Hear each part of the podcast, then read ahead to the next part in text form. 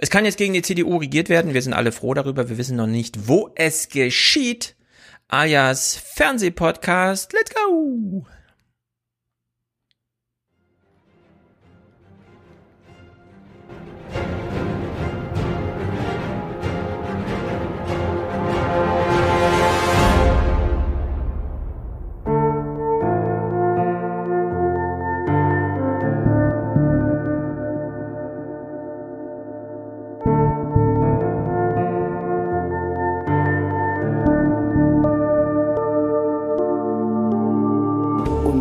Ich werde es nicht dulden und sollte irgendjemand noch solche Geschäfte gemacht haben, hat er sehr schnell die Zeit, mir das persönlich zu sagen, bevor es auffällt, damit die Konsequenzen gezogen werden können. Dazu lade ich jeden ein. An Masken mangelt es derzeit ja nicht mehr. Da muss man nicht mehr vermitteln. Dafür gibt es jetzt andere Produkte, die Goldgräberstimmung auslösen könnten. Schnelltests und Impfstoffe. Also, Herr Laschet und Herr Söder, greifen Sie durch. Nur so können Sie die Union und unsere Demokratie vor noch größerem Schaden bewahren. Rückenwind sieht anders aus. Äh, Das ist nicht gut, das ist richtig. Ich gehe aber davon aus, dass die Rheinland-Pfälzerinnen und Rheinland-Pfälzer sehr wohl unterscheiden können, dass es hier um schwarze Schafe geht. Was haben Sie denn zum Beispiel gemacht, wenn Sie dann Impfstoff übrig hatten? Überstunden. Wir haben tatsächlich äh, äh, keinen Impfstoff verworfen. Also das kann ich für Köln, glaube ich, sagen. Da sind wir auch ein bisschen stolz drauf. Aber das war anstrengend. Ja, das heißt, wenn eine Impfaktion zu Ende ist äh, und wir haben insbesondere, weil wir auch noch mehr Impfdosen gewonnen haben als das, was ursprünglich berechnet Sie war. haben mehr rausgezogen. Wir haben mehr rausgezogen. Polen, ne? Und das, das sollten die doch gar nicht. Auch am Anfang war das. das sollten wir nicht. Nein, nein. Wir haben also da erlaubt, ne? tatsächlich auch beständig gegen Erlasse verstoßen.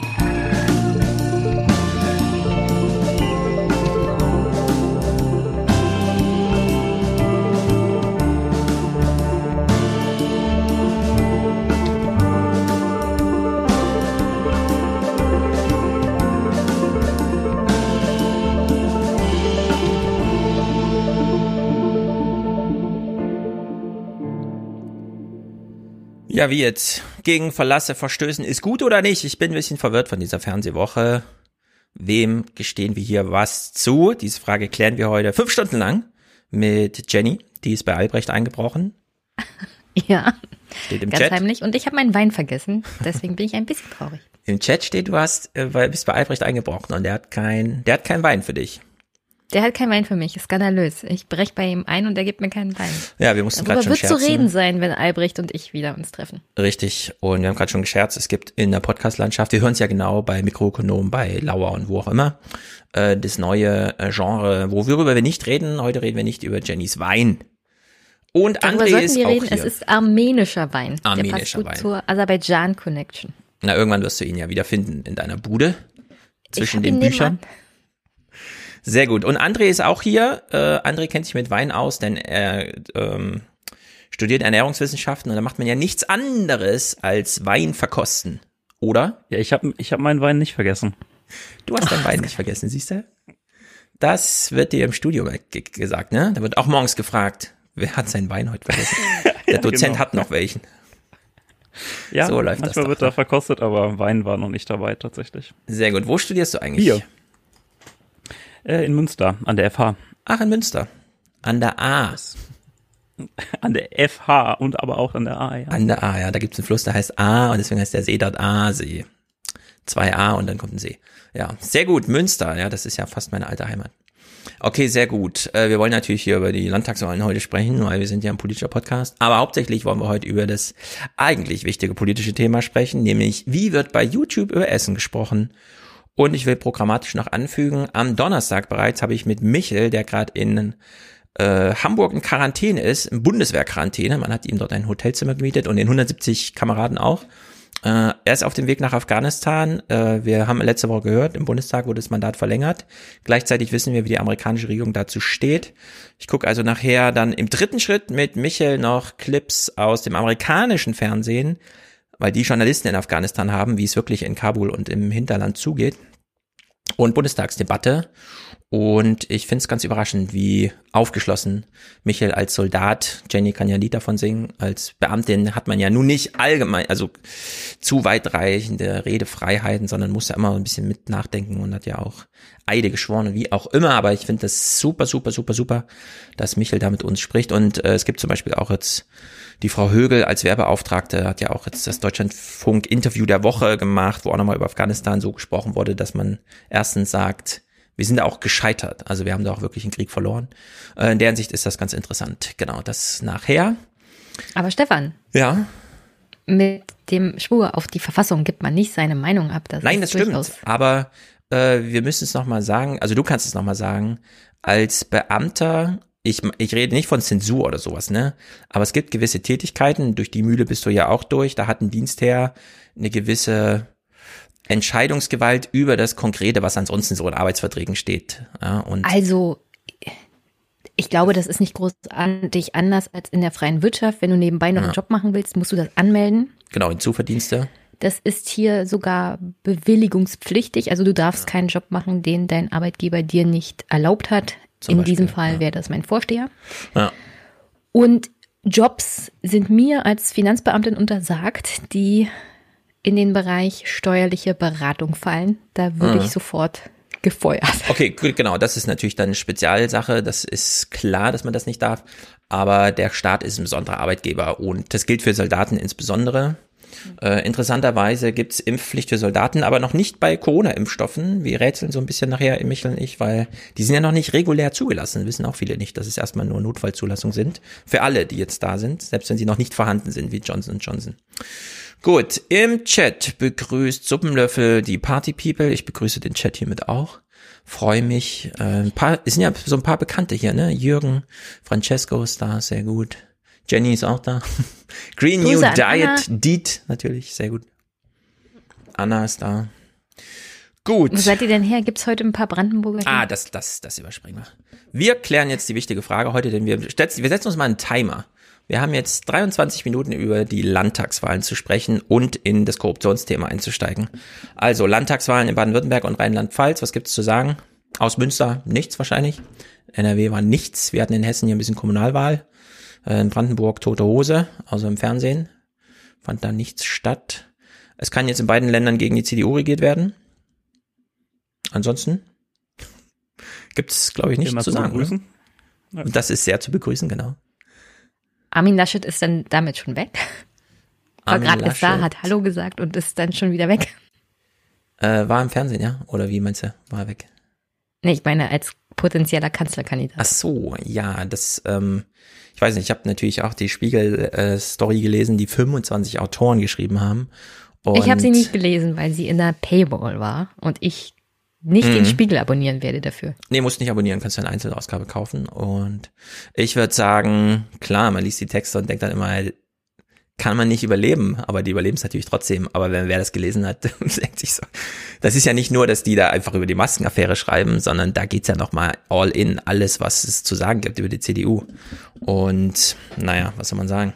Es ist ein Wunder, dass überhaupt noch so, also während die bei der ARD und bei dem ZDF, ich switche dann immer hin und her und gucke mir das an, wie die, die Zahlen reportieren, während die da immer noch, oh, krasser Verlust, minus 3,7 Prozent, denke ich mir immer, hey, 23 Prozent, wieso wählt denn die noch jemand? Aber ähm, wenn dann die Altersaufschlüsselung kommt von Jörg Schönbaum, ne, welches Alter, wer wählt wie, also die Grünen in Rheinland-Pfalz 35 Prozent bei den über 60-Jährigen, denke ich mir natürlich, ja, genau so ist es halt die 60-Jährigen bestimmen den Durchschnitt, wenn man da nicht gewinnt. Anders als in Baden-Württemberg, wo die Grünen bei den über 60-Jährigen 35 Prozent geholt haben. Tja, dann ist das Wahlergebnis halt, wie es ist. Und ich glaube, mehr gibt's wirklich nicht zu sagen, oder? Naja, die CDU ist ja jetzt kein großes Geheimnis, wurde in den letzten 16 Jahren nur von Angela Merkel am Leben gehalten. Genau, würde ich auch sagen. Deswegen wünsche ich allen von der CDU einen ganz tollen Bundestagswahlkampf. Ich werde mir das genau angucken und nicht mitleiden. also, naja. Gut, ein Thema, das allerdings bleibt und das die CDU noch weiter erdrückt, hoffentlich, ist die, wie nennen wir sie, Korruption oder Maskenaffäre? Ich musste es permanent Maskengate nennen, weil das der Hashtag ist. Ja. Korruption. Ist es Korruption? Äh, schwierig. Wir wissen ja noch nicht Schwierig genau, zu sagen. Also ich, Ich, ich weiß, dass es bei Nüsslein mindestens Steuerhinterziehung ist. Und da kann ich mich genug aus dem Also Fenster nach lehnen, um zu sagen, es ist Steuerhinterziehung und das ist strafbar. Und Nach dafür müsste er eigentlich schon den Bundestag verlassen. Nach der aktuellen Anschuldigungslage, die so gegen ihn vorliegt. Nee, nach der Lage, wie ich weiß, wie das funktioniert mit den Ermittlungen bezüglich Mhm. solchen Vorgängen. Okay, bevor wir die Clips dazu gucken, äh, ich habe den Spiegel, bin auch ein bisschen enttäuscht, muss ich sagen. Ich habe den Spiegel nur gekauft für über vier Euro, weil ich wissen wollte, wer genau hat jetzt wem da Geld angeboten und gezahlt. Und es wird mir da auch nicht klar. Denn, und ich will es ganz ehrlich sagen, ich bin da auch ein bisschen, ich habe keine Ahnung. Es wären ja mehrere Sachen denkbar. Krankenhäuser zahlen extra Kohle, damit sie schneller an Masken kommen. Oder Hersteller zahlen extra Kohle, damit sie die für teurer verkaufen als nach Marktpreis, weil, ne, Knappheit und so weiter. Also, wer hat jetzt an wem eigentlich Geld gezahlt? Weißt du es? Also im Fall Nüsslein war das die Nüsslein ist der Junge da, Bayern ne? Dieser und die 32-Jährige. Bundesregierung. Ist Nüsslein der Junge mit ohne Haare? Nee, Nüsslein ist der alte CSUler, Okay, Löbel ist hab der junge Augen, ja. Okay. CDUler. Ah, Löbel, Löbel hieß er, genau. Okay, dann erklär mal an Nüsslein. Wer hat da wem? Nüsslein ist der mit den 660.000 Euro, ne? Genau. Wer hat da wem Geld gezahlt und warum? Ich verstehe das gar nicht. Also, Herr Nüsslein hat eine GmbH, die heißt Tectum Holding GmbH, Ja. mit Sitz in seinem Wahlkreis. Aha. Diese GmbH hat eine Provision für Vermittlungen erhalten. Mhm. Vermittelt wurde für eine dritte Firma, die, soweit ich das weiß, irgendwo in London oder Luxemburg sitzt. So Ja. genau kann ich das jetzt selber nicht sagen. Ja, egal. Und für diese Firma hat er vermittelt, dass diese Firma an die bayerische Landesregierung und an die Bayer und an die Bundesregierung Masken vermittelt und die Bundesregierung gibt das dann weiter. Die Bundesregierung hat also praktisch bezahlt. Bezahlte an diese Also die Bundesregierung hat die Masken bezahlt. genau, Genau, okay, gut. Wo kamen jetzt die bezahlte an diese 66.000 Firma Euro in her? Luxemburg und Mhm. diese gab dann Herrn Nüsslein eine Provision. Wer So ist jedenfalls die Informationslage. Das Problem ist nur, da ist irgendwo noch eine vierte Firma mit im Boot, für die Herr Nüsslein eine Rechnung ausgestellt hat. Also Mhm. wir haben es ja auch noch mit Rechnungsfälschung zu tun. Diese Firma sagt, wir wissen davon gar nichts. Sie ist selber aktuell in Liquidation, also pleite, Ja, nicht mehr vorhanden. Okay. und hat mit dem ganzen Vorgang laut eigener Aussage nichts zu tun. Also die wissen gar nicht, dass äh, das ist jetzt, jetzt wird's richtig kompliziert. Warum gibt's dann diese Rechnung da? Wozu, wo, wer, welchen Zweck hatte die? Also der einzige Zweck ist, wenn du eine solche falsche Rechnung ausstellst, zu verschleiern, woher das Geld kommt.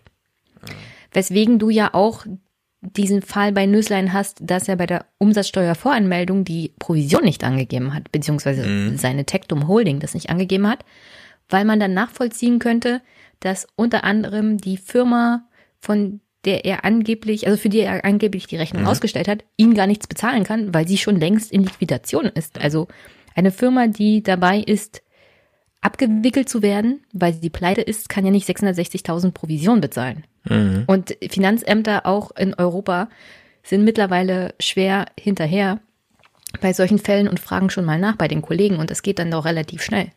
Ja. Also sagst du jetzt so als Finanzbeamtin, ich glaube nicht, dass da sehr viele sehr weit hinterher sind und da irgendwas aufklären können. Denn ich glaube, da ist auch Personalmangel und sowas. Ja klar, aber Stefan, wirklich, ich war in der Umsatzsteuer-Sonderprüfung. Ja. Es gibt ein System, da kannst du international die Firma eingeben und dann wird dir das gemeldet. Und diese Antworten und Anfragen kommen doch relativ zügig. Also für Beamten- und Behördenverhältnisse zügig. Das dauert drei, vier Monate teilweise. Mhm. Das ist dann zügig. Und wir müssen ja davon ausgehen, dass das Umsatzsteuervoranmeldungen von Anfang diesen Jahres waren, also Anfang letzten Jahres. Das ist jetzt alles hochgekommen, aber die Ermittlungen Hm. und die Steuerhinterziehung, das ist ja alles schon vor einem Jahr passiert. Okay, verstehe. Ähm, aber kann man jetzt sagen, einer Vermittlungsfirma war es wichtig, die Bundesregierung als Käufer für die Masken zu finden, weil die besonders viel zahlen? Oder, Ja, die haben ja gesagt, wir nehmen ab. ja. Also wie das auf dem freien Markt läuft, ist mir ja egal. Ich verstehe nicht, warum jemanden Die, das Re die Regierung hat 660.000 Euro wert ist. wir bezahlen alles, was geht und wollen alles, was geht. Und dass das natürlich dann einlädt zu jeglicher Art von Ausnutzung, war ja klar. Mhm. Problem kommt noch übrigens dazu, dass sie ja diese Inhouse-Aktion gemacht haben im Gesundheitsministerium.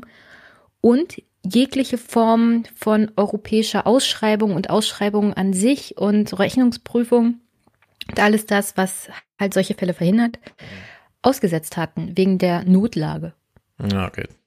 Okay, es ist irgendwie kompliziert. Äh, ich warte auf den zweiten Spiegeltext, in dem dann mal ein Autor es mir die Sache gar nicht so kompliziert. Na, ich würde gerne wissen, wer, wo die Motivation herkommt, 660.000 Euro an ein MDB zu zahlen, nur damit. Und es waren ja knapp, also klar, wenn jetzt ähm, die Käufer knapp wären, würde ich das verstehen, weil dann sucht man irgendwo händeringend ein und findet dann dankbarerweise einen bei der Bundesregierung. Nur damals waren Masken knapp, also die Ware. Weißt du, wie viel der Auftrag war, Stefan?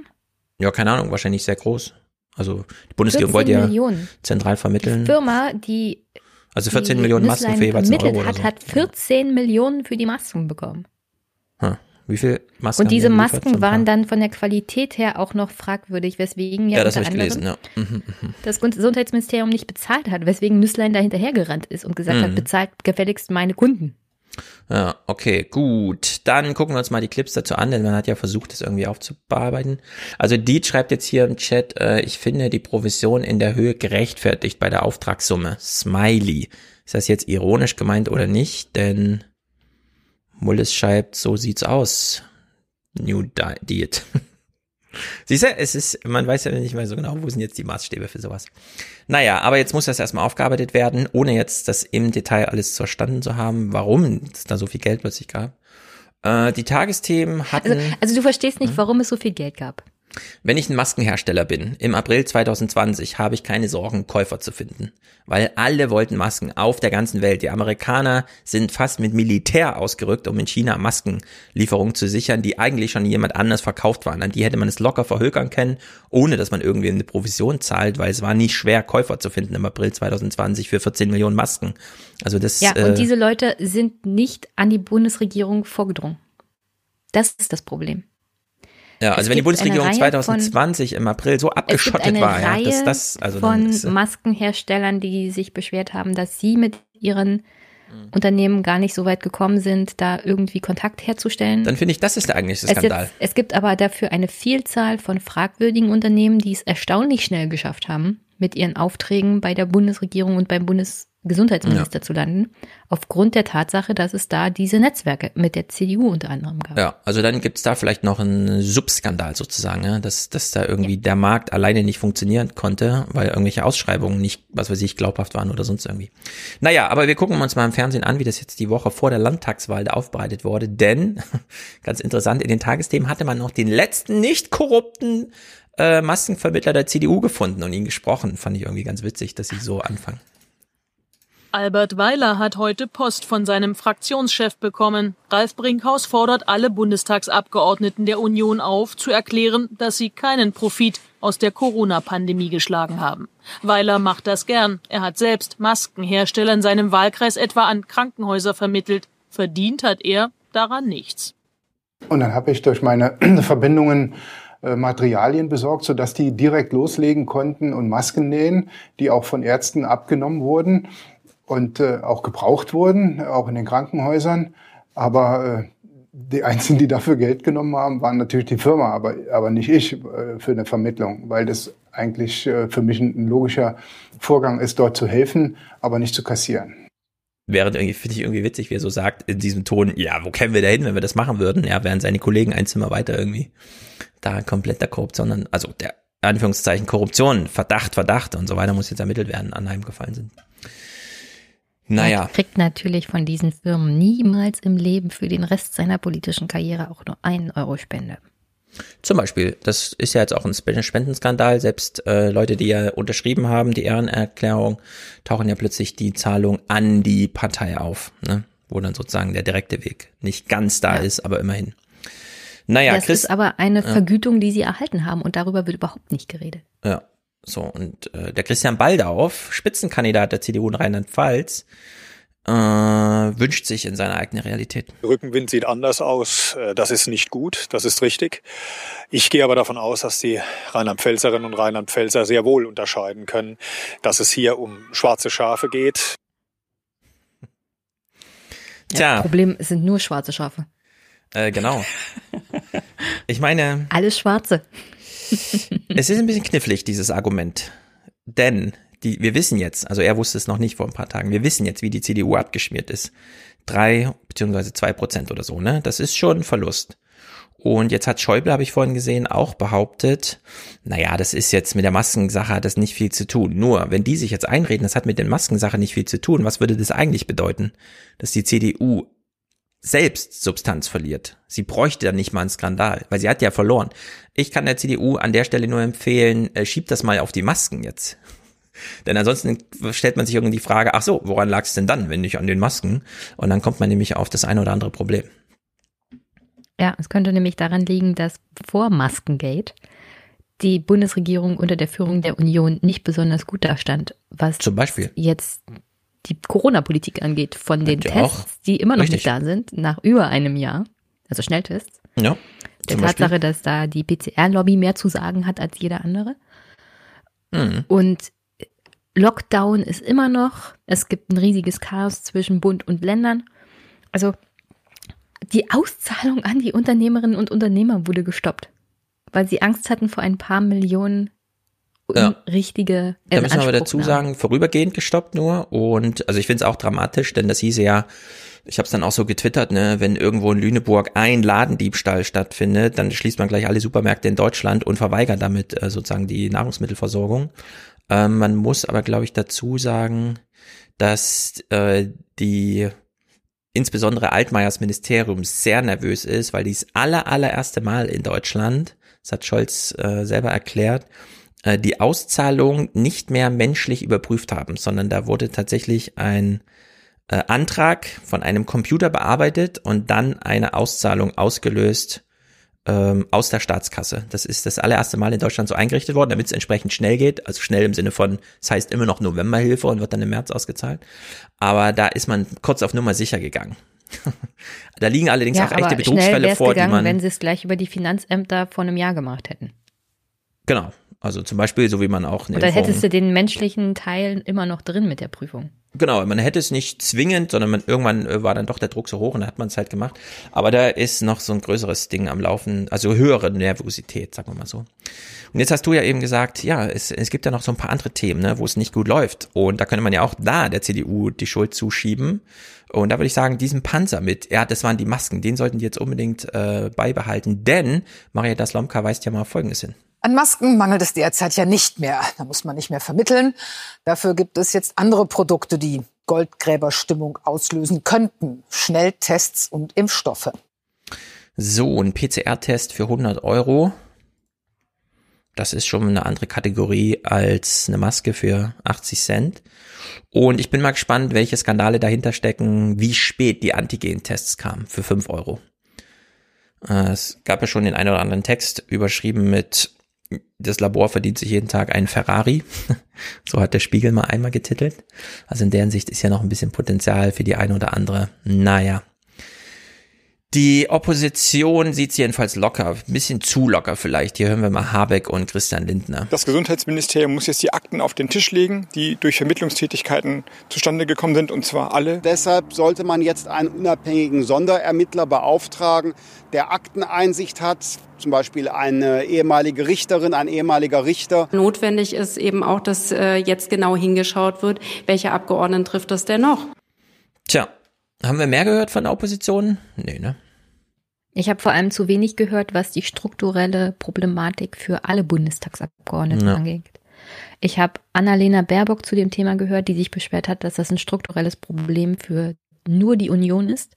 Was stimmt? Aber im Kern, was Warte, jetzt Interessenvertretung und Nebeneinkünfte mhm. angeht, das ist natürlich ein strukturelles Problem für alle Bundestagsabgeordnete und Warum? alle Fraktionen. Meinst du? Warum?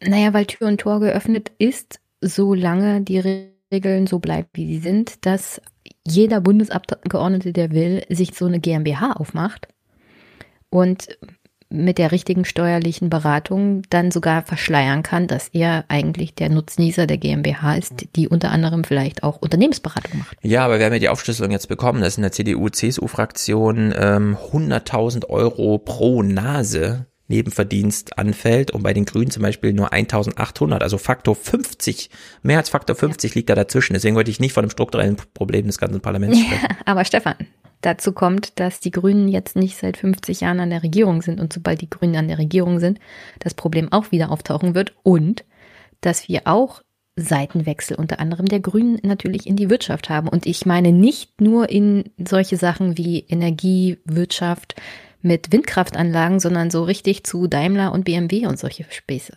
Also tun wir mal nicht so, als ob das, hm. wenn es im Bereich des Möglichen ist, für Grüne nicht auch zum Problem werden könnte. Also ich, ich schließe wirklich ein bisschen aus. Bei den Grünen, äh, Ja, weil du den, die Grünen magst, aber ich sehe ja, auch bei den Linken. Auch die Linken haben einen Nebenverdienstler mit Gizeh in nicht schlechtem ja. Umfang. Gysi, jetzt haben wir den einen Namen genannt, aber äh, strukturell sehe ich da wirklich einen substanziellen Unterschied. Ja, das Argument stimmt. Du musst es strukturell so angehen, weil die Regeln müssen für alle Abgeordneten gelten. Und wenn nicht alle Abgeordneten mitziehen, wirst du die Regeln niemals bekommen. Ich könnte mir durchaus vorstellen, dass man das Problem bei Grün und Links auch nicht so deutlich hat, weil die selber in der Fraktion das schon so regeln, wie wir uns wünschen, dass es dann der Bundestag einfach übernimmt. Äh, bisher gab es dazu aber keine Bundestagsmehrheiten. In deren Sicht würde ich jetzt sagen, ich, keine Ahnung, aber ich fände es ein bisschen unfair, jetzt zu sagen, äh, obwohl da Faktor 50 und mehr dazwischen liegt, dass wir nur weil die strukturell die Möglichkeit besteht, äh, die gleiche Art der Ausnutzung dieser Möglichkeiten haben, weil die ist einfach so materiell nicht gegeben. Also das ist einfach nicht die Wirklichkeit, wie wir sie vorfinden, sondern das ist nur eine Möglichkeit, die juristisch eröffnet wird. Und deswegen finde ich das so ein bisschen. Ja, aber du musst die Möglichkeit juristisch natürlich für alle verbieten und nicht nur für einen. Und die Frage ist, warum machen es dann nicht alle? Ich meine, die Linken, die FDP und die Grünen können sich sofort zusammensetzen, zusammen mit der SPD und sagen. Ja, die FDP macht das ja noch mehr, obwohl sie nicht in der Regierung ist, wie die CDU. Und in der Hinsicht äh, ist das, liegt hier so ein kleines Drama vor, von dem ich erstmal total dafür bin zu sagen, das ist ein CDU-FDP-Problem. Das ist kein nee. parlamentarisches Problem. Nee, so darfst du auf keinen Fall argumentieren, weil dann passiert nichts. Dann machen sie diese interne Fraktionsverhaltenskodex-Sache, aus der nichts Substanzielles wird. Äh, das verstehe ich nicht. Warum nicht? Naja, was. Was das genau Lobbyregister ist doch nicht an den Grünen und den Linken gescheitert. Das ist doch an der CDU gescheitert. Ja, aber das Lobbyregister ist ja nur ein Punkt. Und ja, aber warum sollte nichts, das, also das, das Parlament ist doch schon überzeugt, hätte ja die das, CDU was Nüsslein und und Löber, äh, Löbel gemacht haben, nicht verhindert. Das hätten wir dann auch nicht gesehen. Dafür ist das Lobbyregister gar nicht da.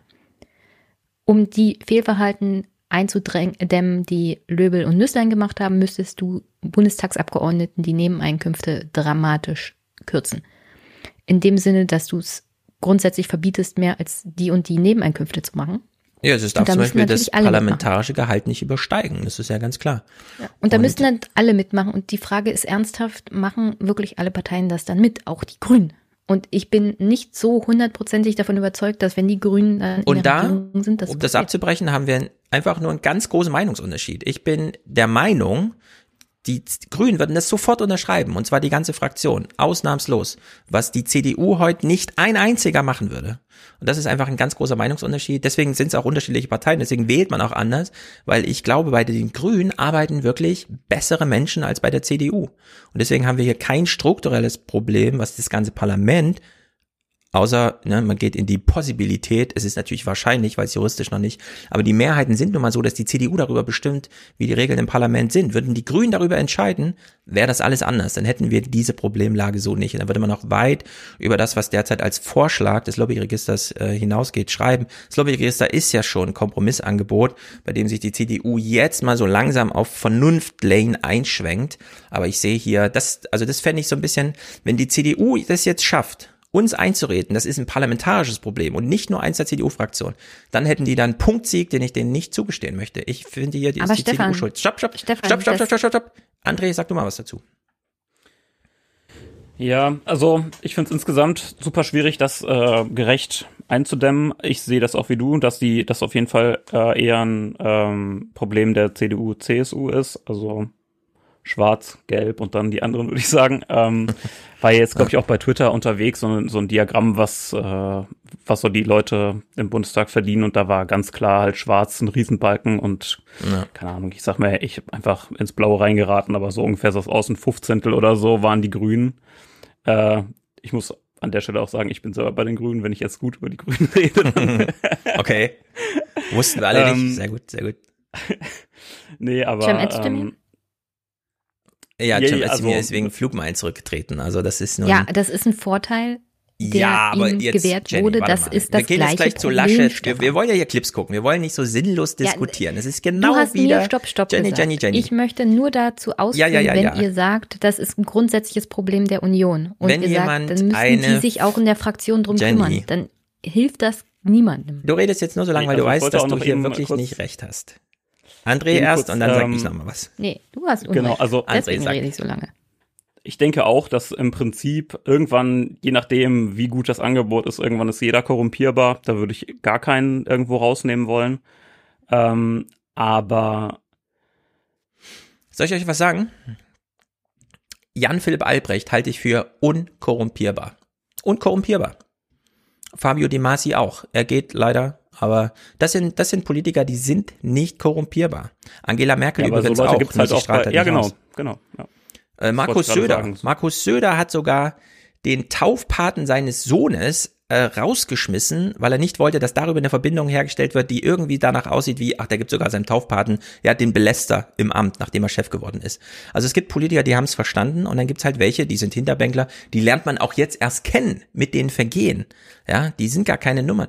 Die CDU ist ja keine politische Partei im Sinne von, da tritt man ein, weil man was erreichen will, sondern damit, äh, das schreibt man in seine Biografie, ja, dann versucht man da Karriere zu machen und es funktioniert dann halt manchmal, weil irgendwer muss ja gewählt werden in die Ortsbeiräte, in die Stadtverordnetenversammlung und so weiter und so fort. Und dann kommt man halt irgendwo da oben an und dann wird da ausgesiebt. Und äh, ich halte es wirklich für ein Drama, wenn man jetzt das Argument macht, zu sagen, ähm, der eine hat Flugmeilen genutzt, die dienstlich angefallen sind für einen privaten Flug und der andere hat zwei Einfamilienhäuser sich einverleibt als die grö größte politische Katastrophe seit dem Zweiten Weltkrieg. Ich nehme jetzt mal den Superlativ und hat sich daran bereichert. Ja. Das ist wirklich ein substanzieller Unterschied.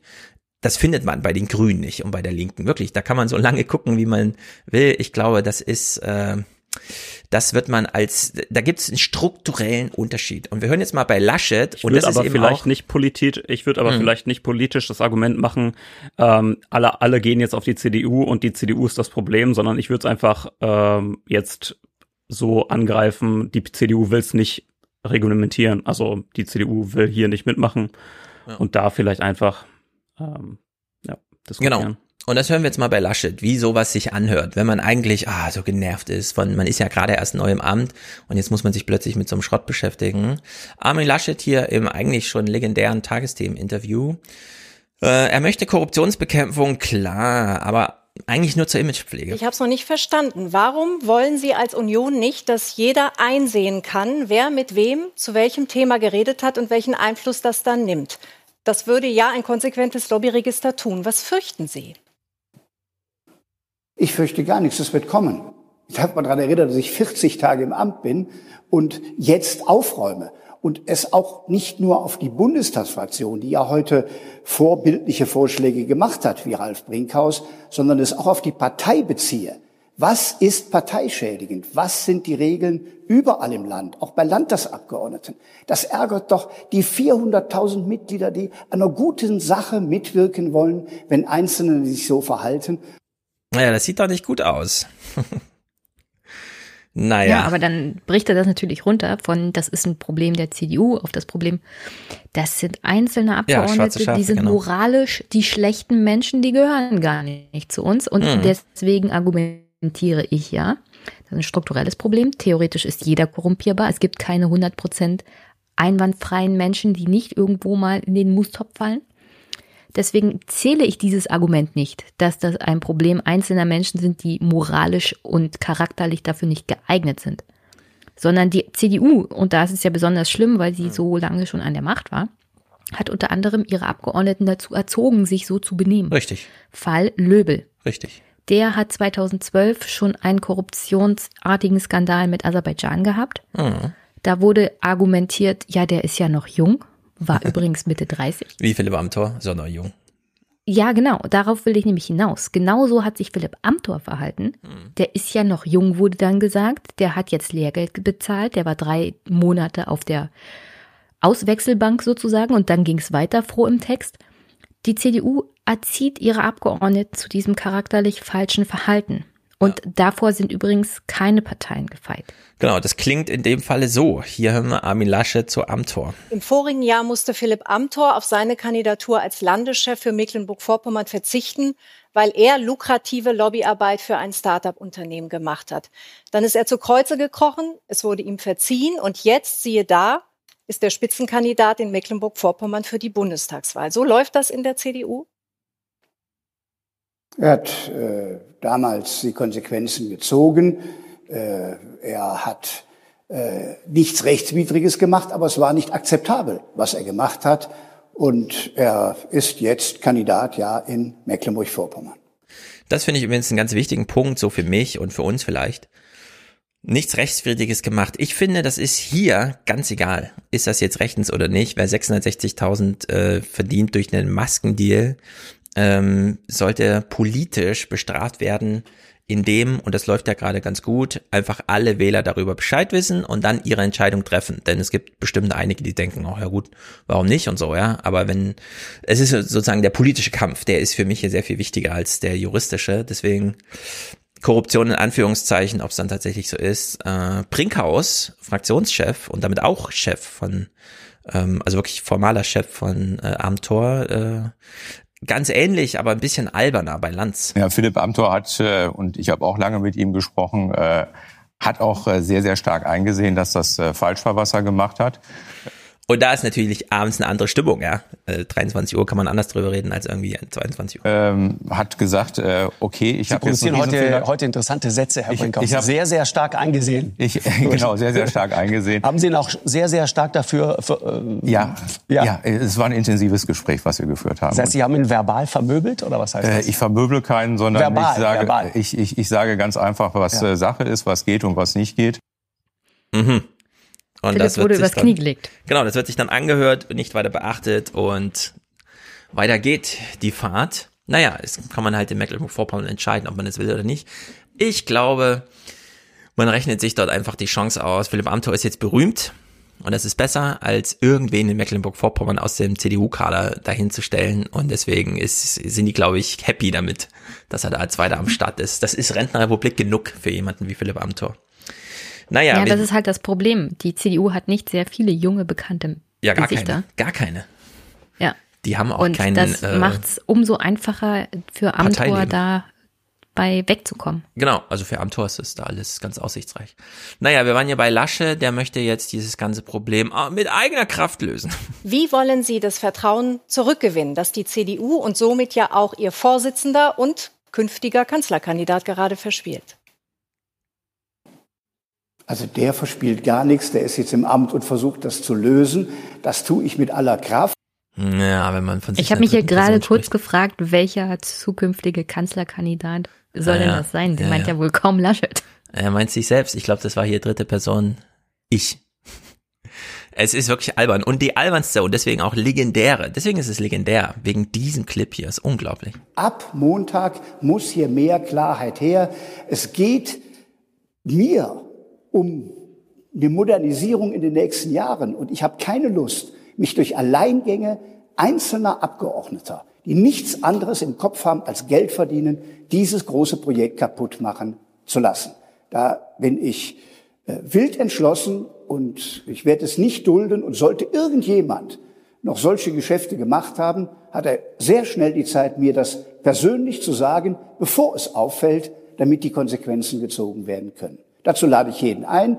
Ich weiß nicht, ob es weitere Fälle gibt. Ich hätte mir auch den Fall Löbel nicht vorstellen können. Aber wenn es sie gibt, ist jetzt die Zeit, reinen Tisch zu machen. Wenn nicht, machen wir das. Okay. Also. Ja. Der Fall Löbel ist ja ein NRW-Abgeordneter. Ich glaube, Armin Laschet hat da irgendwas mit NRW am Laufen. Es gibt da, glaube ich, Verbindungen aha, aha, zwischen aha. ihm und NRW. Löbel, wie gesagt, 2012 war dieser Aserbaidschan-Skandal. Keiner kann mir erzählen, dass das in der CDU nicht bekannt war. Abgesehen davon hat er als Vermieter auch noch einen Skandal an der Backe, der vor allem auf Landesebene gerade ziemlich groß hochgekocht wurde über den Sommer, weil er seine Mieter schlecht behandelt hat und die fristlos vor die Tür gesetzt hat teilweise. Wollte. Um die Mieten ja. da zu erhöhen als Vermieter. Also Herr Löbel ist an sich schon ein ziemlich netter Typ Mensch. Mhm. Und es ist ein offenes Geheimnis, dass er besonders gegenüber Aserbaidschan sehr vorteilhaft agiert. Also ja. auch da, diese Verbindungen sind nichts Neues. Und das ist irre, das kann man beim Spiegel ein bisschen nachlesen. Ich frage mich, weil, wo lebt denn Armin Laschet? Der ist doch auch schon ein paar Jahrzehnte in der Politik. Der kennt doch diese Pappenheimer alle. Das ist mhm. alles ein offenes Geheimnis. Und dass die Union dasteht und sagt, oh, wir sind total überrascht. Ja.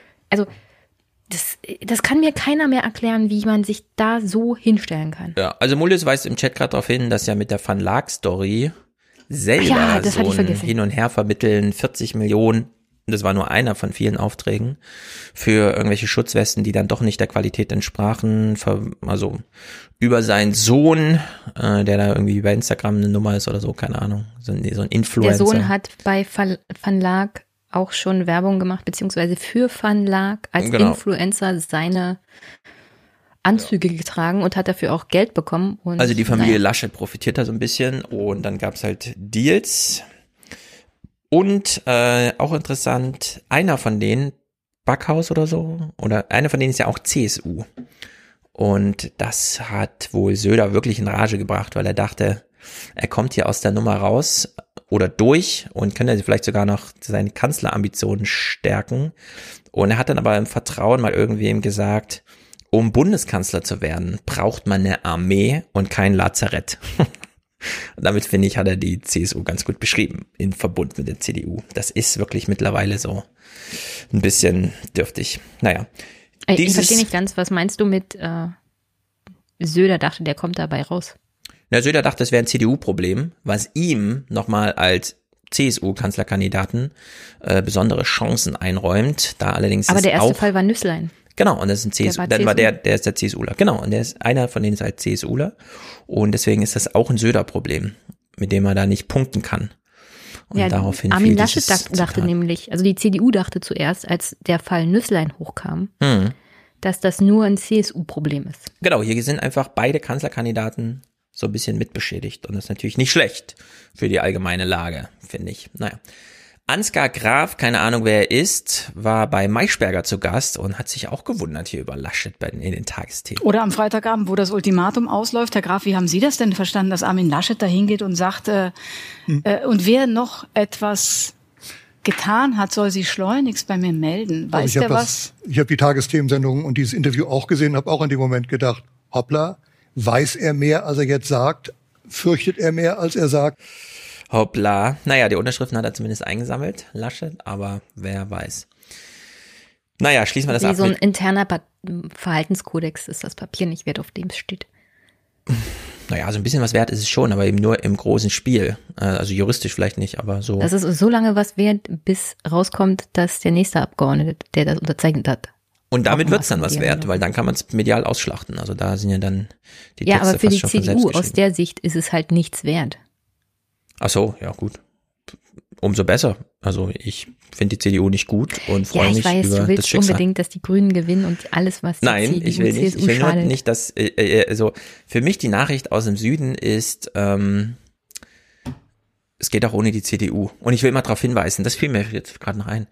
Äh, Aldi verkauft auch jetzt Antigen-Tests. Diese Antigen-Tests kommen aus Rheinland-Pfalz, genau wie auch der BioNTech-Impfstoff auch aus Rheinland-Pfalz kommt und der CureVac-Impfstoff, der im Mai kommen wird, auch RNA und so weiter, vom Erfinder dieser ganzen Technologie, kommt aus Baden-Württemberg.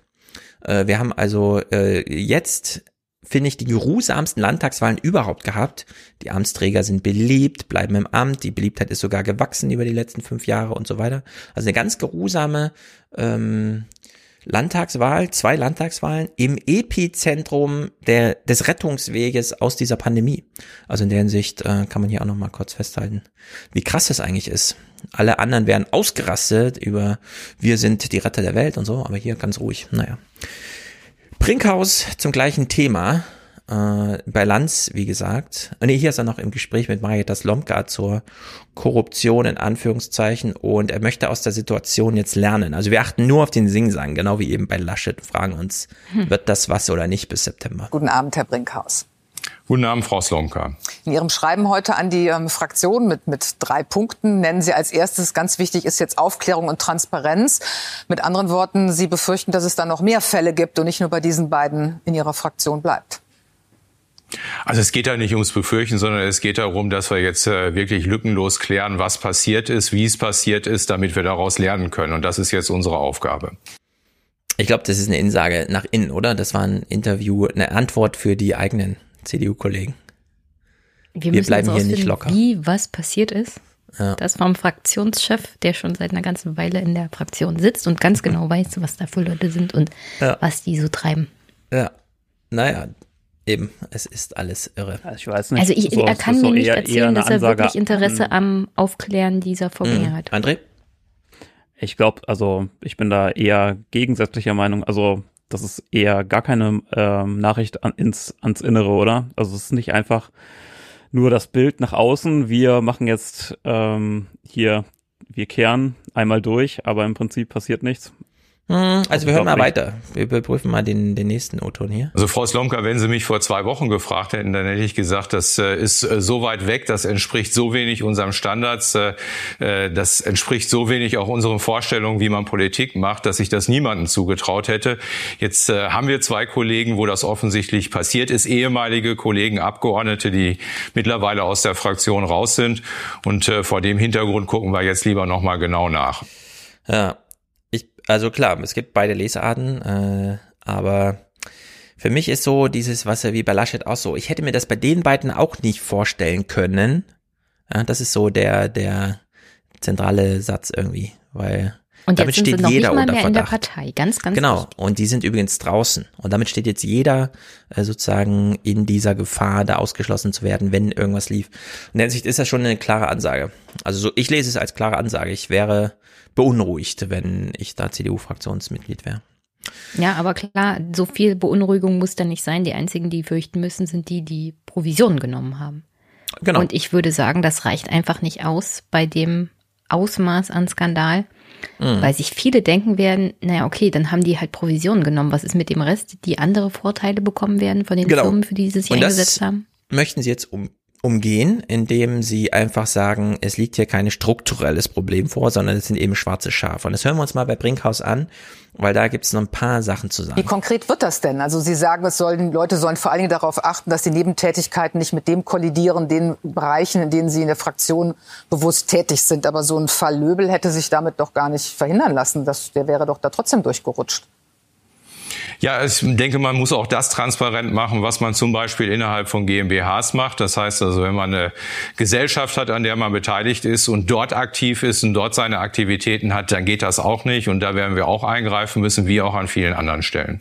Nochmal ein Beispiel aus der Praxis von dieser Unvereinbarkeit. Ein Bundestagsabgeordneter der Union sitzt im Ausschuss für Energie und Wirtschaft, sitzt gleichzeitig im Beirat eines Unternehmens, das auf Wasserstofftechnologien spezialisiert ist. Passt das zusammen dann künftig?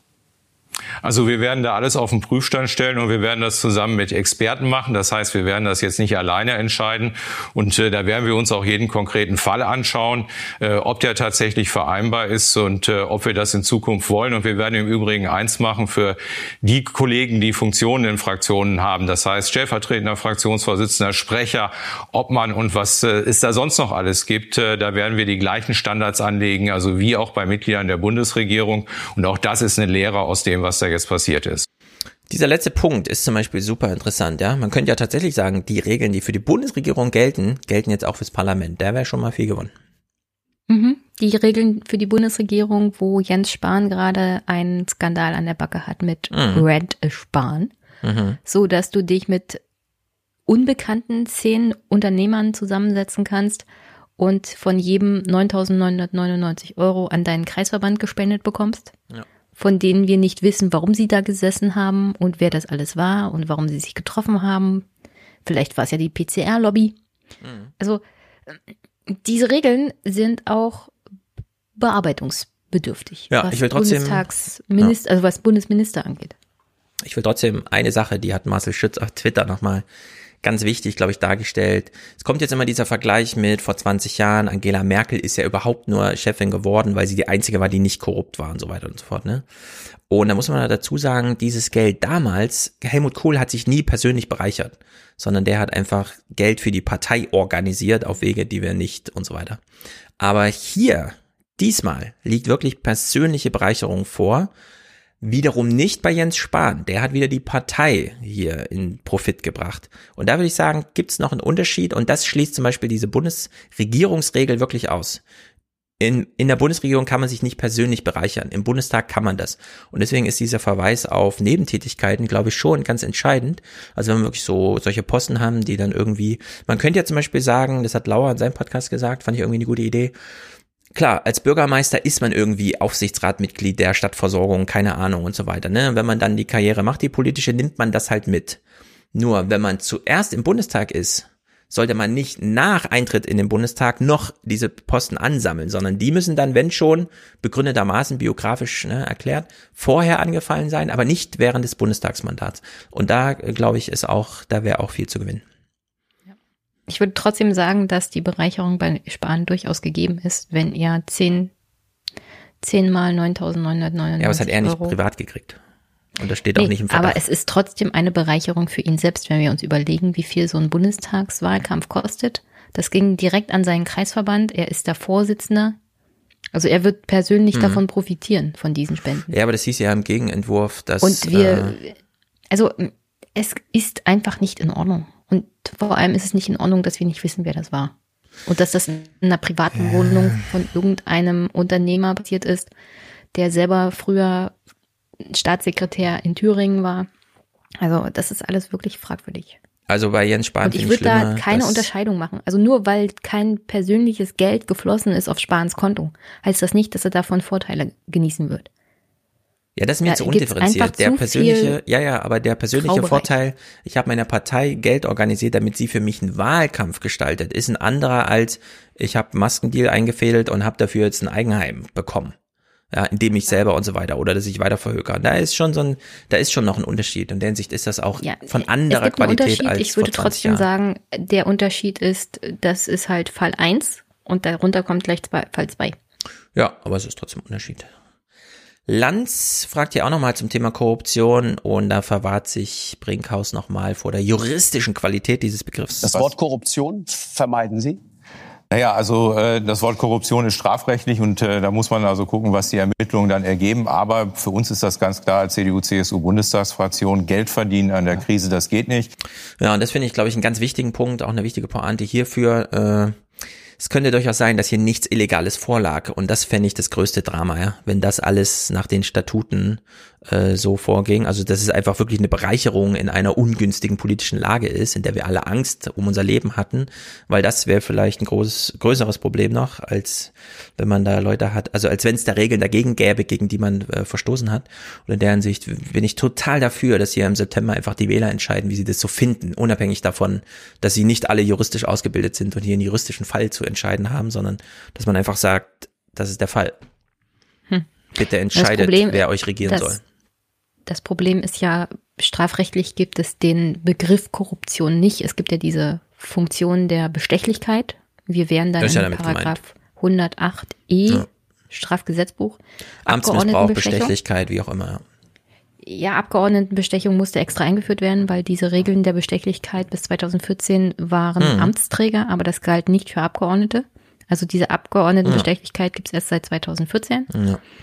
Und dieser Paragraph ist schwierig, weil du nachweisen musst, dass es eine Verschwörung sozusagen gab zur Bestechung. Ja, damit sollen sich die Juristen befassen. Ich bin dafür, jeder entscheidet hier mal. André, Unser Gast ja, hat eine Frage. Äh, André, du, du, bist so ausgeblendet, dass man deine Hand dann nicht immer sieht, aber ja, jetzt haben wir ja, sie gesehen. Hm. Ähm, ja, also mit dem, also wenn du dich darauf verlässt, dann hoffen wir einfach mal, dass äh, die Deutschen ethisch noch ein bisschen besser drauf sind als die Amis, ne? Weil da war ja auch ja. quasi ähm, dass Trump dann Trumps ähm, geldpolitische Handlungen, je nachdem, ja. wie er sie äh, noch gerade in den rechtlichen Rahmenbedingungen äh, getroffen hat, dann als noch irgendwie bewundernswert oder so gegolten mhm. haben. Dann hoffen wir einfach mal, dass das hier noch ein bisschen besser genau, ist. Genau, bedeutet aber auch, ausdrücklich dazu gesagt, es gibt hier auch einen Auftrag für den Journalismus, diesen Fall eben entsprechend darzustellen. Hier kann man nicht einfach nur sagen, ach, die Politik und die Politik und die soll mal und so, sondern hier liegt eine Problemlage vor. Naja, letzter Clip aus diesem Thema. Äh, gehört eigentlich gar nicht zum Thema, aber ähm, Yogi Löw geht ja auch. Es ist ja nicht nur Merkel. Und vielleicht fehlt der CDU. Ja, eine Ära endet. Und vielleicht fehlt der CDU das, was Yogi Löw für Bastian Schweinsteiger war. Und ähm, nicht nur taktische Dinge kann er sehr gut, sondern auch als, als Menschenführer ist er sehr offen und ähm, das, glaube ich, macht ihn sehr zu einem besonderen Trainer. Einen offenen Menschenführer, der über die konkrete Taktik hinaus weiß, wie er mit seinen Leuten umgehen muss. Aber ja, wer das weiß. wird die CDU ganz stark vermissen, wenn Angela Merkel geht. Ja, die hat die Menschen immer gut geführt. Gut, dann machen wir noch kurz hier eine kleine Ticketkontrolle, denn es gibt. Da bist du mal einen Monat nicht da und alles ändert sich. Letzter Aufruf für den Alias Express. Die Fahrkarten bitte. Mandy, die hier durch das Raumschiff geht. Mandy übrigens spektakulär, krass, mega mit Joscha zusammen äh, im letzten Audiophil-Podcast. Jenny, du hast ihn gehört, stimmt's? Ich habe ihn noch nicht gehört. Ich habe mir aufgehoben für einen besonders schweren Dienstag und den werde ich diese Woche haben. Ah ja, ganz am Ende. Mandy singt, Joscha singt auch ein bisschen, Joscha hat Musik gemacht. Ist einfach ein Spektak, Spektak-Titel. Hier an ich der Stelle Mandy. mal kurz genannt. Mandy ist die Beste. Mandy ist einfach die Beste und sie ruft hier auf. Und zwar Natalie und Vincent sind heute die Präsentatoren. Sehr gut. Ähm, Hendrik, Aaron, Bernhard und Cornelius sind hier mit N Schwarzhörer. Also sie haben jetzt ein Ticket erhalten für, sie sind nicht mehr im Blindflug unterwegs. Das ist natürlich besonders gut. Ich will aber hier schon mal anfügen, der März läuft dramatisch schlecht im Vergleich zum Februar. Was ist denn da los? Februar hat mir irgendwie besser gefallen. Naja, gut. An mir kann es nicht liegen. Ich bin heute erst zurück. Das zum Appell. Du bist heute erst zurück, genau. Ähm, Ernährung. André, du studierst Ernährungswissenschaften ähm, in Münster. Das ist eine Universität, die hat wie jede auch den Bachelor-Master-Studiengangsumbau mitgemacht. Das heißt, da wird auch für Berufe ausgebildet oder wie auch immer. Ist Ernährungswissenschaft jetzt Ernährungsverkaufswissenschaft, Ernährungsinhaltswissenschaft oder Ernährungs... Was ist Ernährungswissenschaften eigentlich für ein Studienfach? Also das ist an der Fachhochschule hier in Münster, ne? Mhm. Und ähm, das Fach heißt Ökotrophologie und Trophologie da drin ist quasi die Ernährungswissenschaft, Öko ähm, die Hauswirtschaftslehre, ne? Und ähm, da haben hat man erstmal ein Jahr Grundstudium, mhm. wo alle das Gleiche lernen und danach wird aufgefächert in äh, Wirtschaft, Dienstleistung und Ernährung und Gesundheit. Das sind quasi Ernährung und Gesundheit ist das, was ich mache. Das, mhm. wo es dann hinterher im wissenschaftlichen und auch, ja, halt beratungstechnischen Bereich geht. Und ähm, Lebensmittelwirtschaft geht dann, ja, also alles Mögliche, ob es jetzt Marketing ist oder ähm, ganz viel Lebensmittelkontrolle, die ähm, in, in äh, Unternehmen dann gemacht wird, also quasi Qualitätssicherung, ne? Mhm. Ähm, genau, und ein Dienstleistungssektor, ähm, aber der ist dann auch nochmal extra ja. gesondert. Und Qualitätssicherung betrifft auch schon mit die Produktion oder ist Ernährungswissenschaften so richtig, die Nahrungsmittel sind da und dann kümmert man sich darum, was mit ihnen anzufangen ist und wie man ja, sie verwendet? Oder habt ihr auch äh, so ein, gehört Produktion auch mit dazu? Genau, das ist dann, wenn du ah, ja. äh, dich im Bereich Wirtschaft äh, vertiefst, dann ähm, geht das da rein. Genau. Da, also mhm. da müssen, da müssen da, da, es wird auch Labor gemacht, das, das machen dann die Ernährung und Gesundheitsleute und die Wirtschaftler, ähm, weil dann, wenn die irgendwelche ähm, Öle oder sonst was für die Produktion bestellen müssen, dann müssen die die auch ähm, im Labor prüfen können auf Schadstoffe mhm. und solche sonstige Sachen. Und ähm, ja, genau, also in die Richtung geht's, aber auch in, in Richtung Produktentwicklung und so, ne? Sehr gut. Und äh, wir haben uns hier heute verabredet. Oh, Jenny hat eine Frage. Jenny? Ja, ich war mal in einer Konservenfabrik tätig und da gab es ein Labor. Und die haben immer mal Testprodukte sozusagen aus der Reihe mal genommen. Du wärst der Typ, der das dann testet, dass alles gesund ist und keiner daran stirbt. Genau. Okay. Ja. Bei Dr. Also nicht ich, aber jetzt die, die, die sich da auf Wirtschaft spezialisiert ja. haben. Ne? Also die haben sozusagen Ernährungswissenschaften studiert und gucken, dass wir nicht vergiftet werden, wenn irgendwas aus der Produktion kommt. Hm. Also Münster liegt ja gleich bei Bielefeld. In Bielefeld steht ja ein riesiger Pudding mitten in der Stadt. Drumherum gebaut ist das Oetker-Werk und da kann man ja auch an so Tests teilnehmen. Die neue Pizza ist da, wer möchte sie probieren und so. Äh, ich habe das nie gemacht leider. Äh, Wäre natürlich ein Spektakel gewesen, denn ich habe damals immer eine Wagner-Pizza besonders gerne gegessen. Und äh, wir sind heute hier verabredet, um mal über Ernährung zu sprechen, denn es gibt ein ganz, sagen wir es mal so, ich versuche ja auch immer ein bisschen die Superlative. Ne? Letzte Woche ging es hier um Bauen. Und Bauen ist das größte sozialpolitische und klimapolitische Thema überhaupt. Und Ernährung, das wissen wir, glaube ich, auch alle. Bei Ernährung ist es, glaube ich, nicht allzu fern zu sagen, dass man sich zwar einmal im Jahr oder alle zwei Jahre ein teures Smartphone kauft, aber diesen gleichen Preis monatlich oder sechswöchig, aber jedenfalls nicht länger als achtwöchig für Ernährung ausgibt. Für den Haushalt, in dem man lebt. Also wir veressen, glaube ich, so fünf, sechs iPhones im Jahr vom Preis her oder es auch immer so, so, um dann diese Preisklasse. Wir haben also das größte Unternehmen der Welt, das irgendwie irgendwas mit toller Technik macht und fünfmal, sechsmal, siebenmal, zehnmal größer daneben steht dieser Ernährungssektor und da geht's auch nicht nur darum, wie beim Smartphone, dass wir so kritisieren, was wir da so angezeigt bekommen, sondern das stopfen wir auch alles in uns rein. Äh, dieser, äh, dieses Ausmaß an Wirkung, Effekte, Inkorporation, ne, ist wirklich nicht zu unterschätzen beim Thema was kaufen und was essen beim Thema Ernährung. Und äh, es ist eins der dramatischsten Themen überhaupt und eins der größten YouTube-Themen. Und deswegen, wir wissen alle, wie es im Fernsehen behandelt wird. Äh, ist das so Thema beim, welche Rolle spielt überhaupt Medien bei Ernährungswissenschaften? Gibt es irgendeine Auffächerungsfacette, bei der Medien eine spezifische Rolle spielen? Im Studium zum ja, Beispiel? Ja, also auf jeden Fall Wirtschaft und auch Ernährung und Gesundheit machen wir, äh, gibt es extra Module für Kommunizieren und auch Ernährungsberatung, äh, Ernährung, nee, Moment. Kommunizieren und beraten. Das andere ist äh, Öffentlichkeitsarbeit, PR mhm. und so, ja, solche Sachen. Also da wird schon ja, genau. Es gibt natürlich äh, in Schulen gehen ganz klassischerweise äh, irgendwann mal Ernährungsberater. Im Kindergarten wird es für die Eltern angeboten. Da gibt's dann so Frühstücke und so. Und dann kriegt man da so, da kommt dann ein Ernährungsberater vorbei und sagt, nein, in dem zwei stecken gar nicht so viele Vitamine drin. Das ist vor allem Zucker. Also man fragt dann so ganz rudimentäre Ausbildung der Betroffenen. Und ähm, ja, ja. Ernährung. Weltbilder zusammen. Ja, wirklich. Und Ernährung im Fernsehen, das kennen wir alle. Es ist entweder die Kochshow, wo es einfach nur schmeckt's oder nicht aber das schmeckt dann jemand anders für uns. Also wird dann einfach eine Sendung lang gekocht, am Ende wird geschmeckt und dann wird darüber gesprochen, wie es schmeckt. Oder es ist halt dieses Gesundheitliche, wo aber immer, finde ich, und es geht eigentlich immer schief, also mich erreicht das überhaupt nicht mehr, wo ich mich sehr dafür interessiere, dass irgendwelche Reportagen sich entscheiden, wir machen jetzt mal was zum Thema Essen, dann nehmen sie sich irgendwas raus und dann kommt immer so ein Arzt und sagt irgendwas dazu und dann kommt so ein anderer Arzt und ergänzt noch so eine Facette und ich denke mir immer, das interessiert mich null, was der Arzt irgendwie dazu sagt. Ich will wissen, wenn ich das jetzt ein Jahr mache, wie fühlt man sich dann, was passiert, ja, welche Effekte hat das und darum geht's nie. Mir ist es also im Fernsehen zu differenziert, zu akademisch und zu medizinisch. Und das ist ja beim Essen nur selten so. Essen macht uns selten kommt gleich auf Zucker und so zu sprechen, Essens macht uns selten tödlich krank.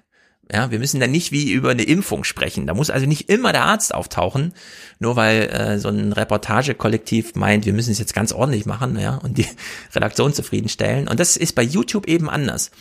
Da sind es nämlich vor allem die Fitnessgurus, die einfach sagen, ist mal das, ist mal das, und dann fühlst du dich so und so und dann siehst du aus wie ich. Und das finde ich äh, ganz interessant, weil bei YouTube erreicht das eben auch wirklich Millionen Leute. Wir gucken gleich Ausschnitte. Und im Fernsehen eigentlich nicht. Da ist das so ein bisschen, hm, hm, hm, findet das so statt. Und deswegen gucken wir jetzt YouTube-Clips zum Thema Essen. André hat auch noch Clips rausgesucht. Die sind aber, glaube ich, Fernsehen, oder? Ist das? Ähm, ja, das sind öffentlich-rechtliche, genau. Genau, gucken wir wo, gleich wo mal. Ich auch, wo ich auch dir so ein kleines bisschen widersprechen würde, weil, also da gibt's eigentlich schon ganz coole Sachen. Die gucken, Ja, dann- gucken nur, gucken nur nicht viele Leute. Genau, da musst du uns die Tipps Und- geben, wo man das im Fernsehen mal findet. Ja, also ich weiß nicht, kennst du die Ernährungsdocs? Zum Beispiel nicht. Nee. da mal irgend, irgendwas, ähm, ja. Ist es Also- öffentlich-rechtlich oder privat? Ja, ja, genau. Und dann äh, sind das ähm, öffentlich-rechtlich. Und dann, das sind dann halt Ärzte, die sich ernährungswissenschaftlich auch auskennen. Siehst ja wieder die Ärzte. Ja. Und ähm, dann hast du irgendwie drei Fälle oder so, die da gezeigt werden. Und das finde ich eigentlich ganz cool, so. dass da halt ah. gezeigt wird, woran leiden die, was sind das, was sind die Probleme und wie kann man es lösen. Ist schon ganz gut eigentlich. Mhm.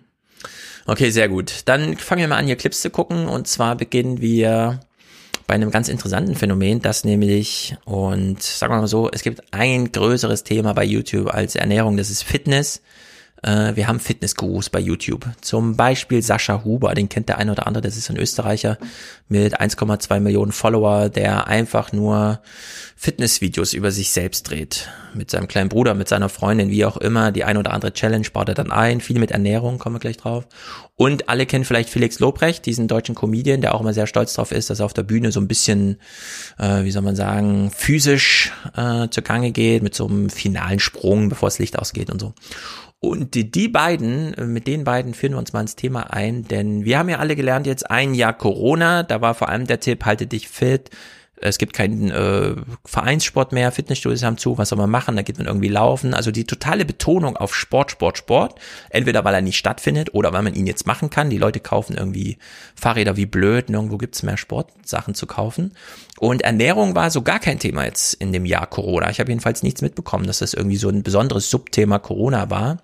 Vielleicht täusche ich mich da, oder? Aber ich habe jetzt nichts groß, das jetzt irgendwie, also Sport immer mal, aber so Ernährung eigentlich nicht. Naja, außer und, dass man zu Hause jetzt halt mehr Zeit zum Kochen hat. Ja, sowas zum Beispiel, aber da geht's auch mehr um Geschmack und überhaupt und die armen Restaurants und so, aber nicht so sehr ums Essen selbst, die Nahrungsmittel.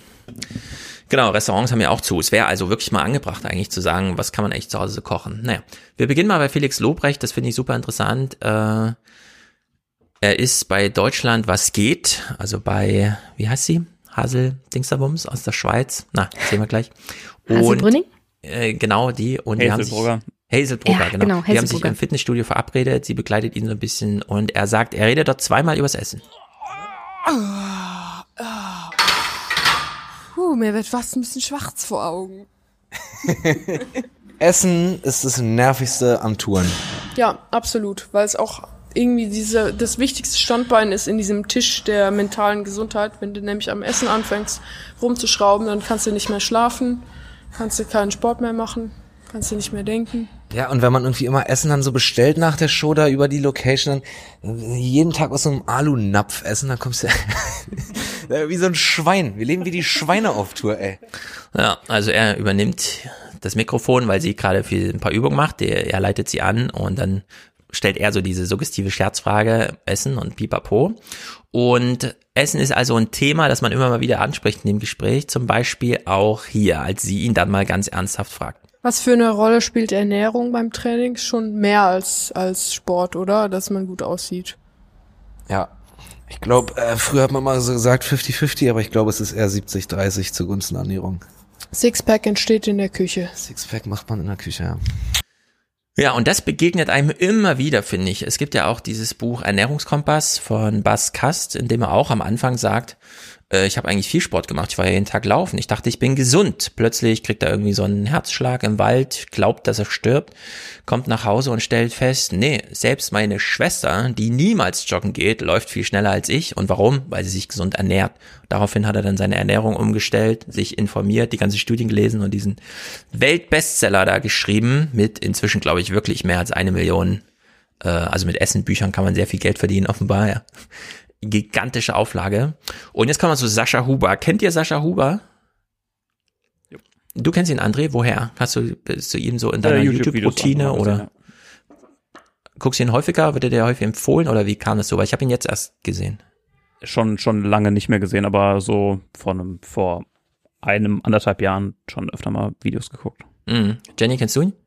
Nee, hab doch Kopf geschüttelt. Ah ja, okay. Also Sascha Huber ist ein Österreicher, der absolut auf Fitness steht. Der macht sich auch immer über die deutsche Bodybuilder-Szene lustig bei YouTube, die nämlich klar große Muskeln hat, aber dann sofort ins Schützen gerät, wenn mal der Auftrag besteht, hier mal so eine Warrior irgendwie, keine Ahnung, Show zu bestehen.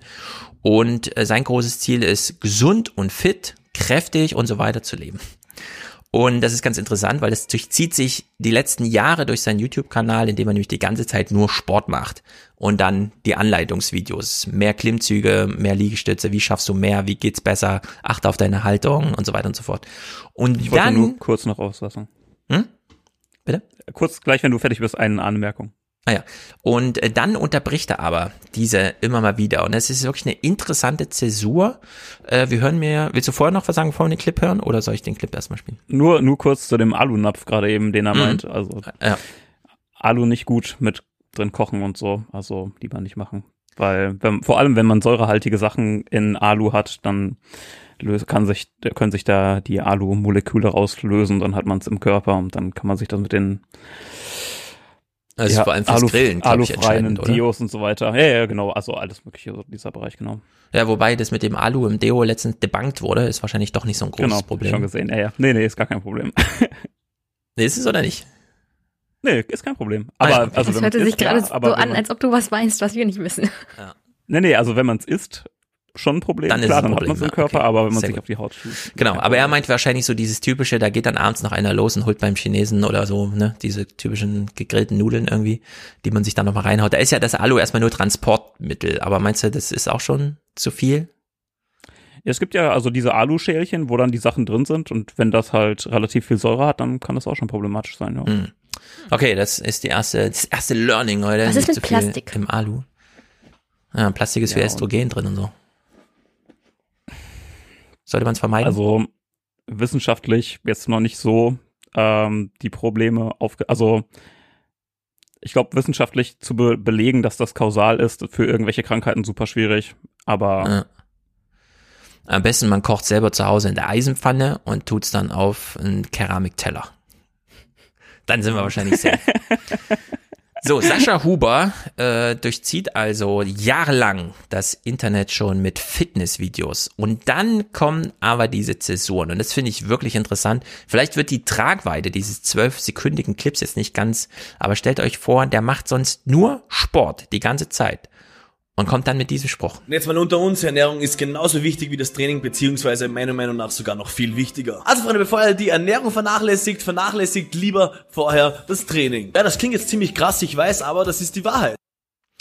Ja, also, äh, Sascha Huber sagt, selbst er, ja, sagt, vernachlässigt lieber das Training, bevor er die Ernährung vernachlässigt. Und da muss ich sagen, so nachdem ich so zehn Videos von ihm gesehen hatte und mich auch so gefragt habe, äh, was ist das, was macht denn der da und so, fand ich das schon bemerkenswert. Welche Rolle Ernährung spielt, wenn man sich dann doch einmal so wie er damit auskennt und wir sehen ihn hier so ein bisschen in der Videoversion, er kennt sich mit Ernährung aus, das können wir glaube ich sagen, oder? Jemand, der so aussieht, kennt sich mit Ernährung aus oder schafft man das gegen ernährungswissenschaftliche Wahrheiten? Unmöglich. Nö, der macht auf jeden Fall ernährungstechnisch schon einiges richtig. Aber man sieht natürlich nicht nur, also so sieht man nicht aus, wenn man sich richtig ernährt. Genau, Sport kommt dann auch dazu, aber man kann nicht mit schlechter Ernährung äh, so aussehen. Das kann man, glaube ich, sagen. Irgendwo müssen die Proteine herkommen und so viele gibt's einfach nicht in der Nahrung.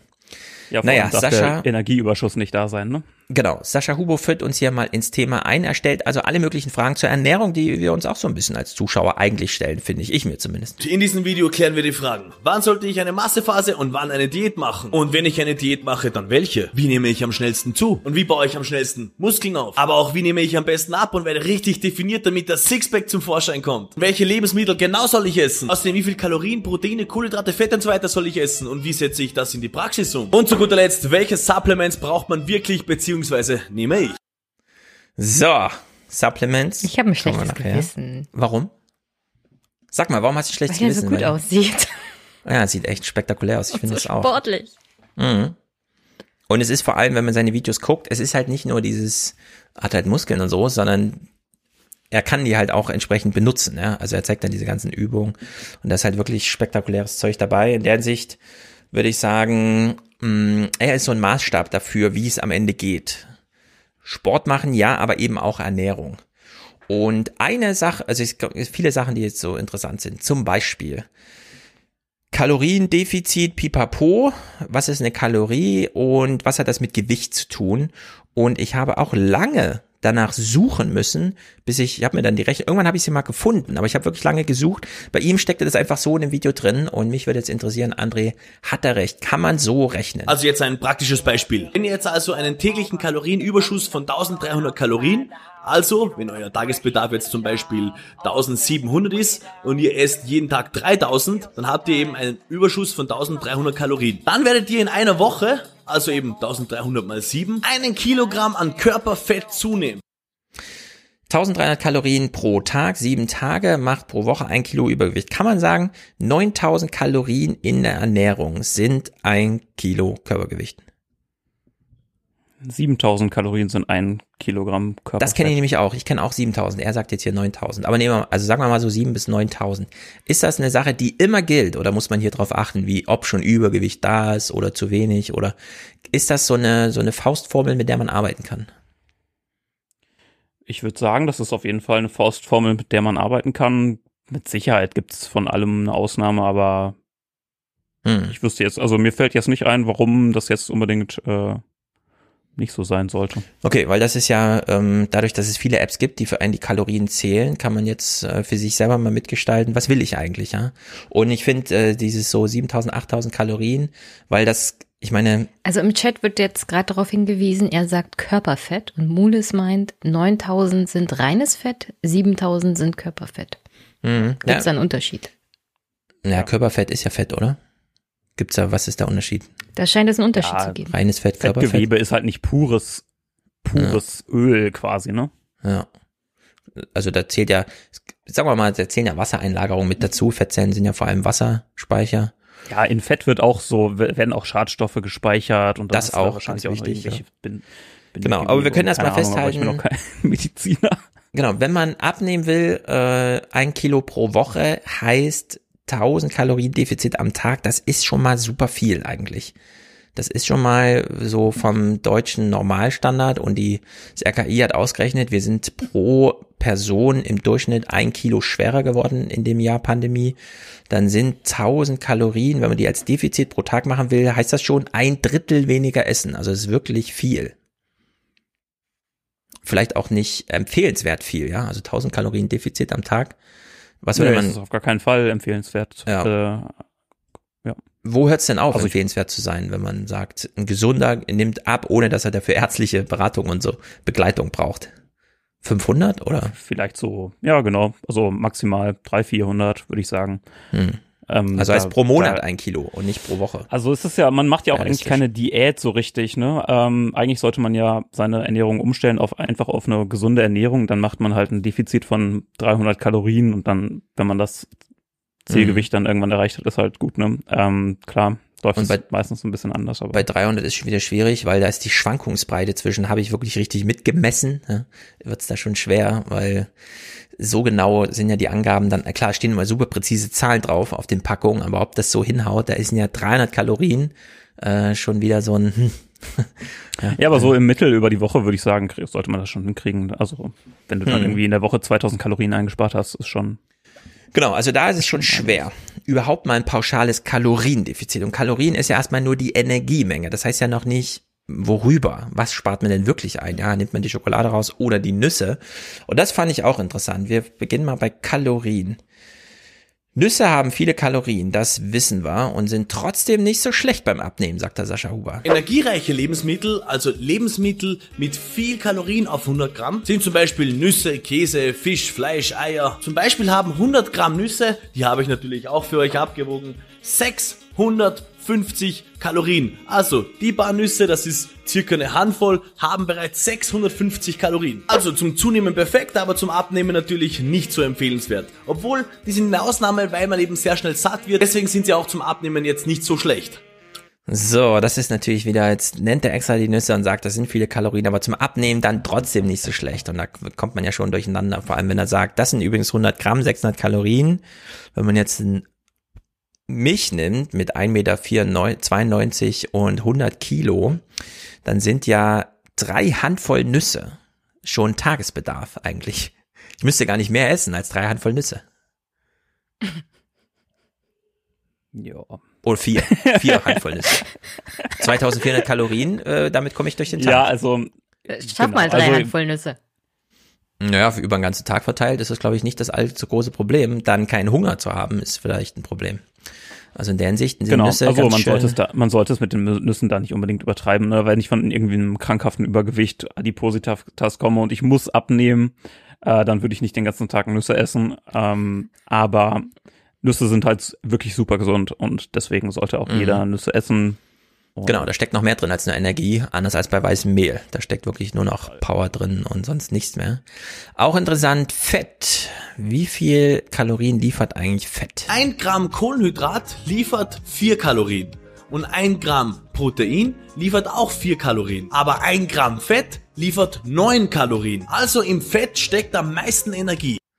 Ja, dass es ungefähr irgendwie so in Richtung geht, habe ich geahnt, aber ich habe es erst bei ihm gelernt dass Fette tatsächlich doppelt so viel Kalorien auf die Masse, die man isst, mitbringen als jetzt Kohlenhydrate, weil man ja sonst immer sagt, Nudeln und so weiter, ne? Das ist ja so die alte Logik, von der sich auch viele jetzt verabschieden, dass man immer sagt, Nudeln reinhauen, um Power zu generieren. Nee, dann lieber Nüsse.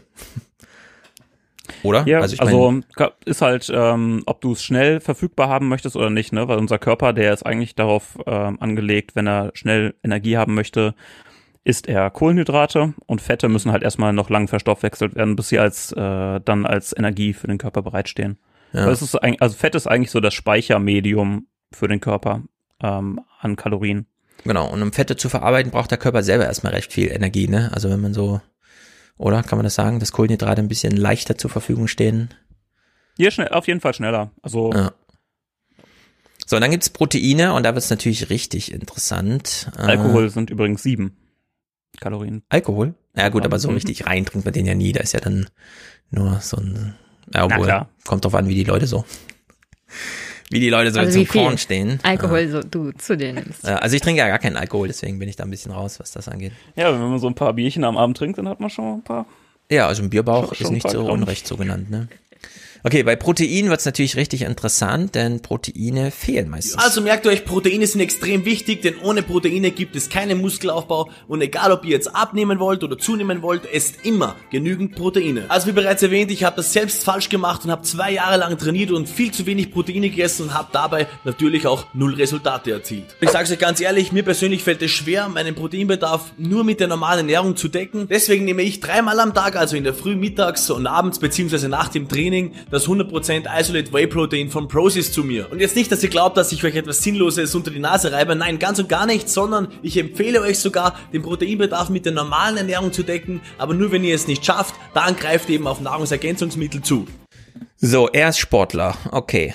Aber schafft es eigentlich ein normaler Mensch, den gesunden Bedarf an Protein über die heute üblicherweise verfügbare Ernährung zu sich zu nehmen? Da zweifle ich mittlerweile ein bisschen dran, nach dem, was ich so mitbekommen habe. Mhm.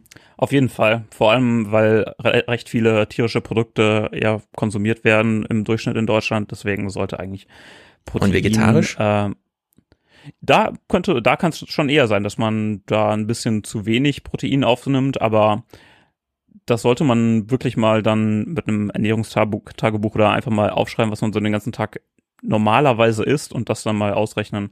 Klar, ähm, also bei der, äh, bei, bei den Proteinen kommt es auf die Bioverfügbarkeit an. Das ist da das große mhm, Schlagwort. Das? ist, ähm, Proteine bestehen aus Aminosäuren ja. und alle ähm, Aminosäuren braucht der Körper und da gibt es essentielle Aminosäuren, die der Körper nicht herstellen kann. Die muss er von außen zuführen. Und ähm, da braucht man halt das richtige Verhältnis von äh, allen Aminosäuren zueinander, mhm. damit quasi ein volles Protein für den Körper da ist. Und er hat ja jetzt diese Molke-Proteine genannt. Äh, genau, das ist halt ein Molke-Protein ist quasi ein nagel mich nicht drauf fest, aber ich, das müsste so ungefähr ein, ein, eine Bioverfügbarkeit von 100 haben. Also das, da sagt man von 100 ist dann halt ein vollkommenes äh, Protein, was ich offen zunehme und das kann der Körper dann äh, voll benutzen, um mhm. daraus körpereigene ähm, Zellen zu bauen. Und wenn man jetzt die ähm, Proteine... Wie viele Proteine musst du äh, warte, Jenny, das können wir gleich. Das ist nämlich auch interessant. Aber vorher noch äh, zu dieser Verfügbarkeit von Proteinen. Er hat jetzt diese Molke genannt, wo du meinst, das wird wahrscheinlich zu 100 Prozent verarbeitet, wenn man jetzt so Hülsenfrüchte und diesen ganzen Schnickschnack, den man so, wenn man vegetarisch äh, unterwegs ist, wie sieht's da aus? Genau, da muss man dann halt mischen. Zum Beispiel ähm, Erbse und Reis, ist, da braucht man dann in einem Verhältnis von 60 zu 40, glaube ich, war das, um ein vollständiges ähm, Aminosäureprofil zu haben und halt verschiedene ähm, verschiedene Gemüse zusammengemixt sind dann ergeben dann auch am Ende des Tages wieder ein vollwertiges mm. Protein. Ähm, okay. das ist aber auch viel fachsimpel. Im Prinzip ist es auch nicht so wahnsinnig äh, problematisch. Also, Wahrscheinlich kann man die auch so kaufen, oder? Dass sie schon entsprechend gemixt sind. Ja, ich glaube schon. Da gibt's ja. so, so, so Kombi-Dinger, ja. Genau, aber, aber da äh, ist ähm, mir aufgefallen, im Vergleich zu den Molkeproteinen sind die aus Hülsenfrüchten und Erbsen und wie auch immer Soja zusammengemixten immer wirklich doppelt so teuer oder mehr, was die äh, Masse an Protein, die man, das sind ja immer diese großen Container irgendwie. Also da muss man schon, wenn man da in die Richtung mitdenken möchte und irgendwie sozusagen ne, in die vegetarische Richtung geht, dann wird's auch teuer. Weil, und das ist eben diese Frage der Menge, sein Tipp sind so zwei Gramm pro Kilo Körpergewicht. Das hieße bei ihm so 160 Gramm Proteine am Tag. Und das ist ja wohl mal wirklich ja, das viel. kann man also das kann man nicht äh, über die normale Ernährung schaffen, ne? Aber das ist auch nicht ähm, das, was zum Beispiel von der DGE empfohlen wird. DGE, Deutsche Gesellschaft für Ernährung. Ja. Äh, die machen so die ähm, die Zufuhrmengen ähm, die empfohlen werden. Und ähm, normalerweise wird 0,8 Gramm pro Kilogramm Körpergewicht gerechnet. Mhm. Ähm, das, das sieht die DGE als vollkommen ausreichend ähm, an. Jetzt für Profisportler war jetzt, glaube ich, letztens äh, sind da die Werte raus, äh, haben sie rausgegeben. Die sind dann im Bereich von 2, 2,2 oder so. Mhm. Aber ähm, ich würde auf jeden Fall sagen, wenn man so 1,2 maximal 1,4 ja. oder so pro Kilogramm Körpergewicht rechnet am Tag, dann ist man super gut mit Protein versorgt und dann braucht man, hat man gar kein Problem mehr. Ja, also wenn man Eigentlich den, schon bei einem Gramm nicht mehr. Genau, entscheidend sind sie ja für den Muskelaufbau oder die Muskelstraffung. Und wenn man den Körper nicht dafür nutzt, äh, den dann auch wirklich zu verbrauchen, dann werden die einfach wieder ausgeschieden. Ne? Dann hätte man im Grunde, wie äh, Jan Frodeno immer sagt, der sich nur wie er sagt, nur durch Proteine ergänzt, den Rest ernährt er sich so, aber mit dieser äh, Mittelmeerdiät, äh, dass er sozusagen alles, was ansonsten man sich reinstopfen würde, würde einfach durchlaufen. Also man würde dann teures Urin, das war sein Zitat, produzieren, außer bei den Proteinen, da achtet er auch ein bisschen drauf. Und äh, ich meine, er jetzt mit zwei Gramm pro Kilo Körpergewicht. Arnold Schwarzenegger hat mal in so einer Doku gesagt, er hat sich jeden Tag 250 Gramm reine Proteine reingehauen. Also es waren dann auch nicht drei Shakes am Tag, sondern fünf. Also da braucht man echt viel und auch in den Vorlesungen hat er das dann live gemixt, also geschüttelt, während die Vorlesung lief und hat sich das dann reingehauen, sodass er am Tag auf 250 Gramm Proteine kam, um dann diesen Muskelberg da aufzubauen. Ich hätte mal eine Frage. Ich hatte während der Ausbildung Kolleginnen, die sollten abnehmen, also das war ärztlich vorgeschrieben. Und haben dann solche Shakes zu sich genommen. Sind das auch Proteinshakes? Helfen die beim Abnehmen oder? Ja, also das sind dann nicht reine Proteinshakes, sondern da gibt's so eine, ähm, eine ganz, ganz, ganz spezielle Formulatur, die man da drin hat, um quasi eine vollwertige Ernährung irgendwie zu simulieren in einem Shake, damit du einfach nur diese Shakes zu dir nimmst und ansonsten gar nichts mehr brauchst, ne? Ja. Genau, die sind auch äh, medizinisch abgenommen und die werden halt auch zur Therapie bei Übergewicht oder wenn Leute vor einer OP schnell abnehmen müssen und solche Sachen werden die dann eingesetzt. Ne? Gibt's auch bei uns im Supermarkt äh, auf 500 Kalorien abgemessen, flüssig, so ein bisschen knapp weniger als ein Liter und dann steht da drauf, this is food. Also das ist eine eine Ernährung, also ein Mittagessen und dann kann man sich das, das irgendwie gesund. einhauen. Es ist jedenfalls nicht grob ungesund, sondern da steckt ja erstmal alles so drin. Es ist halt. Das, das ist halt quasi, um dich möglichst schnell wieder zu einem Normalgewicht zu bringen, ohne äh, quasi zu viel Verluste irgendwo zu haben. Ne? Aber so richtig gesund würde ich nicht sagen, dass es ist, weil äh, gesunde Ernährung ist so unfassbar komplex, dass wir auch in der Ernährungswissenschaft einfach nicht genau wissen, was äh, richtig gesunde Ernährung ist. Mhm. Vor allem, weil wir auch äh, noch ganz viel nicht, nicht kennen. Da, ja. da kommen wir dann hinterher später bei meinen Clips auch noch so ein ja. bisschen zu. Und also die, die, die Anzahl an sekundären Pflanzenstoffen, die in, in Gemüse und Obst drin ist, da kennen wir nur einen ganz, ganz kleinen äh, Prozentbereich und wissen noch gar nicht genau, was das alles überhaupt mhm. im Körper macht. Deswegen, ja, glaub, also deswegen wüsste ich nicht, warum man äh, jetzt sagen sollen könnte, man nimmt so einen Shake, da machen wir halt die Makronährstoffe, äh, Makronährstoffe, Kohlenhydrate, Fette, Proteine rein, ähm, so dass wir denken, dass das alles ähm, vernünftig mhm. ist. Mikronährstoffe werden natürlich auch noch zugesetzt, Magnesium, Calcium, Zink, ja. Eisen und so weiter. Omega und so fort, 3, ne? das berühmte Omega 3. Ganz wichtig. Aber, aber ich sag mal, das sind dann halt irgendwie so 40 Zutaten, die da drin sind.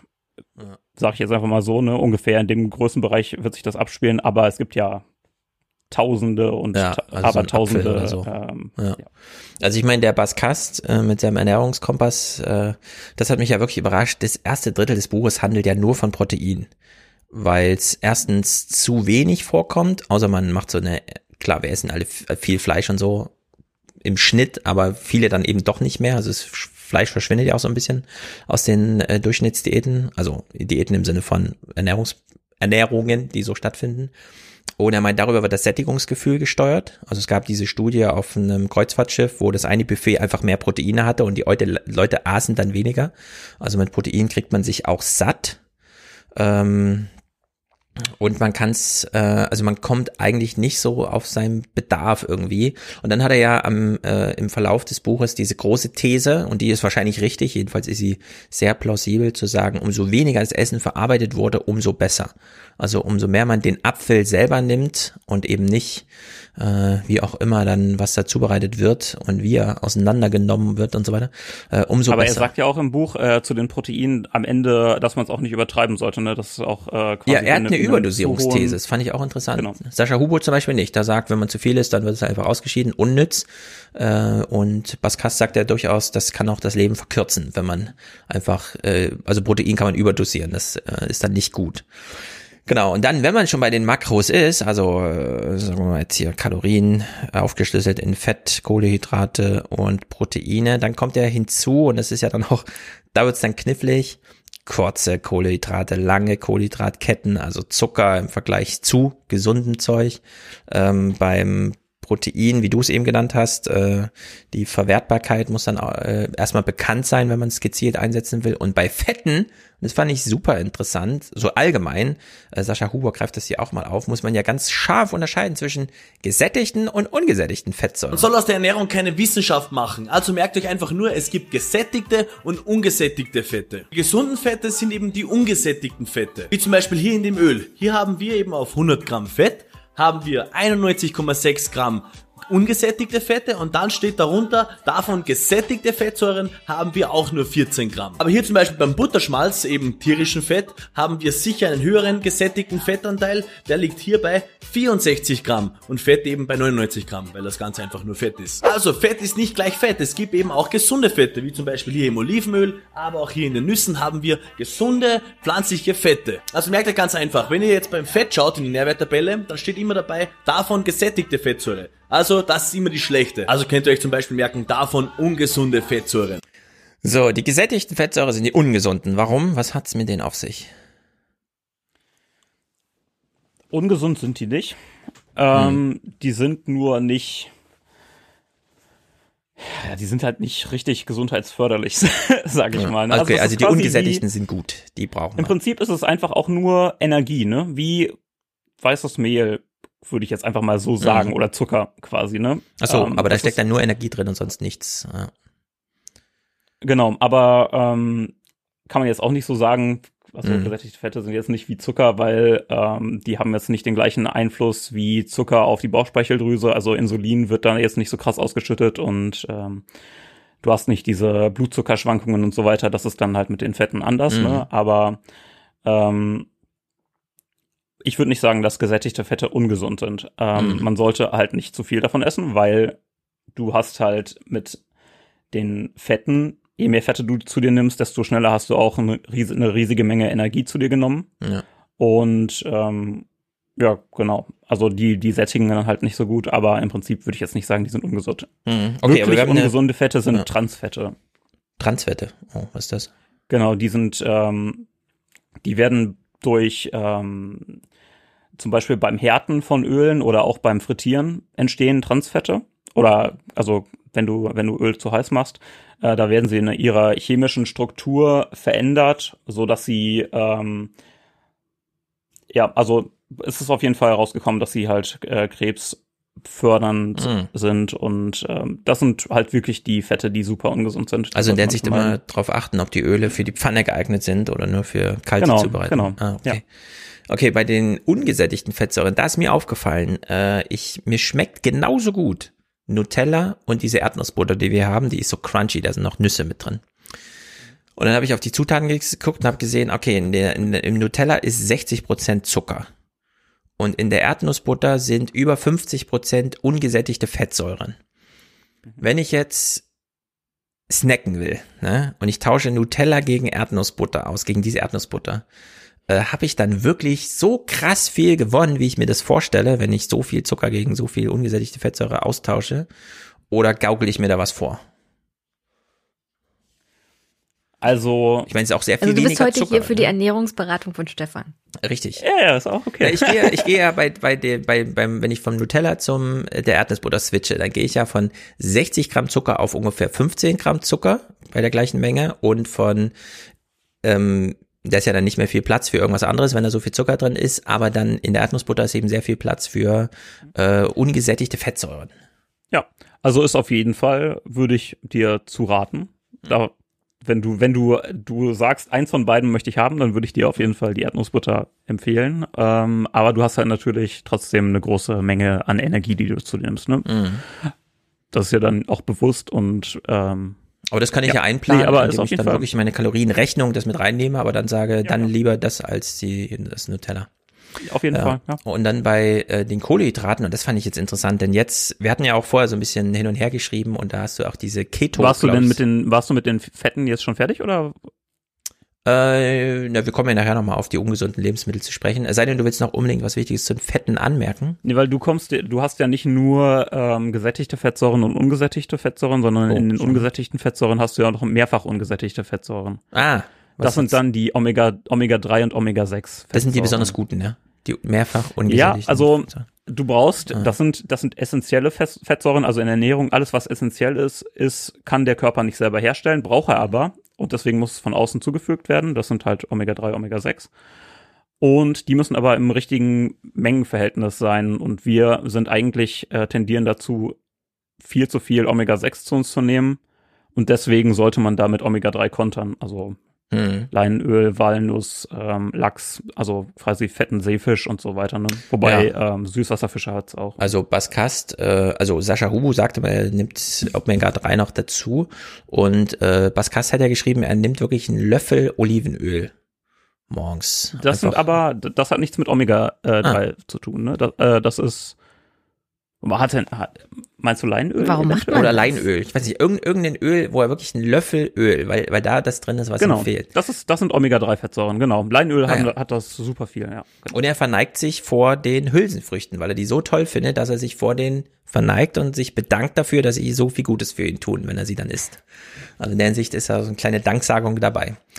Genau, da kommen wir später auch nochmal mehr zu. Genau, so, also ich will nicht weg von den Fetten, sondern ich will es nochmal strapazieren, ähm, denn wir hatten auch über diese Keto, heißt die, glaube ich, Diät gesprochen, wo man nicht nur die Ernährung, sondern den ganzen Stoffwechsel auf Fett als Energielieferant umstellt, weil wir haben uns ja in dieser westlichen Hemisphäre, in der wir leben, sehr auf Kohlehydrate, also Mehl, und dann eben verarbeitet Nudeln und so weiter, den ganzen Kram äh, spezialisiert.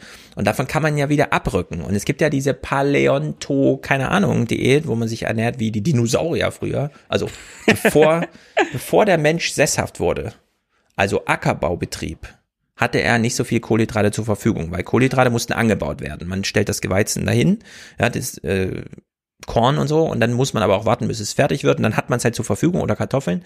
Während man, wenn man Jäger und Sammler ist, dann jagt man halt das Tier, das besonders viel Fette enthält und so weiter. Das steckt gar nicht, also im Jagen und Sammeln stecken nicht so viel Kohlehydrate drin, im Sessenhaftsein aber doch. Und in den 300.000 Jahren Menschheitsgeschichte sind wir eben nur die letzten ein Prozent sesshaft und haben Kohlehydrate, während wir noch eigentlich einen Körper haben, der sehr gut Fette verstoffwechseln kann. Deswegen speichert er ja auch sehr gut Fette, oder? Kann man das so sagen? Dass das noch ja, so vor allem ist er auch darauf aus, dass er Proteine. Genau, er braucht diese Proteine und die Fette und die werden halt durch Tiere und so gut geliefert und durch äh, Getreide nicht so. Ist das eine Geschichte, die man so erzählen kann oder? Ja, wir wissen, also man weiß es nicht so genau. Ja, also das finde ich immer sehr gut, dass man so wenig noch, also über ja, also man kann es auch nicht mehr herausfinden, wie es früher war. Also hm, ja, das stimmt. Wie genau sich irgendwo in der Steinzeit Leute ernährt haben, ja. ist super schwierig zu sagen. Also Genau, die man weiß nicht wie, nicht, wie viel haben die sich von Früchten, wie, wie waren die verfügbar, Wurzeln und so weiter und so fort. Ne? Das ist ja dann auch quasi pure Stärke und somit hm. ähm, Kohlenhydrate und das ist total schwer zu sagen. Ja, ich bin Chat, immer wieder davon überrascht, ja. wie unverträglich Milch auf der Welt ist. Ja, in Asien ist äh, ja, Asien, Laktose Afrika. ganz schwierig. Ja.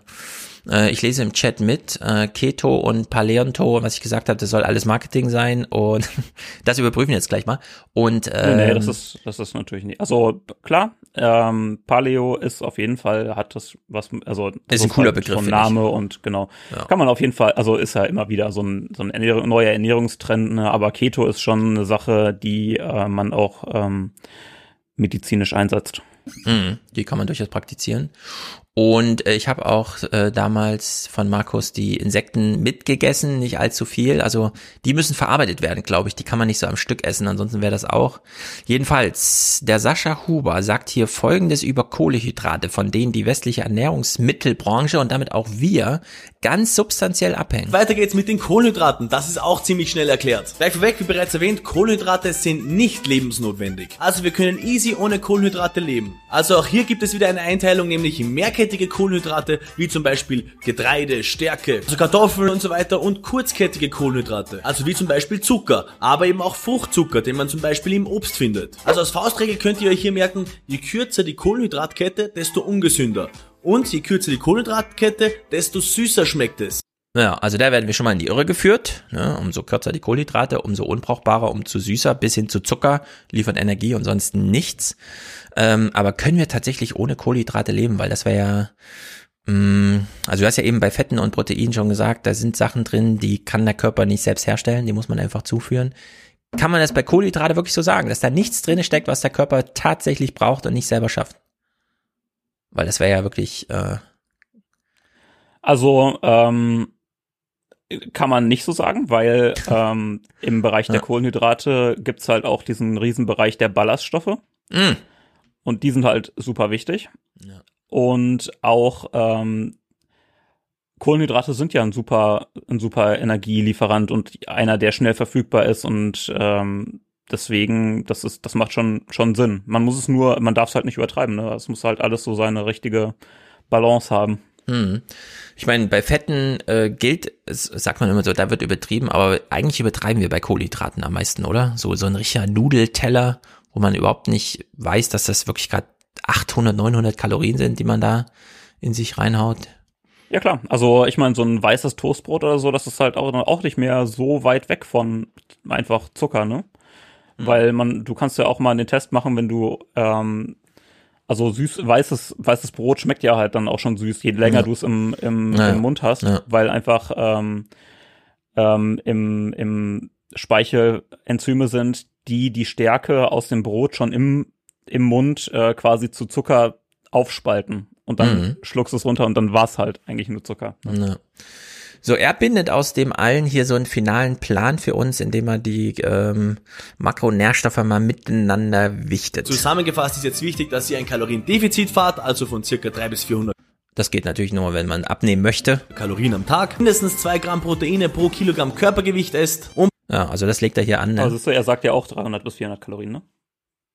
Genau, und äh, warte, wir hören noch mal, weil das fand ich, also es ist ja ausgelegt auf Fahrtendefizit, denn ihr wollt ja abnehmen und gleichzeitig hat er dann zwei Gramm Protein Wichtig, pro dass ihr ein Kaloriendefizit fahrt, also von circa 300 bis 400 Kalorien am Tag, mindestens zwei Gramm Proteine pro Kilogramm Körpergewicht esst und also kann man das kombinieren, jemanden, der abnehmen möchte, den Tipp geben, aber dann, es hieß ja für mich irgendwie 200 Gramm äh, Proteine am Tag, ja. Gleichzeitig mit einem Abnehmwunsch. Also lässt sich das so kombinieren, da könnt ihr ja nichts anderes mehr essen. Also die, Na, die Energie Proteine. muss ja irgendwo hin. Das ja, aber alles.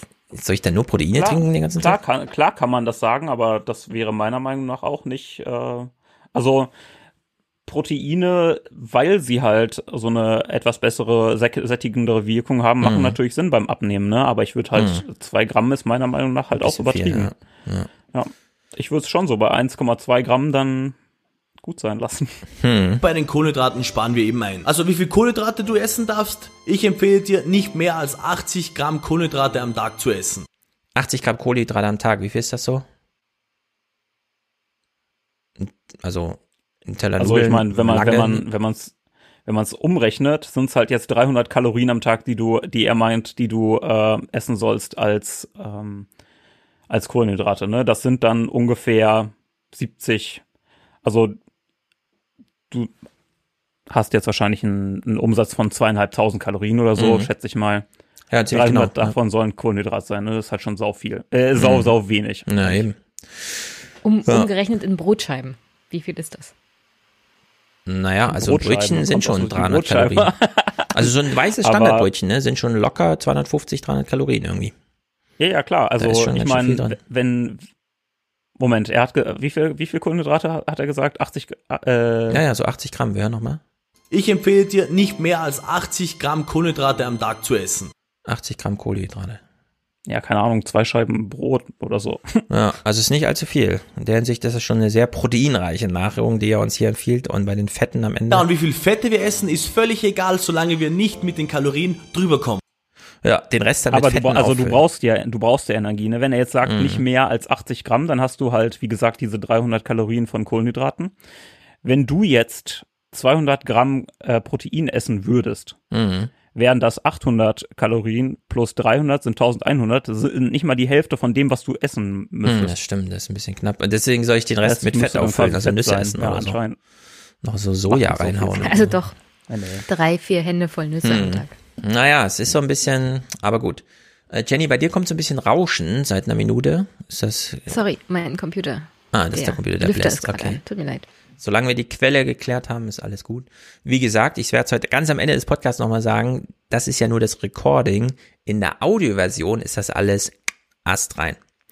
So, Zucker. Über Zucker müssen ja, wir mal Ich entschuldige mich hier an der Stelle beim Chat und bei den Live-Zuschauern. Nein, lass ruhig rauschen. Ich wollte nur wissen, der, ob wir wissen, was die Quelle ist. Der Computer ist gerade dabei, nicht. Kalorien abzubauen. Ah, sehr gut, sehr gut, sehr gut. Dann soll er das mal machen. Zucker.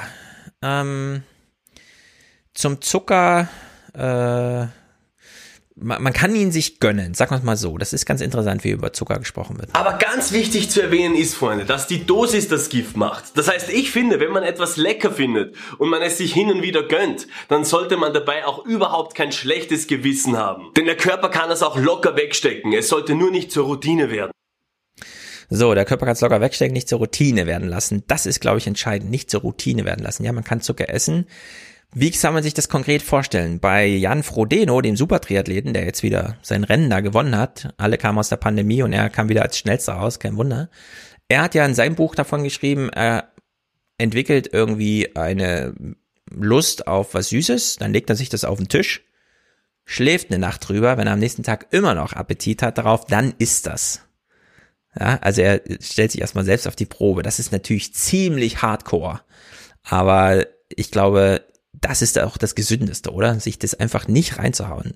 M möglichst zu vermeiden, reinen Zucker zu essen. Also alles, was wir ja, ohne genau, zugesetzter Zucker. Süßigkeiten ja, genau. und so weiter. Also ich meine, da ist halt auch Zeug. mit der Plan die Planetary Health Diet ist mhm. da auch nicht weit weg von der DGE, dass die machen das ungefähr, ist ungefähr gleich so die Menge an Zucker, die man da essen sollte und auch die WHO, die ist dann nochmal drunter unter der DGE-Vorgabe. Ja. Und ich meine, das ist so hier sieht man es da unten halt ganz am, der, das weiße bisschen da unten, das ist ja. Zucker. Ja, das ist, ich schätze mal so zwei Prozent, drei Prozent oder so von so einem ja, Tagesding. auf jeden Fall ganz schön, ganz schön wenig. Die Hälfte ist Gemüse, Pilze, Knoblauch, Zwiebeln, Tomaten und der ganze Kram Apfel. Jenny? So viel Grünzeug. Ähm, jetzt habe ich mal eine Ernährungsfrage. Du fragst die ganze Zeit, wie wirst du gesünder? Jetzt frage ja, ich mal. Ja, ja, ich trinke meinen Tee grundsätzlich nur mit Honig. Ist das besser, als wenn ich da Zucker oder Braunzucker reinhaue? Mhm. Nee, nee, ist, ist nee, kein Unterschied. Honig ist reiner Fruchtzucker, oder? Was ist ja, Honig eigentlich? sehr viel, ja, ja, auf jeden Fall. Ja. Wie ist es aber besser als industrieller Zucker? Eigentlich, also ich muss fast sagen, ich glaube. Oh, oh jetzt werden die Weltbilder Echt? zertrümmert hier. Ich ja, fange mich an zu weinen. schon. also es ist überhaupt nicht schlimm. Ne, sobald du, also solange du Normalgewicht hast, ist es dann, also ist doch kein Problem, wenn du deinen Tee mit einem mit Honig trinkst, aber die Vorstellung, dass eventuell der Honig gesünder ist, ist auf jeden Fall nicht, nicht so. Nee. Mhm. Im Prinzip ist auch eigentlich, es geht, also die Fructose ist ja noch mal, eigentlich noch mal schlechter als überhaupt äh, normaler Zucker. Oh mein Gott. Ähm, hm. Okay, Frage beantwortet, Jenny, oder willst du noch mehr hören? Ich fange an zu weinen.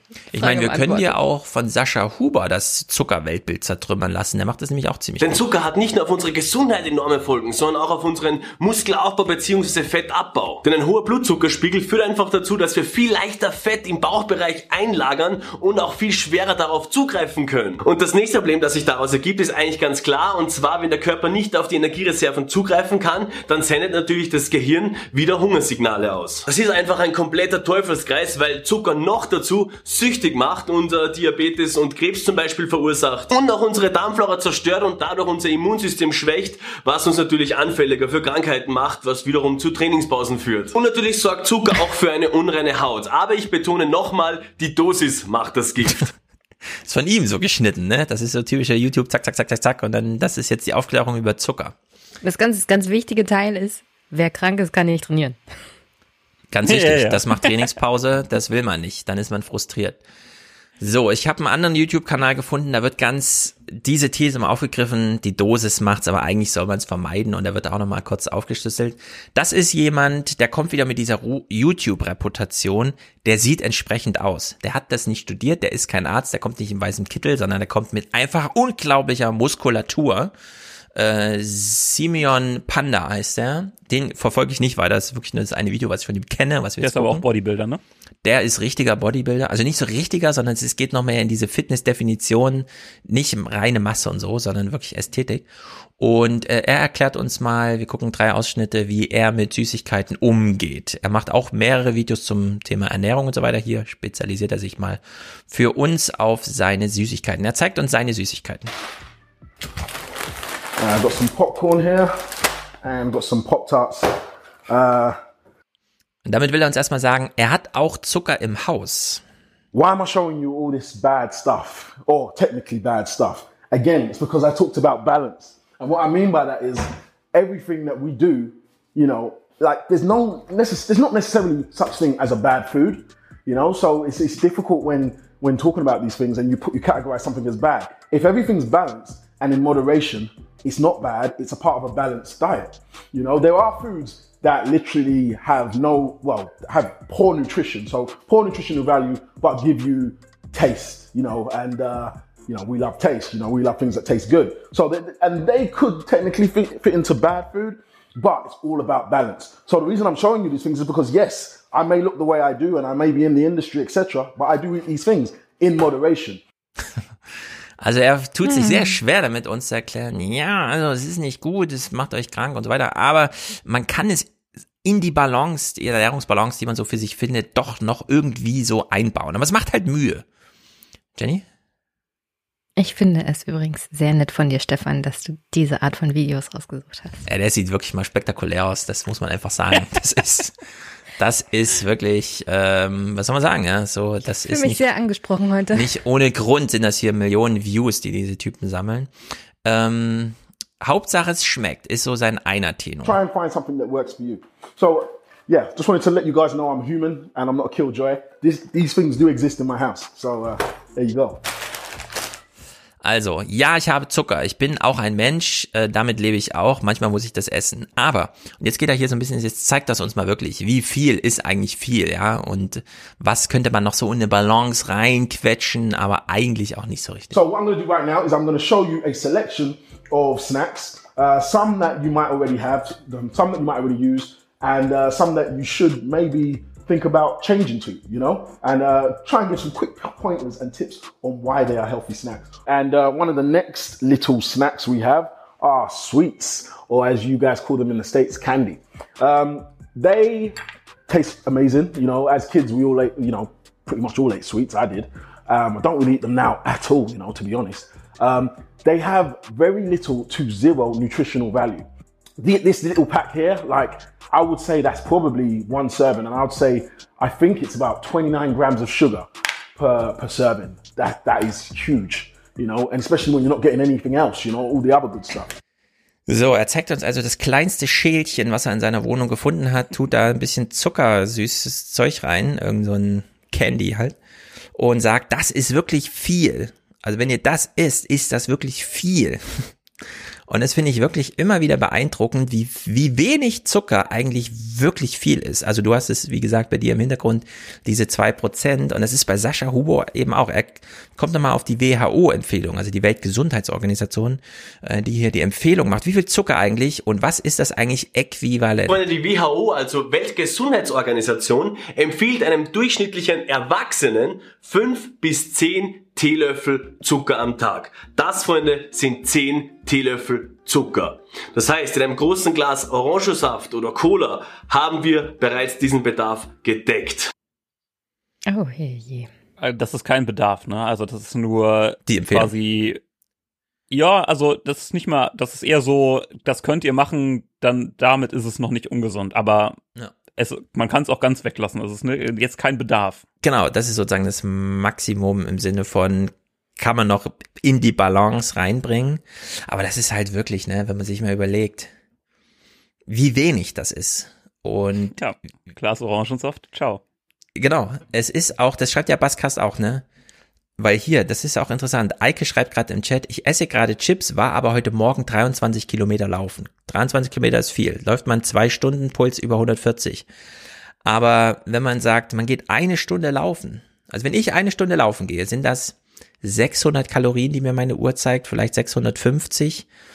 Das ist ein Stück Kuchen oder sowas, ne? Also man kann jetzt nicht wirklich das aufrechnen und sagen, ich esse jetzt ein extra Essen oder so, sondern der Sport schlägt sich fast nicht nieder. Also der gibt einem fast nichts an Ernährungsbenefits im Sinne von, ja, wenn man das so, wenn man das so ausgleicht und wenn man das bei Zucker konkret sieht, ja, das ein Glas Orangensaft und ich meine, wie schnell ist ein Glas Saft getrunken, ja, dass damit schon der ganze Zucker Tages und zwar nicht Bedarf, das hast du eben richtig gesagt, sondern sozusagen die Maximalgrenze für danach wird's wirklich huge, wie Simeon da gerade sagte. Das ist bei Zucker doch immer, immer wieder beeindruckend und entsprechend scharf kritisiert das auch, oder er sagt es auch, Sascha. Schlechte Kohlenhydrate, wie zum Beispiel Zucker, fördern die Entstehung der häufigsten Todesursache. Beispiel Bluthochdruck, hohe Blutfettwerte, hohe Harnsäurewerte, Diabetes, aber auch Fettleber und vieles, vieles mehr. Ihr werdet sterben am zu vielen Zucker. Wir werden alle irgendwann sterben. Aber an Zucker stirbt man Aktuell relativ ist die sicher. Gefahr sogar noch größer wegen der Pandemie. Dass wir früher sterben? Keine Ahnung, Skripper ist erstmal ausgerottet. Long-Covid? Vorhin wissen wir noch Grippe ist erstmal ausgerottet. Also in der Hinsicht äh, Zucker, Zucker, Zucker. Und jetzt äh, gucken wir Sascha Huber Clips. Er hat ein, also er hat ganz viele, äh, viele witzige Videos, wie zum Beispiel, ich esse jetzt mal drei Döner und zeige euch, was das mit mir macht. Oder heute mal 10.000 Kalorien, ja. Und dann fährt er zu McDonalds und bestellt sich da 20 Cheesecakes, äh, Cheeseburger und haut die sich alle rein. Und am Ende des Tages steigt er dann doch nochmal um auf seine gesunden Haferflocken mit irgendwas, um die restlichen 3.000 Kalorien sich da reinzuhauen. Und er hat hier ein ganz witziges Video gemacht über die 10 ungesündesten Lebensmittel. Und die gehen wir mal durch, weil ich fand das ganz interessant. Wir können auch überlegen, was fehlt. Äh, ich kann es ja mal nennen. Er nennt gleich Softdrinks, Frühstücksmüsli, Tiere, Fruchtjoghurt, Fertiggerichte, Alkoholsüßigkeiten, Dressings und Soßen, Sonnenblumenöl, Fastfood und ja, kann man ja, wir, wir, wir gucken auch auf Vollständigkeit. Ähm, wir fangen aber an mit einem Clip, der 00 heißt, bevor es hier losgeht. Keine Ahnung warum. Äh, wir gucken mal. Ah ja, es, geht- es geht nochmal um Sixpack. Wir wollen uns natürlich einstimmen darauf, worum geht's eigentlich. Ja, Freunde, wie geht's euch? Ich habe gut. Hallo und herzlich willkommen in einem neuen Video von mir. Und zwar, Freunde, heute zeige ich euch 10 Lebensmittel, die ihr auf jeden Fall vermeiden sollt, wenn ihr ein gutes, definiertes Sixpack aufbauen wollt, beziehungsweise Fett verlieren wollt. Aber vor allem auch, wenn ihr lange und gesund leben wollt, das ist noch viel wichtiger, Freunde. So, Sixpack aufbauen, lange leben, ja, das ist sehr gut. Genau, das wollen wir alle. Ist da unten in dem, Irgendwie in dem, ich den in dem Typen. Smartphone ist Stefan warum. Schulz drunter unter dem unter dem Sixpack. Also ja, ja, das ist hier gut. von Google Meet eingeblendet, genau. Hast, Ja, hast, ja. Du ihm, hast du ihm geschickt? Nein, nein, das ist Sascha Huber, der da eingeblendet wird. Sein Instagram-Ding da bums. Stefan, so, du bist eingefroren. äh, das stimmt. Meine Kamera hängt. Oh nee, das tut mir sehr leid. Ich weiß äh, nicht genau, was ich jetzt machen soll. Deswegen. Äh, sorry, ich dachte schon, das ist mein Internet. Ist in Nein, Ordnung. äh, nee, es ist auch nicht das Internet. Es ist tatsächlich meine Kamera einfach. Also ich bin jetzt auch im Video leider eingefroren. Vielleicht hängt sich's gleich von alleine, enthängt sich's gleich von alleine wieder. Könnt ihr Aber damit leben, wenn ich eingefroren Das ist schon bin? mal vom Vorteil. Ja, ihr könnt damit leben, ne? Ja. ja. Ihr hört mich ja, okay, sehr gut. Also, es geht los mit Softdrinks. Wir starten direkt los mit Lebensmittel Nummer eins und zwar Softdrinks. Freunde, dieses Glas hier hat 400 Milliliter. Wenn ich dieses Glas hier mit Cola füllen würde, dann würde das 42,4 Gramm Zucker entsprechen. So, Softdrinks. Bitte nicht eure Kalorien schon vertrinken, ist, glaube ich, so ein ganz wichtiger das wird, glaube ich, unterschätzt, oder? Wie viel Leute tatsächlich ihre Soft. Das ist eigentlich das Schlimmste. Ja, Kalorien einfach vertrinken. So ein Glas also Cola. Mit Abstand das Schlimmste. Ähm, Softdrinks, ja. Ja, und da gibt's äh, auch von einem anderen, jemanden, der hat auch so Transformation-Videos gemacht, also von ganz schlank zu ganz dick und wieder zurück und so weiter. Will Tenner, Tennyson heißt er, äh, ein Video mit 2,6 Millionen Views, also wirklich äh, astronomisch viel, um hier nochmal aufs Getränkeproblem hinzuweisen. Tip number four is to don't drink your calories. I get absolutely amazed when I see people slamming juice, slamming pop, slamming alcoholic beverages when they're trying to lose body fat. What do you think is more filling, 280 calories of orange juice or 280 calories of a chicken breast? Drinking your calories is a really good way to overeat. Try choosing things like Zevia, which is like a zero calorie pop, sparkling water, black coffee, herbal teas, even just water. The main driver of fat loss is being in a calorie deficit, and drinking your calories is not the best way to do it. Ja, so ist es wohl. Vertrinkt nicht eure Kalorien. Ich versuche jetzt mal das Kabel aus meiner Kamera rauszuziehen und dann einfach wieder reinzustecken. Vielleicht nützt es was. Jetzt habe ich noch nicht mal mehr die Ausrede, dass ich meinen Tee trinken kann mit Honig. Und wenn er kalt ist im Sommer. Erstaunlich, ich trinke erstaunlich wenig von diesen Softdrinks und habe immer diesen Tee bei der Hand. Und jetzt hast du mir erzählt, dass das auch viel zu viel Zucker ist. So ein Mist. Ja. so ein ja. Mist. Eike Christian hat auch gefragt, ob Cola Zero gesund oder zumindest gesünder ist. Also gesünder ist es. Wie viel weniger Zucker hat Cola Zero? Ja, ich wahrscheinlich ungefähr 100 Prozent, aber ja, ähm, also da liegt auf ja, jeden Fall was Coke Dramatisches Zero ist mit Sicherheit. Wenn man es unbedingt mal braucht, äh, dann bestimmt besser als eine normale Cola, aber ähm, hm. würde ich auch nicht zu, zu raten, jetzt den ganzen Tag nur Cola, Cola Zero zu trinken. Ah, zweites Ding, was er hier nennt, Sascha Huber, Frühstücksmüsli. Da denkt dann bestimmt auch einer, Mist. Und weiter geht's mit Lebensmitteln. Moment kurz. Mhm. Da geht's dann übrigens um den süßen Geschmack und dass das Gehirn da so ein bisschen verwirrt wird und äh, das ist auch alles nicht so gut mit den Süßstoffen. Mhm. Aber ist auf jeden Fall besser, als sich die ganze Zeit ständig äh, Zucker reinzuhauen. Ja. Und weiter geht's mit Lebensmittel Nummer zwei und zwar Frühstücksmüslis. Die sehen oft sehr ja, gesund aus, sehr lecker aus, Erdbeer-Schokomüsli. Da glaubt man erstmal gar nicht hier durch die ganzen Erdbeeren, dass man da so viel Zucker drin hat. Und genau das ist das Problem, denn wir haben hier bei einer 150 Gramm Portion 37 Gramm Zucker drin. Hm, Müsli morgens besteht quasi nur aus Zucker. Über Zucker haben wir gesprochen. Aber das ist doch wirklich immer also ich meine, nach der WHO-Empfehlung und so weiter, ne? Wie kann das überhaupt sein, dass sich die äh, Frühstücksmüsli-Lobby hier so einen Platz gesichert hat? Aber wie kommt man auf die Idee, dass wenn in dem Frühstücksmüsli Schokolade ist, er hat ja gerade Erdbeerschokolade gesagt, ja, ja, ja. dass das nicht ungesund sein könnte in Sicht von zu viel Zucker. Ja, es ist. Ja, es geht da halt hauptsächlich um diese, ich weiß nicht, im Englischen heißt das, glaube ich, Granola. Ich weiß gar nicht, wie man das auf Deutsch nennt, diese zusammengeklebten, krossen Stückchen an Müsli, ne? Das ist halt, wird halt mit Zucker zusammengehalten mhm. und deswegen ist es halt, also da kommt es halt her, ne? Ja. Auf Platz drei, das ist natürlich, liegt irgendwie nah, das muss in die Liste rein. Und drittes Lebensmittel, Freunde, und zwar Fleisch aus Massentierhaltung. Damit die Tiere wie zum Beispiel Hühner, Schweine oder Kühe schneller wachsen und sich so eben mehr Fleisch verkaufen lässt, stopft man sie mit Hormonen und Medikamenten zu. Und diese Hormone und so weiter werden natürlich vom Tier aufgenommen und wir essen es dann. Und ich denke, das wollen wir auf jeden Fall vermeiden. Ja, er selbst lebt nicht vegetarisch, sondern er hatte dann auch Kai Pflaume mal da für dieses Ehrenpflaume-Ding und da haben sie äh, Schnitzel gemacht von Schweinen, die sie kannten. Also wo sie richtig zu ihrem Dorf, da lebt er da irgendwo auf dem Dorf, äh, zu ihrem Fleischer gehen, zu ihrem Schlachter und da dann einfach das Fleisch geholt haben. Deswegen Tiere aus Massentierhaltung. Aber das ist ja eh immer ein richtiger und wichtiger Hinweis, den man da machen kann. Klar, also aber ernährungstechnisch sehe ich das jetzt anders. Ne? Klar, ähm, also es gibt auch äh, Nährstoffzusammensetzungen, die bei Bio-Fleisch oder auch Bio-Milch und so weiter äh, anders ist. Also die Fettzusammen Zuckersetzung in einer Biomilch ist ein bisschen günstiger als bei einer äh, Massentierhaltungsmilch, sage ich mal. Mhm. Ne? Ähm, aber dieser, also quasi der Satz, die werden mit Hormonen vollgepumpt und wir essen das dann, das ist halt Quatsch. Ne? Also wir Mhm. kriegen von den Hormonen nichts mehr mit. Ähm, aber natürlich ist das alles nicht zu befürworten und ähm, Mhm. man sollte das alles bio machen, schauen, also vor allem halt aus umwelttechnischen Gründen, aber Ja. ähm, gesundheitstechnisch nicht wirklich. Ich dachte, das vererbt sich so ein bisschen, diese, ähm, äh, vor allem diese Medikamente, die ja so viel dann auch mit äh, Resistenzen der, wie heißen sie, Dingsterbums äh, und so weiter. Das ist äh, multiresistente Keime. Ja, genau, dass das sich so ein bisschen dann doch Ja, aber das, das ist ja nicht ein Problem, dass du es zu dir nimmst, sondern dass, wenn du dann krank wirst, diese Hm. Keime mittlerweile nicht mehr resistent, also dann überresistent sind. Genau, das wäre ja anders, halt, das ne, die, das passiert oder? aber nicht übers Fleisch, ne? Das ist dann so. eher, ähm, das wird dann ausgeschieden und die Gülle hat dann halt diese Keime, Keime drin und die kommen Mhm. dann aufs Feld irgendwo und du nimmst es Ah. über Salat oder was weiß ich was auf, ne? Ah, aber über das Fleisch, ne? Passiert da nichts. Na gut, dann ist das über Bande gespielt. Also ist nicht so, Ähm, dass du die Keime aufnimmst und die sind dann resistent, sondern die sch schwirbeln in der Luft rum, so wie Mhm. Corona, und die sind schon Mhm. resistent.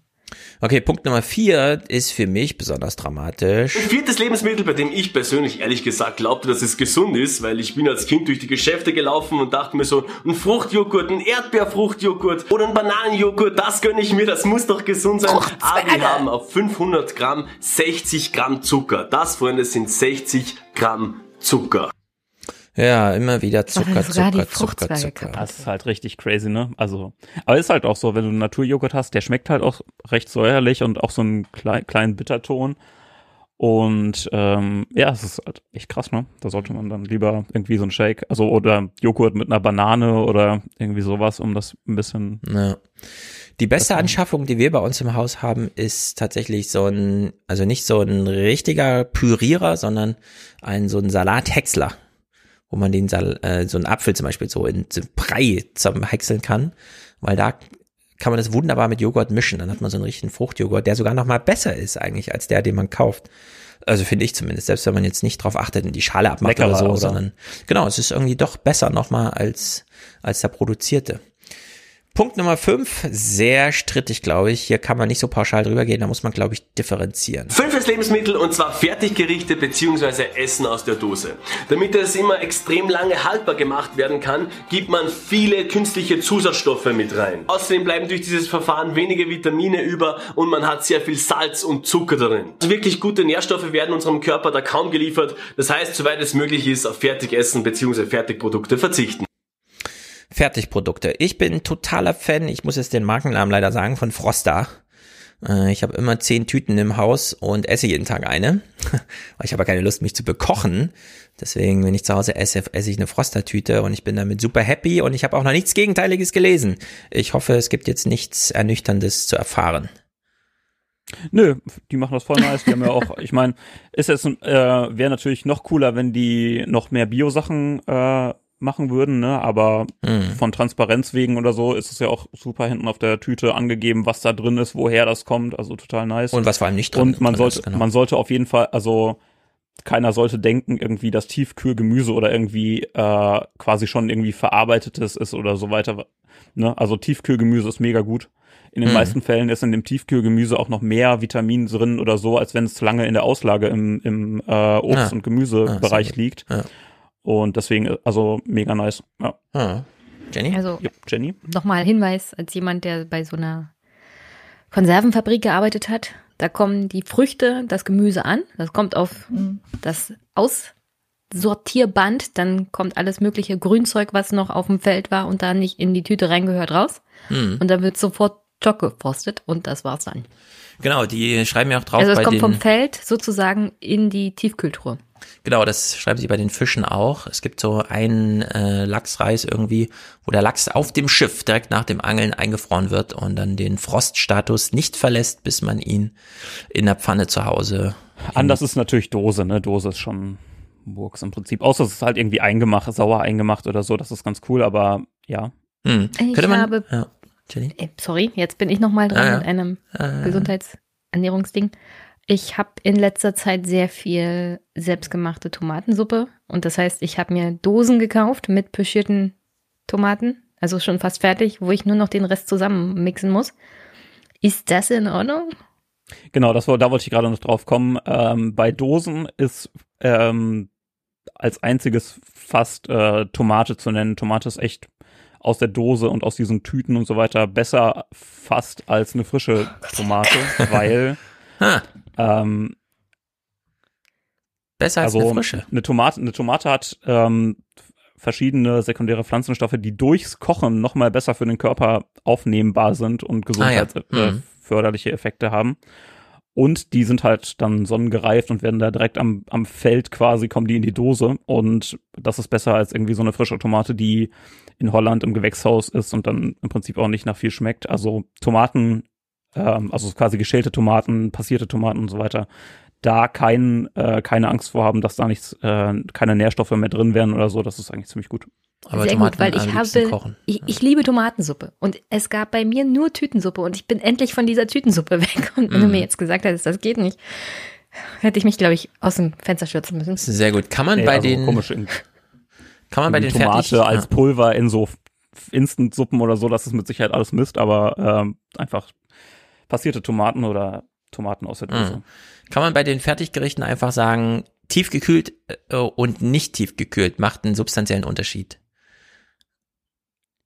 Weil Iglo und so, die kommen ja auch mittlerweile so mit ganz schön viel tiefgekühlten Zeug um die Ecke, also so Fertigzeug, wo man quasi nur noch in der Pfanne warm machen muss.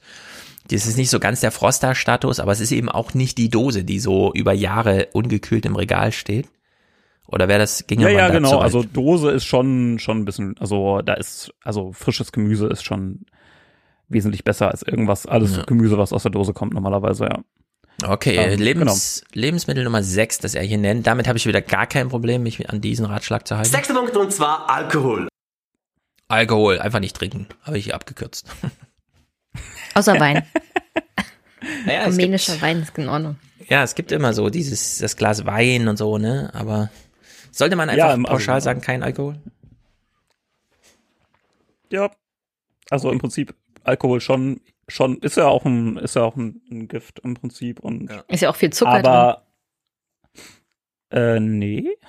Das ist also ein bisschen Restzucker. Je nachdem, ob wenn du einen ganz lieblichen hast oder so, klar, aber, oder so, ein, so eine Beerenauslese. Also du meinst jetzt Wein, aber es gibt ja auch verschiedene alkoholische Getränke, wo sehr viel Zucker drin ist. Ach so. Ja, gut, aber da wird, da wird, ja, genau, genau, ja, genau, genau. Ja, gut, da, das ist dann ein Cocktail oder so, da ist ja. nochmal Zucker extra noch. Das ist jetzt schlecht für Ole.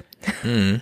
Ähm, Nummer sieben, äh, das kann aber, man, glaube ich. Ähm, ja. Alkohol hat, also ähm, so ein bisschen Alkohol hat keinen, keinen großen äh, Einfluss. Da, da gab es ja, also gibt es ja auch Studien, wo irgendwie dann sogar ein gesundheitsförderlicher äh, Aspekt mit drin ist oder so. Das hat Baskast auch in seinem Buch geschrieben. Aber ich würde schon eher sagen, kein Alkohol ist gesünder. Mhm. Ab und zu mal ein Glas Wein, auch kein Problem. Ja, da gilt wahrscheinlich das Argument beim Zucker in die Balance, aber dann äh, so moderat wie möglich und irgendwie, man kriegt's unter, aber Verzicht wäre wahrscheinlich besser. Weil ich jetzt letztens auch irgendwo eine Doku über diese Blue Zones gesehen habe und da war in Italien ähm, in diesem Dörflein da, wo die ganzen hundertjährigen leben, auch ein mhm. Mann, der jeden Tag äh, seinen Wein trinken geht. Und dann haben die ihn ja. gefragt, was so sein Geheimnis ist, wie so er so alt geworden ist. Und dann ist es natürlich ja. das Glas Wein gewesen, was natürlich, Jahre natürlich. alt gemacht hat. Ne? Na, ich, ich habe ja auch die Angewohnheit, kein Alkohol, wenn man alleine ist. Das hat mehrere Gründe. Aber ich zähle jetzt solche Versammlungen dann als sozusagen Podcast, na klar. Ja, ja, ja, genau. Soziale Gemeinschaft und dann könnte man mal ein Glas Wein trinken. Trink ruhig deinen Wein beim Podcasten, gar kein Problem. Aber es ja, gilt das gleiche wie Prost. bei Süßigkeiten, die hat er nämlich hier auch. Und siebter Punkt, nämlich Süßigkeiten. Der Vorteil bei Süßigkeiten ist natürlich, dass man bereits weiß, hey, da ist zu viel Süßes drin, da haben wir Zucker drin, dann äh, isst man auch bewusst meistens etwas weniger, wenn man es schafft. Das finde ich ein ziemlich gutes Argument, ehrlich gesagt. Wenn man Süßigkeiten isst, weiß man, also das ist jetzt gerade ungesund. Das ist bei sehr vielen Sachen, von denen wir eben so sprachen, Säfte und so weiter, eben wirklich anders so, ne? Also in der Hinsicht haben Süßigkeiten hier so einen Vorteil, dass man weiß, okay, ich esse jetzt drei Gummibärchen, aber das ist halt wirklich purer Zucker. Also da kann man sich nicht mehr schönreden. Wobei ich auch schon Geschichten gehört habe von Nimm zwei, ja, wurde ja vermarktet als besonders viele Vitamine für die Kinder und so. Oder Kinder war das, glaube ich, die, die äh, Kinderschokolade mit äh, extra Portion Milch und so weiter ver, vermarktet haben. Also da werden auch Eltern in die Irre geführt, aber eigentlich weiß man bei Süßigkeiten, das ist nicht gut. Das ist bei Lebensmittel Nummer 8 hier wieder ein bisschen anders. Lebensmittel Nummer 8 ah, und zwar Dressings und Soßen. Die sind sehr oft mit sehr viel Zucker vollgepumpt beziehungsweise auch mit Zusatzstoffen. Und sehr oft haben wir auch extrem viel Salz beziehungsweise gesättigte Fettsäuren darin, also auch diese so gut es geht vermeiden. Dressings und Soßen. Wie groß ist das Problem? Man löffelt das ja nur so ein bisschen drauf.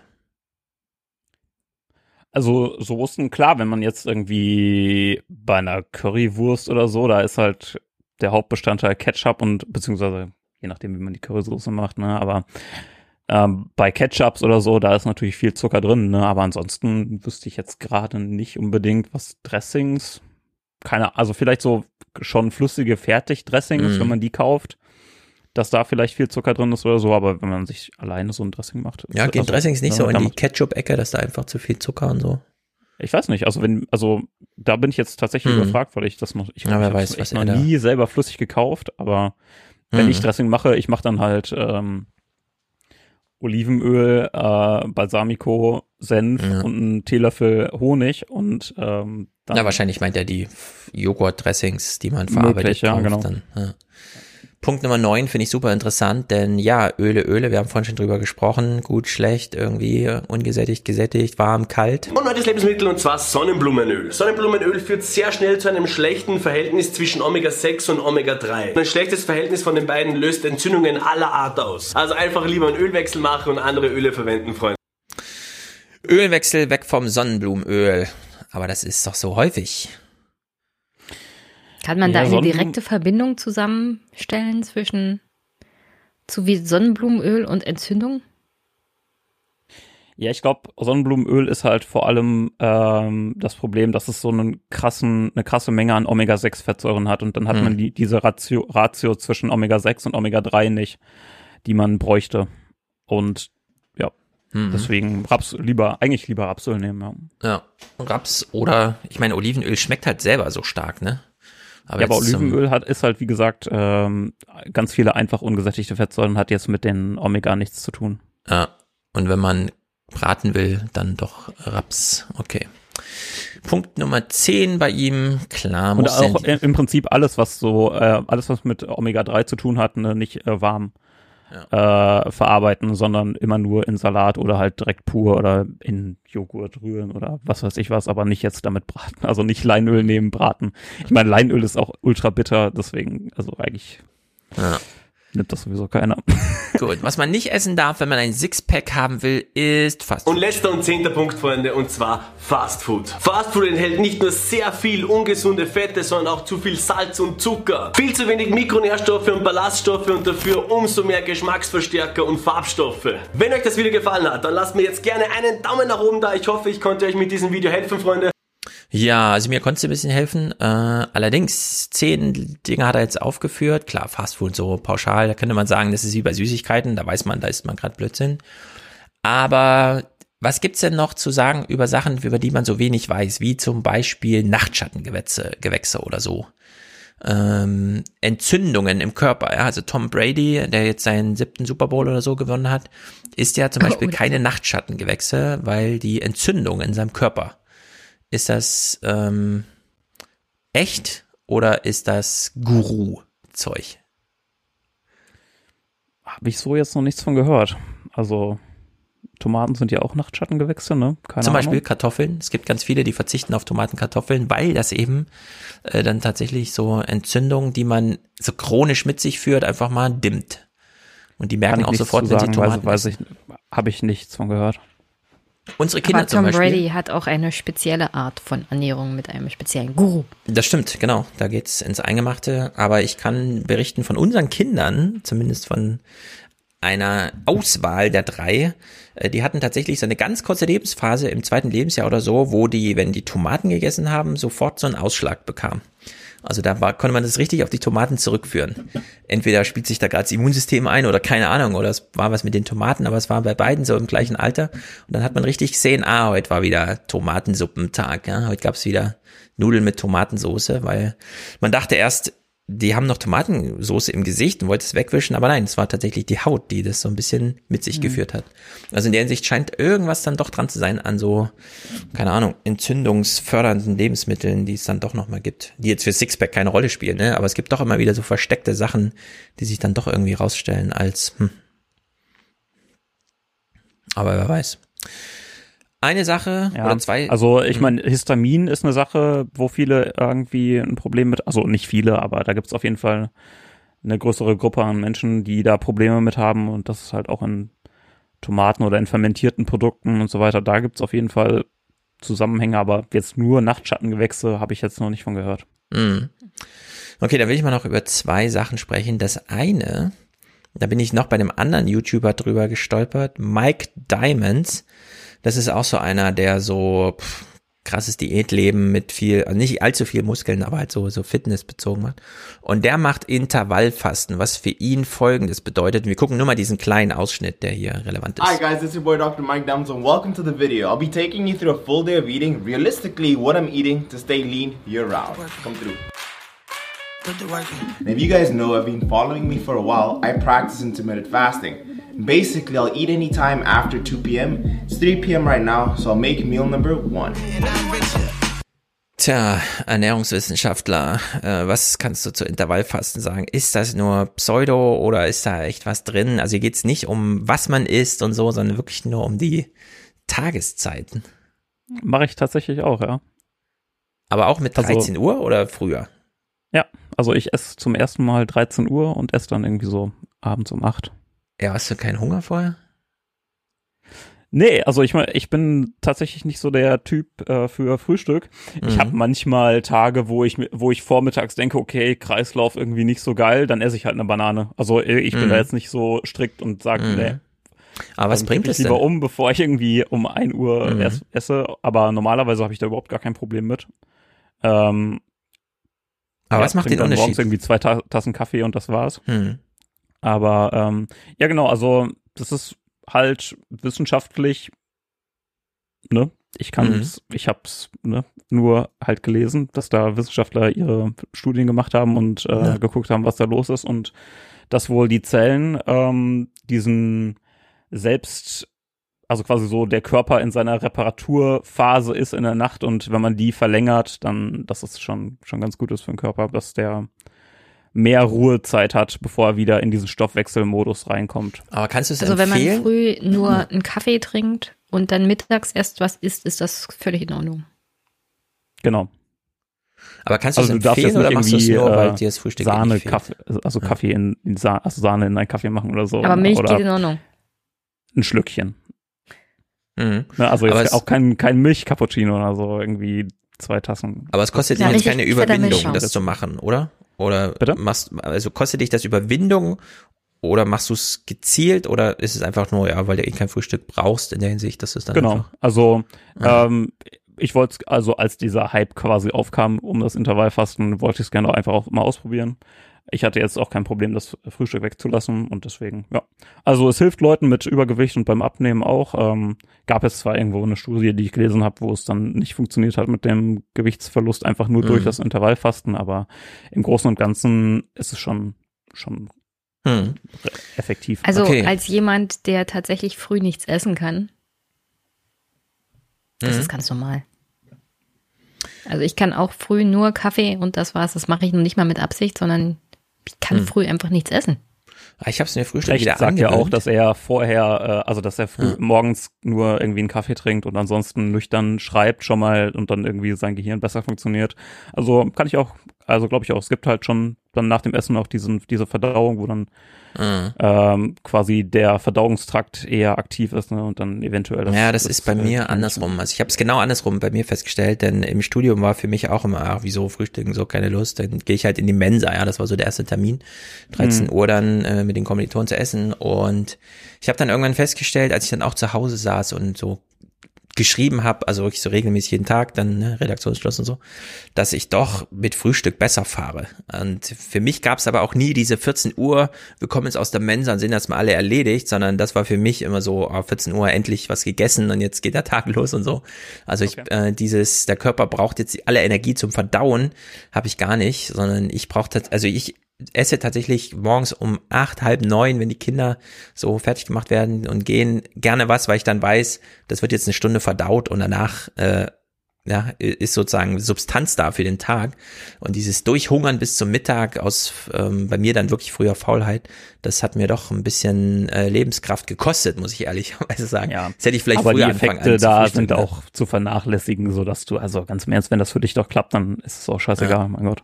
Ja, genau. Das habe ich dann äh, in Fettlogik überwinden. Das ist ja auch so ein ganz bekanntes Buch. Da sagt sie ja auch, äh, es macht eigentlich keinen Unterschied bei Tageszeit.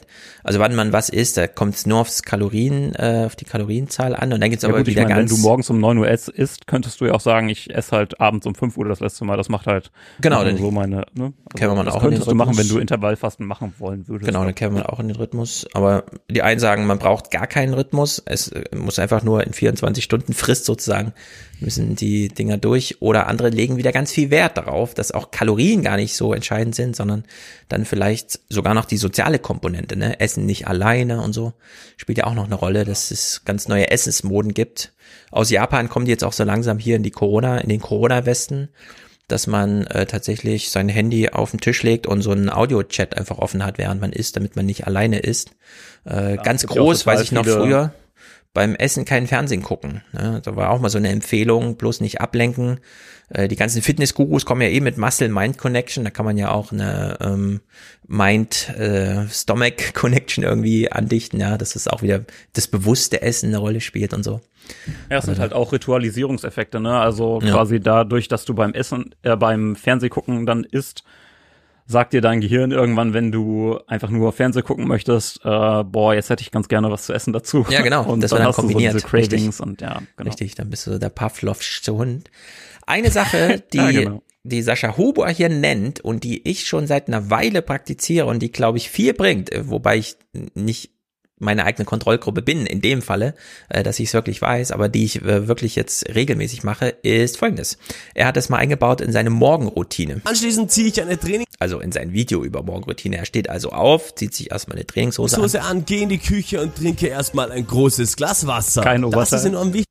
Nein, kein Oberteil, der geht so natürlich so in die Küche. Da wir im besten Fall genügend Schlaf hatten und so circa acht Stunden nichts getrunken haben und dann ist natürlich der Körper auch dehydriert. Das kurbelt nicht nur den Stoffwechsel an, sondern die Verdauung wird gefördert, der Körper scheidet so besser die Giftstoffe der Nacht aus, die Haut wird schöner und das Immunsystem wird gestärkt. Als nächstes mache ich mir direkt noch ein Glas Wasser und gebe Kreatin hinein, einfach für die Kraftsteigerung und trinke natürlich das Glas Wasser aus und das Kreatin verlinke ich euch gerne unten in der Videobeschreibung. So, über Kreatin und die Boosterei reden wir gleich. Äh, noch als Abschluss äh, Wasser. Morgens ein Glas Wasser. Wir haben diese großen Ikea-Gläser, da passen 400 Milliliter rein. Ich mache das morgens voll und zwar direkt aus der Leitung, keine Kohlensäure, nichts. Und dann trinke ich das am Stück, ohne zwischendurch zu atmen, einfach in mich rein und damit bin ich direkt nach dem Aus Aufstehen 400 Gramm schwerer und äh, glaube, das macht sehr einen großen Unterschied. Morgens einfach mal eine ordentliche Ladung Wasser in sich reinkippen. Gibt es da ernährungswissenschaftliche Erkenntnisse? Ich meine, es ist ein Nahrungsmittel, das keine Kalorien und keine Nährstoffe mit sich führt. Einfach gar nichts. Ein paar Mineralien vielleicht. Aber es macht, glaube ich, doch einen riesen Unterschied, ob man äh, morgens dieses Glas Wasser trinkt oder nicht.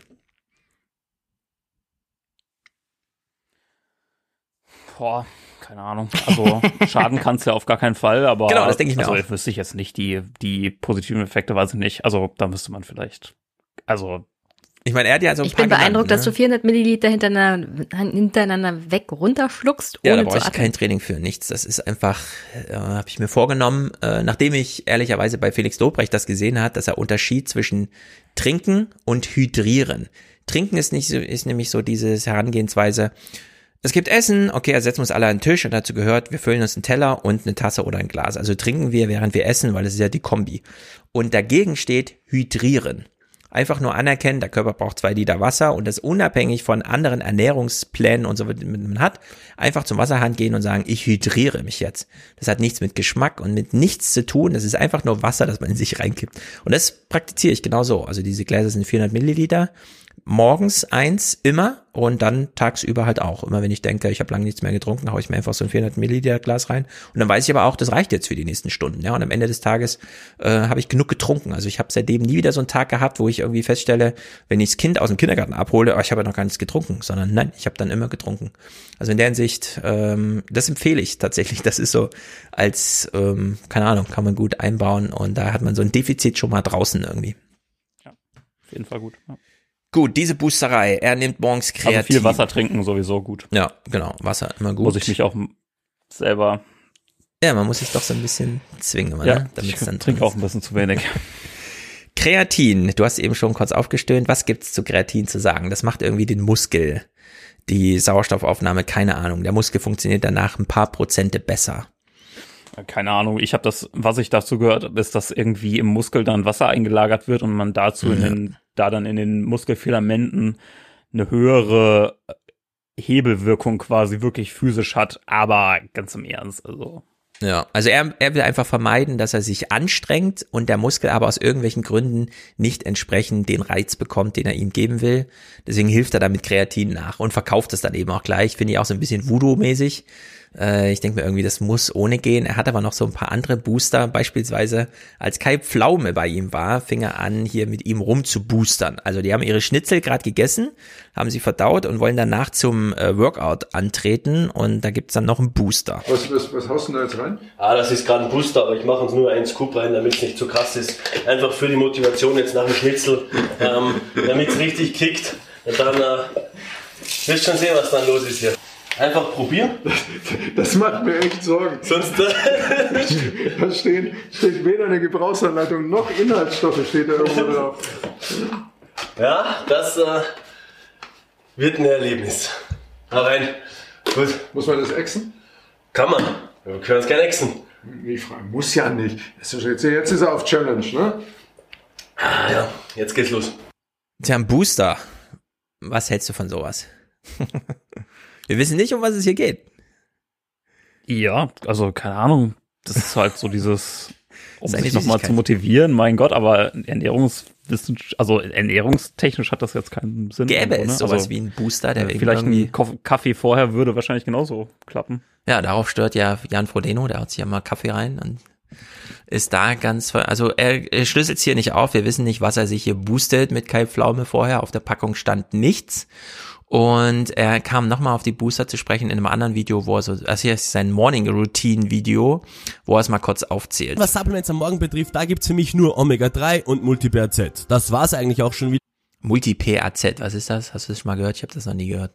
Ich habe das tatsächlich direkt gegoogelt, als ich da den Clip gesehen habe. Ja. Und das ist halt so ein Multivitaminpräparat. Ah ja, halt okay. Gut, also Omega-3, das ist dieses Fettzeug, das haben wir gehört. Äh, ja.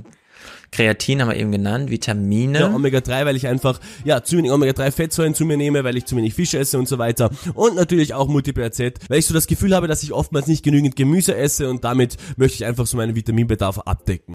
Ah ja, dann macht das da direkt. Er hat das Gefühl, er isst nicht genug Vitamine. Ja, genau. Also das ist halt so das Gefühl, ne? Aber ja. Ich meine, im Prinzip jetzt ein Multivitamin B-Komplex oder so kann nicht viel schaden, weil ist wasserlöslich, kann dann über den Urin direkt wieder ausgeschieden werden, was so viel mhm. ist, ne? Aber äh, Vitamin A, D, E, K ist halt fettlöslich. Das kann halt schon zu Überdosierungen führen und ist das nicht, das ist nicht so gut. Und deswegen, ja. mhm. also, ja. Okay. Ja, er führt aber dann selber in dem Video an, dass Lieber es mit, ein bisschen mehr Gemüse essen. Genau, dass das mit dieser Boosterei vielleicht, hm. Und in meiner Supplements-Liste in Infobox findet ihr auch noch einen Booster. Ein Booster ist jetzt aber nicht mehr Pflicht, das sage ich euch direkt und ehrlich vorweg. Ich persönlich bin nicht jedes Mal top motiviert, aber dann nehme ich einfach einen Scoop vom Booster und ich bin richtig motiviert und fühle mich, als könnte ich den Erdball wegdrücken und ziehe dann eben so das Workout viel härter durch, das heißt, ich baue indirekt besser Muskeln auf. Ja, der Booster gibt einem halt einfach echt einen geilen Kick. Ja, also Booster sind keine Pflicht, aber manchmal nimmst du so einen Booster und dann fühlt er sich. Das ist eine psychische Sache, glaube ich. Ja, ich glaube auch. Oder die Tatsache, so dass er es verkaufen will. Ja, er nimmt sich das ja.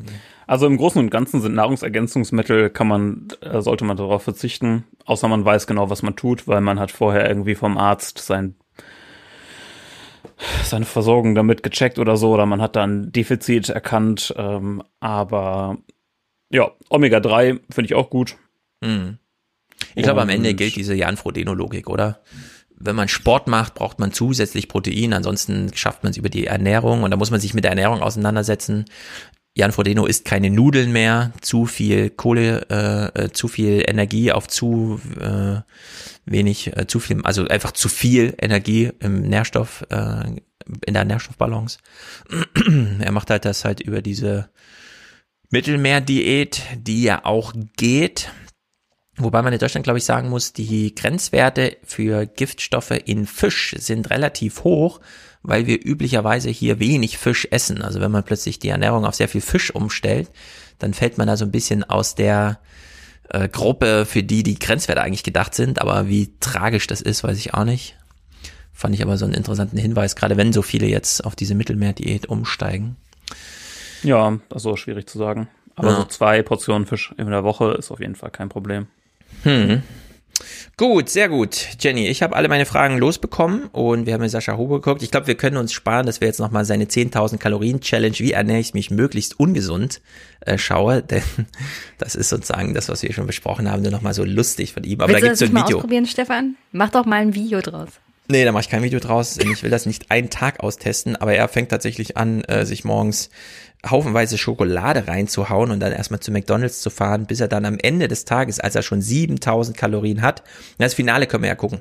Also äh, er verbringt den ganzen Tag mit extrem viel Kalorien, gleicht das gar nicht groß aus durch Sport. Wir gucken einfach zum Spaß hier diesen und äh, diesen, diesen, er steigt dann am Ende doch nochmal um äh, im, im Finale des Videos auf die gesunden Kalorien. Das war's. Es ist 18 Uhr 25 hier habe ich noch ein bisschen einen Shake, aber die 500 oder 400 bin ich ja im Plus. Aber den trinke ich eben noch bis, bis ich schlafen gehe. Heute habe ich noch ein paar Stunden Zeit aus. Es war eine richtig, richtig krasse Challenge. Ich muss ehrlich zugeben, ich hätte mich einige Male fast übergeben. Also ich bin schon ins Park gelaufen, ohne Witz. Aber es ist gut und glimpflich ausgegangen. Gott sei Dank. Ja, können wir ja bis André naja, wiederkommt. Wenn er sich den ganzen Tag vollgestopft hat. Ja, wir gucken nochmal rein. Also hier ist dieser Anfang von dem Video. Yay! Yo Freunde, wie geht's euch? Hallo und herzlich willkommen bei der 10.000 Kalorien Challenge. So, und was macht man dann? Man geht einkaufen. Ja, da ist es. Wir haben richtig viel Scheiße am Start, Freunde. Nämlich mal zwei Liter Cola, da will ich jetzt mal einen halben Liter trinken. Dann 30 Kinder Schoko Fresh und dann noch einen äh, Adventskalender Energy Cake mit 500 Kalorien. Heute ist zwar nicht der 1. Dezember, aber ich halte es nicht mehr aus. Ich muss das erste Türchen öffnen. Mhm. So, und dann futtert er das alles und macht so ein kleines Hit-Training, also High äh, Intensity. Ja, Freunde, was für ein krasses Workout. Ich sag's euch, HID-Workouts verbrennen fünf bis sieben Mal so viel Kalorien, wie wenn man normal laufen geht. Also, ist wirklich effektiv. Ich wünsche euch viel Spaß, falls ihr das Workout mal nachmacht. Und los geht's, auf zu McDonalds. Ja, also, für mich bitte ähm, 20 Cheeseburger bitte. 20 Cheeseburger? Ja, genau, bitte 20 Cheeseburger. Ja. Alles klar. Naja, was halt so ein Millionenpublikum auf YouTube gerne mal guckt, haut er sich das alles rein und steigt am Ende dann doch nochmal um auf die gesunden restlichen 3000 Kalorien. Aber das wollte ich auch nur so als Rausschmeißer. Nach den 7000 Kalorien doch nochmal einen kleinen Hunger bekommen, aber ja, dann nicht, also mehr, nicht mehr ungesund, oder? 10.000 Kalorien das ist nicht ohne. Man kennt das vielleicht auch. Es gibt ja Krankheiten, wo man tatsächlich stationär aufgenommen wird und dann heißt es jetzt erstmal 3000 Kalorien am Tag, ansonsten tot. Und äh, das macht den Ärzten doch einige Sorgen, diese Kalorien erstmal zu mobilisieren. Was isst man dann eigentlich, ja, wenn, was weiß ich, es betrifft ja vor allem Mädchen in einem gewissen Alter, wo eigentlich 3000 Kalorien schon Sportlernahrung ist. Aber wie, was meinst du? Also wie meinst eine Anorexie äh, zum Beispiel, ne? Also du kommst mit ja. Also Stefan meinte 3000 Kalorien, du musst das zu dir nehmen. Genau, das ist dann einfach das, also das therapeutische Ziel pro Tag 3000 Kalorien, um dich wirklich aus der Gefahrenzone zu bringen, der Lebensgefahrzone. Und man kann es natürlich sondieren, aber man will ja diese Menschen dann auch wieder an eine gesunde Ernährung heranführen. Also sie müssen die Lebensmittel echt kennenlernen. Und da macht es extreme Sorgen dem medizinischen Personal, auf viele Kalorien zu kommen ohne ins Ungesunde zu gehen, so wie Sascha Hubo, ja, wenn der sagt, ich esse heute mal 10.000 Kalorien, klar, der fängt mit Schokolade an, aber das ist ja dann nicht der Weg für äh, Menschen, die aus der Essstörung kommen, ne? Über Essstörung haben wir heute gar nicht gesprochen, ist natürlich ein Megathema, das ist sozusagen die, also wirklich ein gigantisches das Thema, vielleicht halt eines der größten Themen überhaupt. komplex. Ja. Genau, Und da wird's richtig auch total knifflig. gefährlich. Also ähm, wirklich dieses äh, dieses äh, krankhafte Untergewicht, ähm, ja.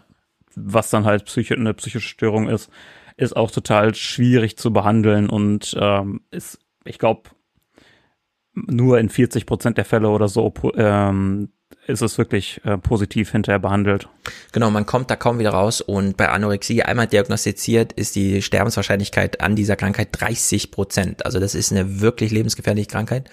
Deswegen, wir haben heute hoffentlich nur Zuhörer, die hier normalgewichtig oder vielleicht übergewichtig oder wie auch immer, aber nicht ins andere Extrem ausbrechen. Lieber zu viel Gewicht als zu wenig. Ja, weil da muss man dann aufpassen, diese ganzen Essenstipps werden dann immer gleich überdreht. Ja, also wir haben heute so lustig über Kalorien und so weiter gesprochen, aber da geht's dann immer in so eine andere Richtung. Äh, da muss man dann echt sagen, da ist dann medizinische Hilfe Pflicht. Aber wir haben es, wie gesagt, ich habe von, von meine Fragen geklärt und ich leide nicht an Untergewicht, sondern auch nicht an Übergewicht, aber ich äh, könnte auch noch mal 10 Kilo abspecken. Geht mir ähnlich. Also nicht die 10 Kilo, das wäre, glaube ich, selbst für mich zu viel. Ja. Aber 5 wären schon schön. Sehr gut, André, sehr gut, Jenny. Äh, herzlichen Dank euch beiden. Äh, ich danke, André. An dich, André, heute. genau. Das war sehr gut, sehr informativ. Ich habe meine Fragen geklärt bekommen. Äh, je nachdem, ich weiß ja immer nicht, wieso die Reaktionen ausfallen. Bei manchen Themen, äh, letzte Woche zum Beispiel beim Bauen hat sich gleich jemand gemeldet. Wir werden also über das Holz nochmal einen eigenen Podcast machen hier im April, ganz spezifisch über Holz als Baustoff und wie auch immer. Denn das wäre, ach so, warte mal, André, wir haben noch äh, Clips von dir. Gibt es einen, der unbedingt Pflicht ist? Also bevor wir es ganz alle. abschließen. alle? Ja, dann gucken wir alle. Die ja, sind ja also, nicht besonders lang. Weil, also ich, M1 ähm, bis M5 hast so, du sie nummeriert. Genau, das erste ist halt äh, das mit den Kindern und quasi der Rest ist so von 1 bis 5 durch. Ah, Essen für Kinder 2 Minuten 53, mal gucken. In Deutschland ist das besonders Kannst du auch auf höhere Geschwindigkeit stellen, falls das geht? Nee, hör, die, alles klar, alles klar. liebe Hörer, ihr schaltet ja selber auf höhere Geschwindigkeit, nicht wahr? alles klar. Kaum einem anderen europäischen Land leben so viele fehlernährte Erwachsene und Kinder. Wie gut, dass es die Schule gibt. Hier lernt man fürs Leben. Idealerweise hieße das, Ernährung ist ein Pflichtfach und nach dem Unterricht gehen die Schüler zusammen mit ihren Lehrern in die Kantine. Mhm. Dort wird das Essen von ausgebildeten Köchen zubereitet. Die Schüler können das eben Gelernte sofort anwenden. Aber die Realität sieht anders aus. In Deutschland muss es praktisch sein und billig. Mehr als ein Drittel der von uns befragten Schulen klagt über ein knappes Budget. Im Schnitt darf ein Essen die Schüler nur 2,50 Euro kosten. Doch eine gesunde Mahlzeit kostet mindestens 4 Euro pro Portion. An vielen Schulen ist gute Qualität so nicht möglich. Meistens wird das Essen außerhalb gekocht und warm angeliefert. So wird es über mehrere Stunden hinweg warm gehalten. Das ist auch bei etwa der Hälfte der von uns befragten Schulen der Fall. Und darunter bei zwei Drittel der Grundschulen. Was schließlich auf den Tellern landet, ist zerkocht. Von Vitaminen keine Spur. Auswahl gibt es kaum. Werden überhaupt mehrere Gerichte angeboten, müssen die Schüler häufig schon eine Woche im Voraus entscheiden, was sie essen möchten. Und längst nicht jede Schule, in der gegessen wird, verfügt auch über eine eigene Kantine. Und wenn, ist sie oft kalt, eng oder ungemütlich. In den Küchen sieht es nicht besser aus. Um Geld zu sparen, wird das Essen vielerorts von ungelernten und schlecht bezahlten Hilfskräften zubereitet und ausgegeben. Die Hygienevorschriften sind nur selten bekannt oder es fehlen ausreichende Wasch- oder Desinfektionsgelegenheiten. Das Ergebnis? Niemand geht gerne hin. Wenn sie können, gehen die Schüler lieber zum Kiosk und essen da. Laut Experten würde es den Staat in etwa 500 Millionen Euro im Jahr kosten, allen Schülern ein gesundes Mittagessen zu ermöglichen. Das ist ein Bruchteil dessen, was wir jährlich für militärische Rüstung ausgeben. Warum investieren wir dort, aber nicht in unsere Kinder? Tatsächlich wird die Verantwortung vom Staat an die Kommunen und von den Kommunen oft an die Schulen abgewälzt. Die wiederum übertragen die Verantwortung zu großen Teilen auf Caterer, die günstig liefern sollen. Niemand möchte verantwortlich sein. Dabei hätte eine gute Schulverpflegung viele Vorteile. Unsere Kinder wären nicht nur gesünder und leistungsstärker, sie wüssten auch mehr über gesunde Ernährung. Langfristig würden wir auf diese Weise sogar sparen, denn in der Zukunft gäbe es weniger Krankheitsfälle, die wir bezahlen müssen, und wir hätten gebildetere Menschen, die mehr verdienen. Unterm Strich eine gesündere und reichere Gesellschaft. Mm, alles richtig. Ich bin mir nicht sicher, ob es ein bisschen überdramatisch dargestellt wird. Klar, bisschen schon, aber im Großen und Ganzen ist es natürlich wahr, ne, dass also Ernährungsbildung und auch die Qualität an Essen ist halt schon relativ schwierig und ähm, ich glaube, um großflächig irgendwie ähm, das mit der Ernährung auf die Kette zu kriegen und auch hier mit der Planetary Health Diet. Mhm. Ähm, wenn man sich das anguckt, ähm, wie die zusammengesetzt ist, ähm, habe ich als äh, jemand, der das drei Jahre studiert hat, äh, schon Probleme, mir ein Gericht auszudenken, das zur Hälfte aus Gemüse besteht und mhm. so weiter und so fort. Ähm, und davon sind halt die meisten Leute total weit weg. Mhm. Ja, was und um ich das irgendwie auf die Kette mhm. zu kriegen, muss man da glaube ich schon irgendwie ähm, in die Bildung und auch schon halt bei den Kindern wirklich am besten an Grundschulen schon irgendwie mhm. anfangen mit. Also äh, hier in Frankfurt äh, sind die Grundschule, die ich kenne, äh, zuckerfreie Grundschulen, wo sozusagen ausgegeben ist, ne, hier darf man auch als Eltern jetzt keine Säfte oder so mitgeben oder Süßigkeiten in der Brotbox, sondern das soll nur das Zeug halt sein, ohne dann Wasser oder Tee. Und das größte Problem, was ich jetzt mittlerweile habe, und es war wirklich erschreckend, als ich damals 2004 in den Westen zog vom tollen Osten, hieß es plötzlich, nee, ihr hat keine weiterführende Schule Mittagessen. Ne? Also gab es einfach gar nicht, wo ich dachte, hä, wie kein Mittagessen, was machen denn die Kinder mittags? Gehen nach Hause und dann ist ja da keiner. Also wie versorgen die sich eigentlich? Mittlerweile ist das eigentlich so weit nachgerüstet, die Schulküchen sind da. Bedeutet allerdings auch Fördervereine mit Millionenbudget, wo die Eltern echt dahinter sein müssen. Ne? Also das große Veranstaltungen. Dafür wird in den Schulen eigentlich schon recht weitreichend gekocht und nicht angeliefert, so äh, in diesem Maße oder so irgendwie kombiniert. Nur jetzt hat man halt Corona und diese Küchen sind alle zu. Also jetzt gibt's so Essenstüten und so, ne, wo so irgendwie belegtes Brot und so weiter drin ist, was dann eben wieder nicht reicht, finde ich, wenn ich das so bei meiner großen beobachte. Aber na klar, ist Corona kann, geschuldet. Ich kann aus den Landkreisen berichten, aus denen ich so komme, dass das genauso ist wie da dargestellt. Also du hast Im Osten. Caterer, ja. Hm. Du hast irgendeinen Caterer, der versorgt teilweise den ganzen Landkreis. Und wir hatten da vor einigen Jahren, das müsste jetzt zwei, drei Jahre her sein, auch einen größeren Skandal, weil bei dem Caterer sind dann auf einmal irgendwelche unschönen Bakterien im Essen aufgetaucht. Hm. Und dann hatten die Land, hatte der Landkreis ein Problem bezüglich, naja, wer versorgt denn jetzt die Schulen mit Essen? Ja. Naja. Also gekocht ja, glaub, wird da in den Schulen divers. hier noch nicht. Ja, also die DGE, die bildet ja auch ähm, Ernährungsberater aus und zertifiziert auch Küchen und Schulen und so weiter. Und äh, klar, in so einer Küche gibt es dann halt gesundes Essen, ne? aber ähm, ich glaube, da gibt's wirklich ganz große Unterschiede. Hm. Ist ja auch eine finanzielle Frage, weil die Eltern müssen ja, obendrauf dazu bezahlen. Und alles das, was die Schule aus dem Budget nicht selber leisten kann, weil solche Förderprogramme gibt's bei den ostdeutschen Schulen so nicht, jedenfalls kenne ich die noch nicht. Hm. Dann hat die Schule ein Budget und darüber hinaus darf es nicht gehen. Und viele Eltern haben das Geld auch nicht, darüber hinaus Geld zu geben. Und dann ja, hast du halt dieses Catering-Essen, das grundsätzlich schon ziemlich eklig ist. Ja, aber da kann so eine Landesregierung ganz schön viel machen. Also da äh, ja, klar. die auch ja, klar. Brandenburgische Landesregierung. Ja, die vielleicht nicht, ja, aber so ein paar sind ja, schon. Ich glaube, in Bayern hast du das Problem längst nicht so wie. Nee. Ist schon, ist schon äh, Verantwortung von den Regierungen, finde ja. ich schon. Kann man einen Unterschied machen. Clip M1. Willst du was oh, das ist sagen? jetzt so in, das ist jetzt so quasi die Richtung, wo, was ich quasi als Thema mal vorstellen wollte. Äh, weiß nicht, wie viele Leute sich damit schon mal auseinandergesetzt haben, aber wo es so in der nächsten Zukunft hingeht, was halt total spannend ist. Im Mutterleib sind wir erstmal steril. Wenn wir dann geboren werden, nehmen wir auf dem Weg durch den Geburtskanal Milliarden von Bakterien unserer Mutter mit, die jeden Teil unseres Körpers bedecken. Das ist ganz essentiell für unsere Gesundheit. Kinder, die per Kaiserschnitt auf die Welt kommen, sind anfälliger für Asthma, Immunkrankheiten und sogar Leukämie. Unser Körper begrüßt diese Invasion der Mikroorganismen also regelrecht. An unserer Bakterienpartnerschaft haben wir Millionen Jahre lang gefeilt. Muttermilch enthält zum Beispiel einen besonderen Zucker, der bestimmte Gruppen von Mikroorganismen fördert, gleichzeitig schädliche Erreger bindet und außerdem das Immunsystem trainiert. Es dauert bis zu zwei Jahre, bis sich eine gesunde Gemeinschaft von Mikroorganismen gebildet hat. Jeder Mensch hat sein eigenes, einzigartiges Mikrobiom, das aus Bakterien, Viren, Pilzen und anderen Organismen besteht.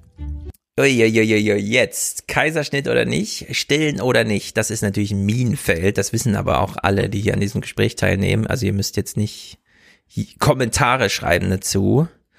Sag trotzdem was dazu, warum ist das so ein negativ? Also aus ernährungswissenschaftlicher Sicht ähm, stillen unbedingt, unbedingt, unbedingt. Mhm. Also wird total geraten. Das ja, wenn es klappt. Es einfach, ne? Es klappt ja nicht immer. ja, klar, klar. Aber dann, ja. dann äh, ist es natürlich, äh, da kann man nichts machen, klar. Aber äh, wenn es geht, auf jeden Fall, ähm, weil äh, Muttermilch ist noch mal ganz anders zusammengesetzt als äh, Kuhmilch und halt die beste Nahrung fürs Baby und auch ähm, diese hohe Anzahl an ähm, Kohlenhydraten, die aber Ballaststoffe sind, die quasi vom Kind nicht aufgenommen werden als Energie, sondern einzig dafür da sind, dass das Mikrobiom ähm, mhm. quasi ernährt wird, ist halt auch super wichtig. Ja. Ja, ist interessanterweise auch jetzt durch Corona nochmal so ein Mega-Thema, äh, dadurch, dass sich viele angehende Eltern jetzt so Sorgen darum machen, wie das Immunsystem in diesem ersten Jahr, wo die Welt so ganz anders funktioniert, plötzlich gibt's gar keine großen Grippewellen mehr und so weiter und die Konfrontation sieht da so ganz anders aus. Also in der Hinsicht äh, großes Thema für sich. Sehr gut. M2, 380.000 Milliarden freundliche Gefährten. Das ist halt eine krasse Zahl, ne? Also ja, ich bin gespannt. Muss man sich erstmal irgendwie vorstellen. Ja. Freundliche Gefährten, die unser Körper gerne beherbergt. Die meisten von ihnen sind eine Gemeinschaft aus 380.000 Milliarden Bakterien. Sie gehören 5.000 verschiedenen Arten an und leben in unserem Darm. Diese Darmmikroorganismen helfen uns dabei, Essen zu verdauen und Kalorien aus Lebensmitteln zu holen, die wir selbst nicht verdauen können. Leider ist unser Darm auch der perfekte Angriffspunkt für Eindringlinge. Deshalb wird er von einer starken Armee geschützt, unserem Immunsystem. Um das zu überleben, musste das Mikrobiom sich so an uns anpassen, dass es mit unserem Körper kommunizieren kann. Vor allem muss es unser Immunsystem dazu überreden, es nicht zu töten. Aber sie haben auch ein großes Interesse daran, dass unser Darm gesund ist. Deshalb produzieren manche von ihnen Botenstoffe, die dabei helfen, das Immunsystem zu erziehen. Andere regen eine schnelle Regeneration der Darmzellen an. In den letzten Jahren sind sogar Beweise dafür aufgetaucht, dass der Einfluss unseres Darmmikrobioms noch viel weiter reicht. Vielleicht spricht es sogar direkt mit unserem Gehirn. Tja, damit Charme war nicht ohne Grund das erfolgreichste Buch der letzten 100.000 Jahre in Deutschland. Es ist einfach ein mega Mysterium. Ja, total, total krass. Also die ähm, schiere Zahl und auch die Zahl der Arten ist halt crazy, ne? 5000 verschiedene Arten. Mhm. Ähm, genau, dafür war der Clip jetzt eigentlich da, so sich mal vorzustellen, wie viel das sind. Und ja, das ist halt auch so, die sind halt hauptsächlich da, dafür da im, im Darm, die Nährstoffe und ähm, alles so mhm. weiter zu verarbeiten, quasi, dass wir es überhaupt erstmal aufnehmen können. Ja, wir sollten der Versuchung widerstehen, alles zu synthetisieren äh, zu wollen, denn die Natur hat jedoch ein reicheres Potpourri zusammengestellt. Und die leben M alle in uns drin. Richtig, die leben alle in uns drin. Von uns. M3, Mikrobiom und äh, Verhalten, also unser Verhalten. Okay, ich bin gespannt. Weil das Gehirn entscheidet, was wir essen, liegt dem Mikrobiom seine Gesundheit am Herzen. Ein neues Forschungsgebiet entsteht. Und wir beginnen gerade erst zu verstehen, wie diese komplexen Systeme in unserem Körper interagieren. Langsam entdecken wir, wie sehr unser Mikrobiom uns und unser Verhalten beeinflusst. Depression zum Beispiel. Gesunde Ratten, denen Mikroorganismen vom Darm depressiver Menschen verabreicht wurden, begannen ängstliches Verhalten und depressionsähnliche Symptome zu zeigen. 2017 konnte eine Studie eine Verbindung zwischen Intelligenz und Mikrobiom herstellen. Ein bestimmter Bakteriensatz bei Neugeborenen trat zusammen mit verbesserten motorischen und sprachlichen Fähigkeiten auf. Aber es könnte auch unseren Alltag beeinflussen. Tests mit Fruchtfliegen zeigten, dass ihr Mikrobiom beeinflusst, welches Essen sie bevorzugen. Das könnte bedeuten, dass deine Mikroorganismen deinem Gehirn sagen können, welches Essen du ihnen geben sollst. Gesundes Essen macht gesund, man kann es nur immer wieder sagen. Ist das eigentlich aber, Quarks und Co., was wir hier gucken? Aber offensichtlich wollen meine Mikro-Dings im Darm, dass ich mhm. ungesundes Essen ja, Na. genau. Also quasi Heißhunger wird halt auch über das Mikrobiom zum Teil gesteuert. Das ist, das ist halt so. Und das mit der Depression finde ich halt unfassbar krass, ne? Und äh, mhm. ja. Also ist das Quarks und Co. Oder? Das ist äh, kurz gesagt. Kurz gesagt. Okay. Genau. Mhm. Stress und Ernährung, Jenny, das ist ja quasi die gleiche Richtung wie Verhalten. Äh, gutes Essen macht gute Laune. Das Leben ist schwer und verleitet uns oft zu einem Teufelskreis. Du bist gestresst und ernährst dich von Burgern, Fritten und Pizza. Die Fastfood-Bakterien freuen sich, sie vermehren sich und nehmen den gemüseliebenden Bakterien Platz weg. Damit nicht genug. Sie schicken Signale ans Gehirn und sagen ihm, weiter so. Du willst daraufhin noch mehr Fastfood essen. Und die Fastfood-Bakterien gedeihen weiter, wodurch du noch mehr essen willst und so weiter. Diese Spirale könnte eine große Rolle bei Übergewicht spielen. Aber es ist auch wichtig zu betonen, dass man etwas dagegen tun kann und durch gesundes Essen gute Bakterien fördern kann. Hm, das ist aber auch ein Teil, der äh, bei Sascha Huber jetzt nicht so die Rolle spielt, aber wo die Kombi aus Bewegung, also am Ende des Tages auch wirklich merken, dass man irgendwie was gemacht hat und so, nicht nur gerade Homeoffice und so, pipapo, und sich gesund ernähren. Ich glaube, das ist echt eine gute Kombi. Eine gute Corona-Kombi, sagen wir so. Okay, also das ist ähm, quasi ja genau mhm. das, was du gerade gesagt hast, Jenny, ne? Was nochmal? Das mit den quasi schlechten, in Anführungszeichen, ja. groben und dann deine, deine sagen dir, du sollst. Ja, aber es ist auch hier ein Teufelskreis. So. Hm, genau, ja. Teufelskreis. M5, äh, Mikrobiom, Pathogenese und Stuhltransplantation. Okay, das ist natürlich sehr aussagekräftig benannt. Mal gucken. Unser Mikrobiom steht nicht nur mit Gewichtszunahme, sondern auch mit anderen Auffälligkeiten und Krankheiten wie Autismus, Schizophrenie und Krebs in Verbindung. Zu frühen Symptomen von Parkinson gehören übrigens Darmprobleme. Wird der Körper von schädlichen Bakterien überwuchert, gibt es oft nur eine Lösung. Man holt sich eine Armee von guten Bakterien. Und das ist ganz einfach. Man transplantiert gesunden Stuhl vom Darm einer gesunden Person in den Darm eines kranken Menschen. Wir benutzen diese Methode bereits, um Menschen von Durchfall zu heilen der vom C. difficile Bakterium verursacht wird. Aber wir verstehen noch nicht alle Zusammenhänge. Zum Beispiel konnte eine Transplantation von einem übergewichtigen Spender zwar den Durchfall einer Frau heilen, trug aber später zu ihrem Übergewicht bei. Das sorgte für Aufsehen und eine weitere Studie wagte den umgekehrten Versuch. Stuhltransplantationen von schlanken Menschen verschafften übergewichtigen Menschen ein diverseres Mikrobiom und machte sie sensibler für Insulin. Zwei häufige Effekte bei Gewichtsverlust. Ja, das klingt so ein bisschen eklig, aber ist natürlich, äh, wenn das solche Effekte zeigt, hat interessantes therapeutisches Potenzial, sag es mal so. Ja, genau. Ist schon schief gegangen, da sind schon Menschen gestorben. So, und bei der Diversität von ähm, dem Mikrobiom zeigt sich auch immer mehr, dass man möglichst unterschiedliche Ballaststoffe zu sich nehmen sollte. Und quasi mhm. ähm, mit Planetary Health Diet hat man ja, wenn man jetzt die Hälfte des Tellers mit Gemüse voll machen soll und ähm, sein Protein hauptsächlich durch Nüsse und ähm, äh, Hülsenfrüchte und so weiter zu sich ja. nimmt, super viele unterschiedliche Ballaststoffe und deswegen ist auch von der Frage am Anfang, sind Kohlenhydrate überflüssig, äh, kann man halt nicht sagen, weil ähm, Gemüse hat halt als ähm, Energielieferant ja. hauptsächlich ähm, auch dann irgendwelche Zucker und aber auch ganz viele Ballaststoffe und die sind halt super wichtig und man, man sieht jetzt immer mehr, wie wichtig das überhaupt ist. Hm. Diet muss natürlich im Chat wieder Witze machen, die von YouTube zu Recht ausgeblendet werden und die Mulis dann auch nicht einblendet. so ist es. Ja, ja. Naja, sehr gut. Äh, dieser letzte Gedanke ist sehr gut. Diese Planetary Health Diet ist vielleicht tatsächlich der beste Gedanke überhaupt, der die letzten Jahre zur Ernährung kam. Sich so ernähren, dass es dem Planeten gut geht, ist für einen selber gut und für den Planeten. Das haben die ja in Davos letztes Jahr, als das Klimathema so mega war und äh, Greta da Trump über den Weg lief und so weiter, da haben die es ja auch groß thematisiert.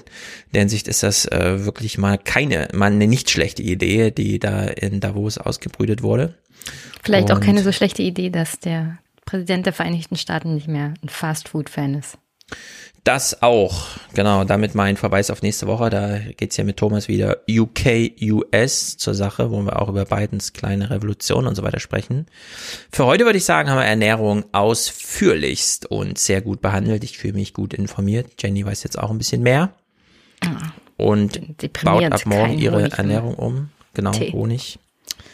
Aber Außerdem, ich bin happy, dass ich weiterhin meine Tomatensuppe mit Dosen machen kann. Genau, bleib bei deiner Tomatensuppe. Um den Weg zurückzufinden zu Michel gleich und Afghanistan, hier mal kurz vermelde die 22.27 Uhr Hochrechnung. Ich trage nur die Verluste der CDU vor, oder? ist lustig genug. Baden-Württemberg minus 3,2. Rheinland-Pfalz minus 4,9. Uh, das ist heftig. Gut, ich schließe noch an die AfD-Verluste. Baden-Württemberg minus 5,3, Rheinland-Pfalz minus 4,1. Also hier geht's substanziell in die richtige Richtung. Das ja, ist die AfD-Wähler sind übrigens alle größtenteils nicht wiedergewonnen. Wieder. Was sind die? Nicht wiedergeboren? Nee, für hm? Was sind die? Nicht, wieder? nicht Wähler geworden. Ach, nicht Wähler. AfD-Wähler ah. sind wieder zu Nichtwählern geworden und das Potenzial für Parteien wie die AfD bleibt damit weiterhin bestehen. Ja, aber wenn auch die AfD es nicht schafft, es über eine äh, Empörungsperiode hinaus äh, zu mobilisieren, ist natürlich nicht ganz schlecht. In der Hinsicht wissen jetzt die anderen Parteien, um was es hier geht. Naja, was soll's. So ist die Sachlage. Herzlichen Dank nochmal an dich, André. Das war spektakulär gut. Wir sind jetzt alle, glaube ich, sehr gut informiert. Ja, gerne. Und wann steht bei dir Abschluss an und so? Hast du noch ein bisschen vor ja, dir? Ja, jetzt, jetzt demnächst. Bin ja jetzt im, demnächst. Im in der Corona-Zeit noch. Ja, genau. Was kostet zum Abschluss? Uiuiui. Gucken wir mal. Lustigen Proteinkuchen mitgebracht. Irgendwas Ungesundes. Uh, Sehr gut. Fette Burger. Dann herzlichen Dank auch an dich, Jenny. Und wir gehen jetzt zu Michel und reden über Afghanistan, denn äh, der Einsatz, der grundsätzliche Einsatz ist verlängert und Michel wurde einberufen, heißt das, glaube ich, oder wie auch immer. Eingezogen. Genau, und ich erreiche ihn da in Hamburg. Das ist ein Gespräch von Donnerstag, ein Tag nach seiner Astra-Impfung.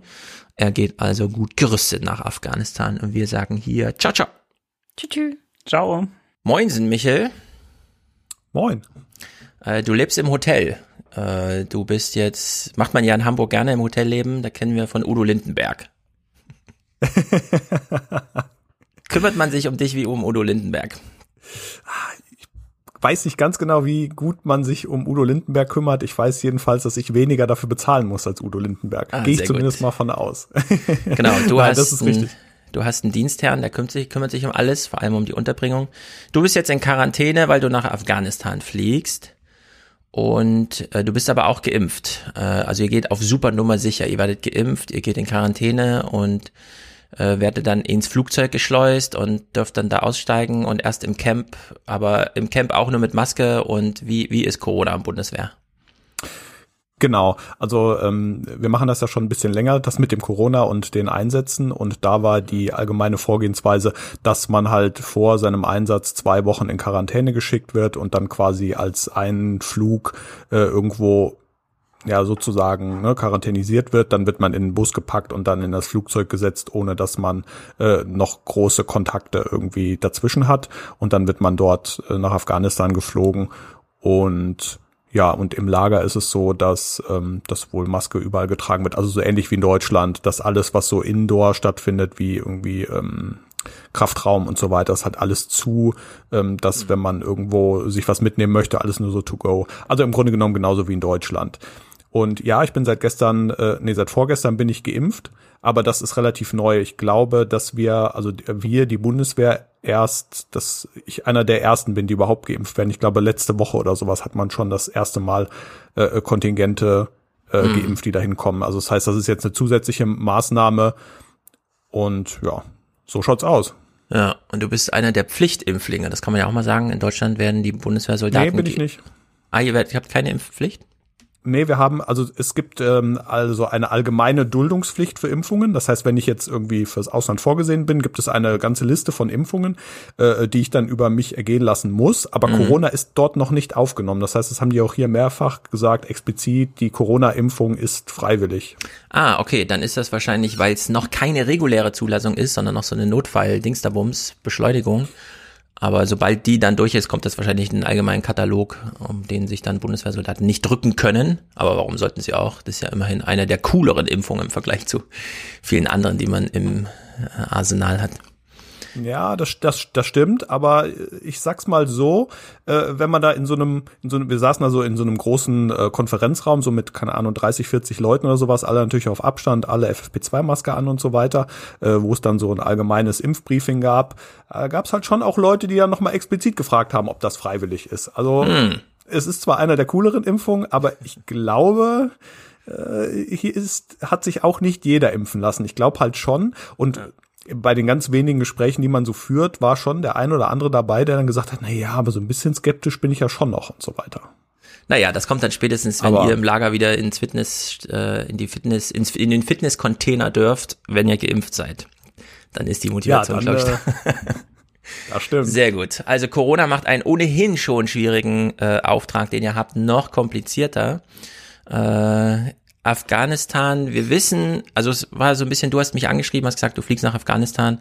Da habe ich gesagt, ja, das ist interessant. Ähm, und wir hatten letzte Woche, glaube ich, im, Bundes, äh, im Bundestag erst die Verlängerung des Mandats. Hängt das irgendwie zusammen, dass ihr jetzt zu 170 äh, gerade heute äh, Quarantäne äh, macht für Afghanistan äh, und der Bundestag das, oder war das eh vorgesehen, dass jetzt wieder, wie viele Leute werden jetzt überhaupt, ähm, also findet da jetzt so ein großer Truppenaustausch statt oder ist das ganz regulär so, dass so viele auf einmal, weil du hast jetzt mir eben schon vorher gesagt, 170 jetzt gerade im Hotel, das ist aber nur ein Flug und es gibt noch einen zweiten Flug, das hieße ja, dass da irgendwie äh, die halbe Mannschaft vor Ort ausgetauscht wird.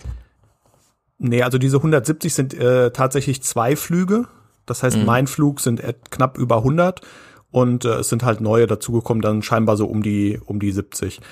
Ähm, man hat in letzter Zeit die die Truppenaustausche sehr stark reduziert, weil man so eine Policy gefahren ist, ähm, so wenig wie möglich neue Leute rein, auch aufgrund dieser ganzen Vorlaufmaßnahmen wie Quarantäne ja. und so weiter, weil sehr, sehr lange unklar war, wie es denn überhaupt mit und in Afghanistan so weitergeht. Und äh, die, der, der, der Bundestag, ich nenne es mal allgemein Arbeitsbegriff, die Politik hat sich ja sehr, sehr lange zurückgehalten mit dem, wie gehen wir jetzt eigentlich dort weiter vor, ähm, was natürlich auch für jemanden wie mich die Planungssicherheit nicht unbedingt erhöht hat. Also ähm, ich sag's mal so, bis bis zum Ende letzten Jahres war halt noch vollkommen unklar, ob ich da überhaupt noch hingehe. Mhm. Also das letzte Video, was ich von der Bundeswehr selbst gesehen habe, es gibt ja den Bundeswehrkanal bei YouTube, da ist auch aus den letzten Wochen eins aus Afghanistan dabei. Da geht es darum, wie man die Sachen, die noch vor Ort sind, also richtig so in dieser Konnotation, die Sachen, die noch vor Ort sind, werden entweder zurückgeschickt oder dort verhökert. Und dann macht man so eine Art Bazar, wo die Sachen ausgestellt werden und dann darf sich das jeder angucken und dann muss aber stilles Gebot abgegeben werden und die Bundeswehr gibt dann demjenigen, der sich am meisten traute, den, den Zuschlag und dann werden da so die ganzen Computer und der ganze Kram, der jetzt zu aufwendig wäre, zurückzufliegen, weil man muss ja dann auch wieder Import in die EU sozusagen, das muss dann alles desinfiziert werden und so weiter. Das macht man mit den großen Gerätschaften, Autos und so weiter, aber mit den kleinen Sachen nicht. Und dieser ganze Eindruck von dem Video hat für mich schon, das sah schon so nach, wir beenden das hier demnächst. Also wir, wir bauen das Lager mal kleiner, wir brauchen nicht mehr ganz so viel, als hätte man so eine Botschaft auch an die an den Bundestag schicken wollen. Äh, unsere Öffentlichkeitsarbeit besteht gerade darin, dass wir hier den Rückbau zeigen. Ja, ich habe das Video jetzt leider noch nicht gesehen, aber äh, es war halt eine sehr, sehr schwierige Situation für die Leute von äh, vor Ort, die einerseits den Auftrag hatten, äh, seht zu, dass wir möglichst schnell wegkommen, falls wir das Mandat nicht verlängert bekommen, aber bereitet euch auch darauf vor, dass wir länger bleiben, falls das Mandat verlängert wird ja. und ähm, alles, was dazwischen ist. Also es war, glaube ich, wirklich, äh, wirklich schwierig und ja, das läuft genau so. Das hat man zumindest in der Vergangenheit auch so gemacht, dass dann halt einfach viele Sachen dort unten bleiben, weil der Rücktransport so immens aufwendig und teuer ist, dass sich das dann kaum lohnt und man auch gar nicht die Kapazitäten hat. Also man mhm. hat halt nicht die, die die Kapazitäten wie jetzt meinetwegen die Amerikaner, die halt was weiß ich, wenn es sein muss, halt äh, zehn riesige äh, Transportflieger da gleichzeitig einfliegen lässt, äh, Vollmacht äh, wieder in die Staaten fliegt und dann äh, quasi dort eine Riesenkette aufbaut. Die Möglichkeiten hat man nicht und deswegen ist das halt schon massiv aufwendig und man hatte, soweit ich das weiß, ähm, auch schon äh, Ende letzten Jahres dann angefangen, irgendwelche Truppen ähm, dort runter, also Soldaten darunter zu bringen, die halt diesen ganzen Rückbau und so weiter vorbereiten. Ja. Das war eine sehr, sehr schwierige Situation und das muss man halt sagen, es war halt äh, absolut unklar, wie es weitergeht und das muss man natürlich auch der, der Politik, sage ich einfach mal, und dem, dem Bundestag, dem Verteidigungsministerium auch mal ähm, vorwerfen und sagen, naja, mhm. ähm, das hätte man, man sich auch mal ein bisschen früher überlegen können. Und das zeigt halt die unfassbare Abhängigkeit äh, von den Amerikanern. Genau, und das müssen wir jetzt mal im Detail besprechen, denn es gab Nachrichtenclips, nicht hier in Deutschland, sondern bei PBS. Ich habe äh, mit äh, Thomas hier kürzlich die PBS-Nachrichten geguckt. Da waren viele Afghanistan-Clips dabei, die ich mit ihm nur ausschnittsweise, aber hier waren doch so ein paar Sachen, denn äh, diese Unklarheit wird ja wirklich getoppt dadurch, was Trump da angerichtet hat. Man kann es ja, glaube ich, gar nicht äh, äh, verwirrt genug sagen. Äh, das ist ja ein Durcheinander ohnesgleichen. Wir wissen, äh, dass Afghanistan schon der längste, also jetzt von 2001 an, man ist ja direkt nach dem 11. September, noch im selben Jahr, damals ging das ja alles los. Und äh, jetzt haben wir ja wirklich 20 Jahre später, ne? es ist jetzt 2021, also das muss man sich kurz vergegenwärtigen. Es wäre durchaus möglich, dass in Afghanistan Soldaten stationiert werden, die damals noch nicht gelebt haben, als der 11. September passiert ist. Also zumindest die Amerikaner schicken ja so junge, ich weiß gar nicht, in der Bundeswehr wahrscheinlich nicht, ne? So ein bisschen Ausbildung ja, muss schon sein. 20-Jährige? Ja, also 20-Jährige, das wird schon knapp, ist, ist denkbar, aber eher ältere, aber so Anfang 20-Jährige, die dürften schon dabei sein, ja. Ja, also formal zumindest in Amerika ist das gang und gäbe, dass irgendwie diese Jungen mitgeschickt werden. Und äh, wir gucken uns mal diese politische Lage an und ähm, vielleicht so ein bisschen unabhängig davon, was die Bundeswehr macht, dass wir dich jetzt hier als Gesprächspartner haben, ist natürlich super, weil du kannst und dann sagen, inwieweit man da überhaupt Möglichkeiten hat, als Bundeswehr ähm, die Situation irgendwie mitzugestalten. Ja. Ähm, Amerika zieht sich zurück, das hast du eben schon als Problem markiert. Das werden wir auch nachher, also wir machen jetzt so eine große Klammer zwischen was ist der Sachstand und am Ende gucken wir, was im Bundestag da gesagt wurde von Maas und AKK, also den beiden zuständigen Ministern. Und einsteigen möchte ich aber mit diesem Sachstand. Also bei den PBS-Nachrichten wird erklärt, wie sich Amerika da verhalten hat und was sie zurückgelassen haben. Last year, the Trump administration signed a deal with the Taliban that would have the U.S. and NATO troops out of the country by May 1st. Peace talks between the Taliban and the Afghan government are now stalled, and violence remains high. Also, Amerika hat gesagt, wir ziehen uns zurück und überlassen die weiteren Friedensgespräche der afghanischen Regierung und den Taliban. Die afghanische Regierung will nicht mit den Taliban verhandeln. Die Taliban möchte die afghanische Regierung eigentlich wegräumen. Und Amerika hat gesagt, ja, dann sollen die beiden das mal klären und wir ziehen uns zurück. Ich meine, jetzt kann man natürlich über Trump wurde schon vieles Negatives gesagt, ne? Aber so eine Art äh, Umgang mit äh, weltpolitischen Problemlagen hat man, also ich kann mich an nichts erinnern irgendwie. Ja? Das ist, äh, wie, wie sprecht ihr über solche Sachen? Ich meine, was kann man da überhaupt jetzt äh, vor Ort, selbst wenn man jetzt äh, Kapazität und Möglichkeiten hätte, ja? was ist das für eine Sachlage, mit der, äh, mit der ihr da konfrontiert werdet? Ja, es ist halt sehr schwer, äh, äh, ja, sich vorzustellen, da irgendwas ohne die Amerikaner zu machen. Also ja. das ist, äh, man ist da halt hochgradig abhängig und man weiß, dass man hochgradig abhängig ist. Ähm, was ich halt an dieser ganzen Trump-Situation bemerkenswert finde, ist, dass dieser, äh, ich nenne es mal dieser, die, dieser, dieser, dieses Ab, nennen wir es mal das Abkommen, das ja zwischen zwischen Trump und den Taliban ausge oder den Amerikanern und den Taliban ausgehandelt wurde, da wurde ja das, die äh, afghanische Regierung ja komplett außen vor gelassen. Die waren, mhm. die saßen ja nicht mal mehr am Tisch und ja. quasi denen da die Brocken hinzuschmeißen und zu sagen, soll sie zu, wie er klarkommt, ähm, ist natürlich auf der einen Seite einfach mal absolut ehrlich. So ist halt, das ist halt Realpolitik. Nur, dass man sonst immer irgendwie diplomatischer, netter verkauft. Man kommuniziert es netter. Aber war es mhm. im Irak so richtig anders? Also man, man kümmert sich halt hinterher nach oder äh, es wird sich halt hinterher nicht mehr so stark um ein Land gekümmert, wenn man erstmal äh, dort rausgegangen ist. Und gerade die Amerikaner sind natürlich ganz stark darin, irgendwie ähm, äh, mit militärischen Kräften irgendeinen Gegner äh, niederzukämpfen. Aber so dieser ganze Aufbau, äh, der ist halt etwas schwieriger. Hier mein Telefon klingelt gerade. Mhm. Sollen wir gerade irgendwie Pause machen oder? Nö, äh, geh ruhig ran und dann erklär mal, warum es geklingelt hat. Ja, genau.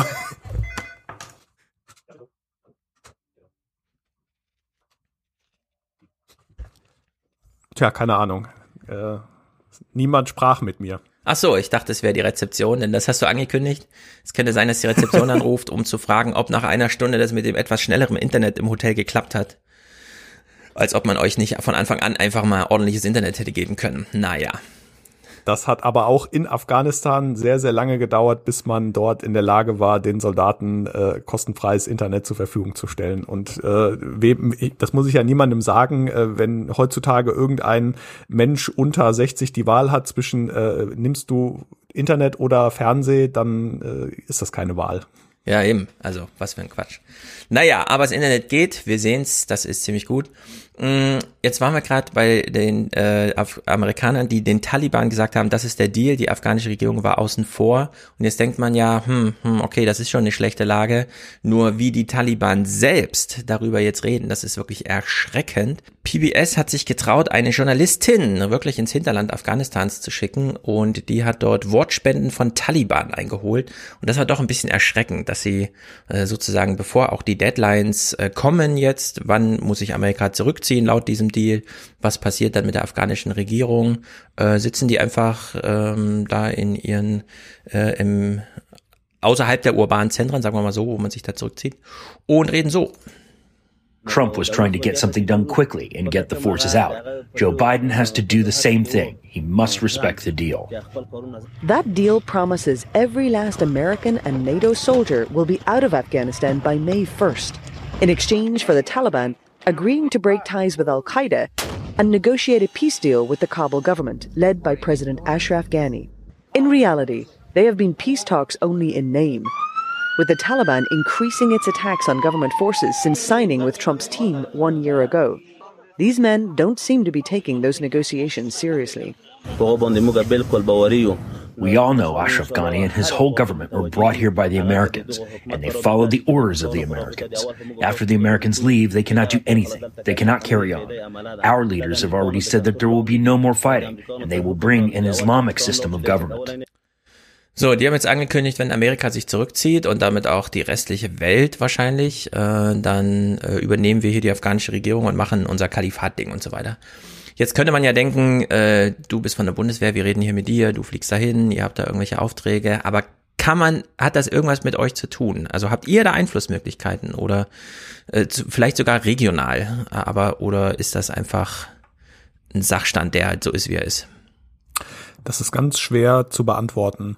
Ähm, ich glaube schon, dass wir irgendwie äh, was damit zu tun haben, weil ähm, die Taliban sich natürlich sehr stark auf die USA fokussieren, aber ich glaube, in, in deren, in deren Sicht wird das natürlich auch als ein, als ein großes Konglomerat angesehen, im Grunde genommen die westlichen Besatzer. Und ich glaube, da wird auch äh, dann nicht mehr so hinreichend also könnte ich mir zumindest vorstellen, nicht so hinreichend differenziert zwischen, ach, das sind Deutsche, das sind, äh, was weiß ich, äh, für, das sind Polen, das sind Amerikaner. Mhm. Es wird sich äh, stark natürlich auf die Amerikaner fokussieren, aber ich könnte mir durchaus vorstellen, dass äh, die anderen Nationen da auch nicht außen vor sind. Das mhm. heißt, es könnte sehr wohl, äh, und dort greifen wir natürlich so ein bisschen auch auf die Clips aus dem Bundestag vor, ist, äh, die Sicherheitslage könnte sich doch auch im Norden äh, radikal ähm, verändern. Die Möglichkeit besteht zumindest. Und ich habe jetzt keine Erkenntnisse darüber und ich weiß nicht, ob diese Erkenntnisse vorliegen, was das was ab dem 1. Mai passiert, wenn die Truppen nicht abziehen und wo es passiert. Das ist halt äh, mehr als mehr als fraglich. Hm.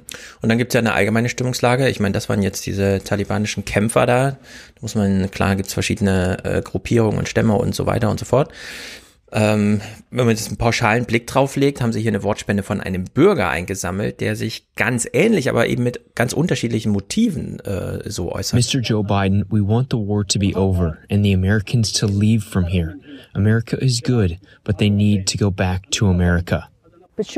I asked him in Arabic what he wants for his family's future. School. School. This is my daughter and this is my daughter. I want them to go to school. but the Afghanistan his daughters inherit may not meet his hopes. Also ihm nach stehen jetzt die Amerikaner seinen Töchtern im Wege in die Schule zu gehen und er weiß allerdings, äh, dass dann die Taliban, also die haben ja angekündigt, wie wir eben hörten, das machen ja auch in Afghanistan, was dann passiert und so weiter. Was ist denn das für eine Gemengelage? Das ist ja wirklich ähm, wo, wobei ich auch schon ähm, äh, die Meinung gehört habe. Wir hatten im, im Vorfeld äh, meines Einsatzes war ich bei so einem einwöchigen Seminar, wo auch Vertreter von NGOs zur Sprache kamen, die halt auch schon sehr, sehr viel Zeit im Land verbracht haben, also ganz normale NGOs, die dort unten in unterschiedlichsten Projekten unterwegs waren. Mhm. Und die sagten auch, es gibt zumindest eine, eine gewiss, ein gewisses Maß an Hoffnung, dass ähm, die Taliban, sollten sie wieder an die Regierung kommen, und das ist ja auch, naja, mehr als möglich, ähm, dass es halt nicht mehr ganz so krass wird wie vielleicht in den 90ern, weil man vielleicht dann doch noch etwas mehr äh, internationalen Fokus darauf hat, ähm, dass es halt sozusagen etwas gemäßigter wird und dass es Entwicklungen gibt, gerade was die äh, Rolle der Frauen und der Mädchen angeht, ähm, die man so ohne weiteres nicht mehr zurückdrehen kann. Es war mhm. natürlich auch ein gewisses Maß an Hoffnung dabei. Ja. Ich kann das jetzt äh, aus, aus meiner Situation hier nicht bewerten, aber zumindest wurde das mal geäußert. Ja, aber es gibt, äh, das ist ja ganz berühmt mittlerweile, diese Bilderbänder, äh, Bildbände, Neu Afghanistan 1970, äh, Kabul 1970, quasi Wahnsinn. ununterscheidbar von Ostberlin. Frauen äh, auf offener Straße, ohne Kopftuch und so weiter. Und dann dieser krasse Rückschritt, die letzten 50 Jahre. Und entsprechend deutlich sind die da auch bei PBS. Das ist äh, ganz erstaunlich eigentlich, dass sie selber ähm, über ihren Präsidenten berichten, ja, während sie diese Sachlage da in Afghanistan vorstellen. Und die Journalistin, die sich eben schon traute, bis zu den Taliban mal vorzugehen und da ins Gespräch zu kommen, äh, schildert hier noch so ihren Eindruck. We saw no women in the street anywhere in Taliban-controlled areas. And the few we saw at all in the local health clinic were being carefully watched. We weren't permitted to talk to them on camera. Getting insight into their lives remains frustratingly difficult. Ja, also es gibt sozusagen in beide Richtungen kann man es denken. Äh, einerseits, ja, es ist anders als 1970. Die haben da jetzt auch Internet und die wissen, was ein westlicher Lebensstil ist und fordern das dann vielleicht auch ein. Und es sind dann so langsame, ganz ähm, lokale Prozesse, dass sich dann Familien auch mit verändern und so. Aber es ist eben auch möglich, dass äh, hier tatsächlich äh, von den Taliban nochmal so ein richtiger Kulturkampfdeckel drauf gemacht wird und äh, damit auch so ein bisschen äh, zumindest von einer Generation äh, der Frauen das Schicksal einfach besiegelt ist. Erstaunlicherweise ist äh, Amerika wirklich, das hängt so in den Seilen, es ist unglaublich. Anthony Blinken ist der neue Außenminister oder Verteidigungsminister? Nee, Außenminister in Amerika. Und der wurde hier auch mal ins Gespräch verwickelt bei PPS und sagt, ja, wir müssen jetzt erstmal gucken und entscheiden, noch ist nichts besiegelt. Final question, Mr. Secretary, Afghanistan. Und da sieht man auch Final Question. Also wenn die bei PBS mit dem amerikanischen Außenminister sprechen, dann geht es erstmal um alles Mögliche. Iran, Saudi-Arabien und so weiter. Dieser Einsatz in Jemen, da hat ja Biden jetzt auch klare äh, Kante gezeigt. Und die finale Frage, die gilt, die gilt dann Afghanistan. Stan, as you know, the U.S. is scheduled to pull troops finally out of that country after 20 years of war in less than 60 days.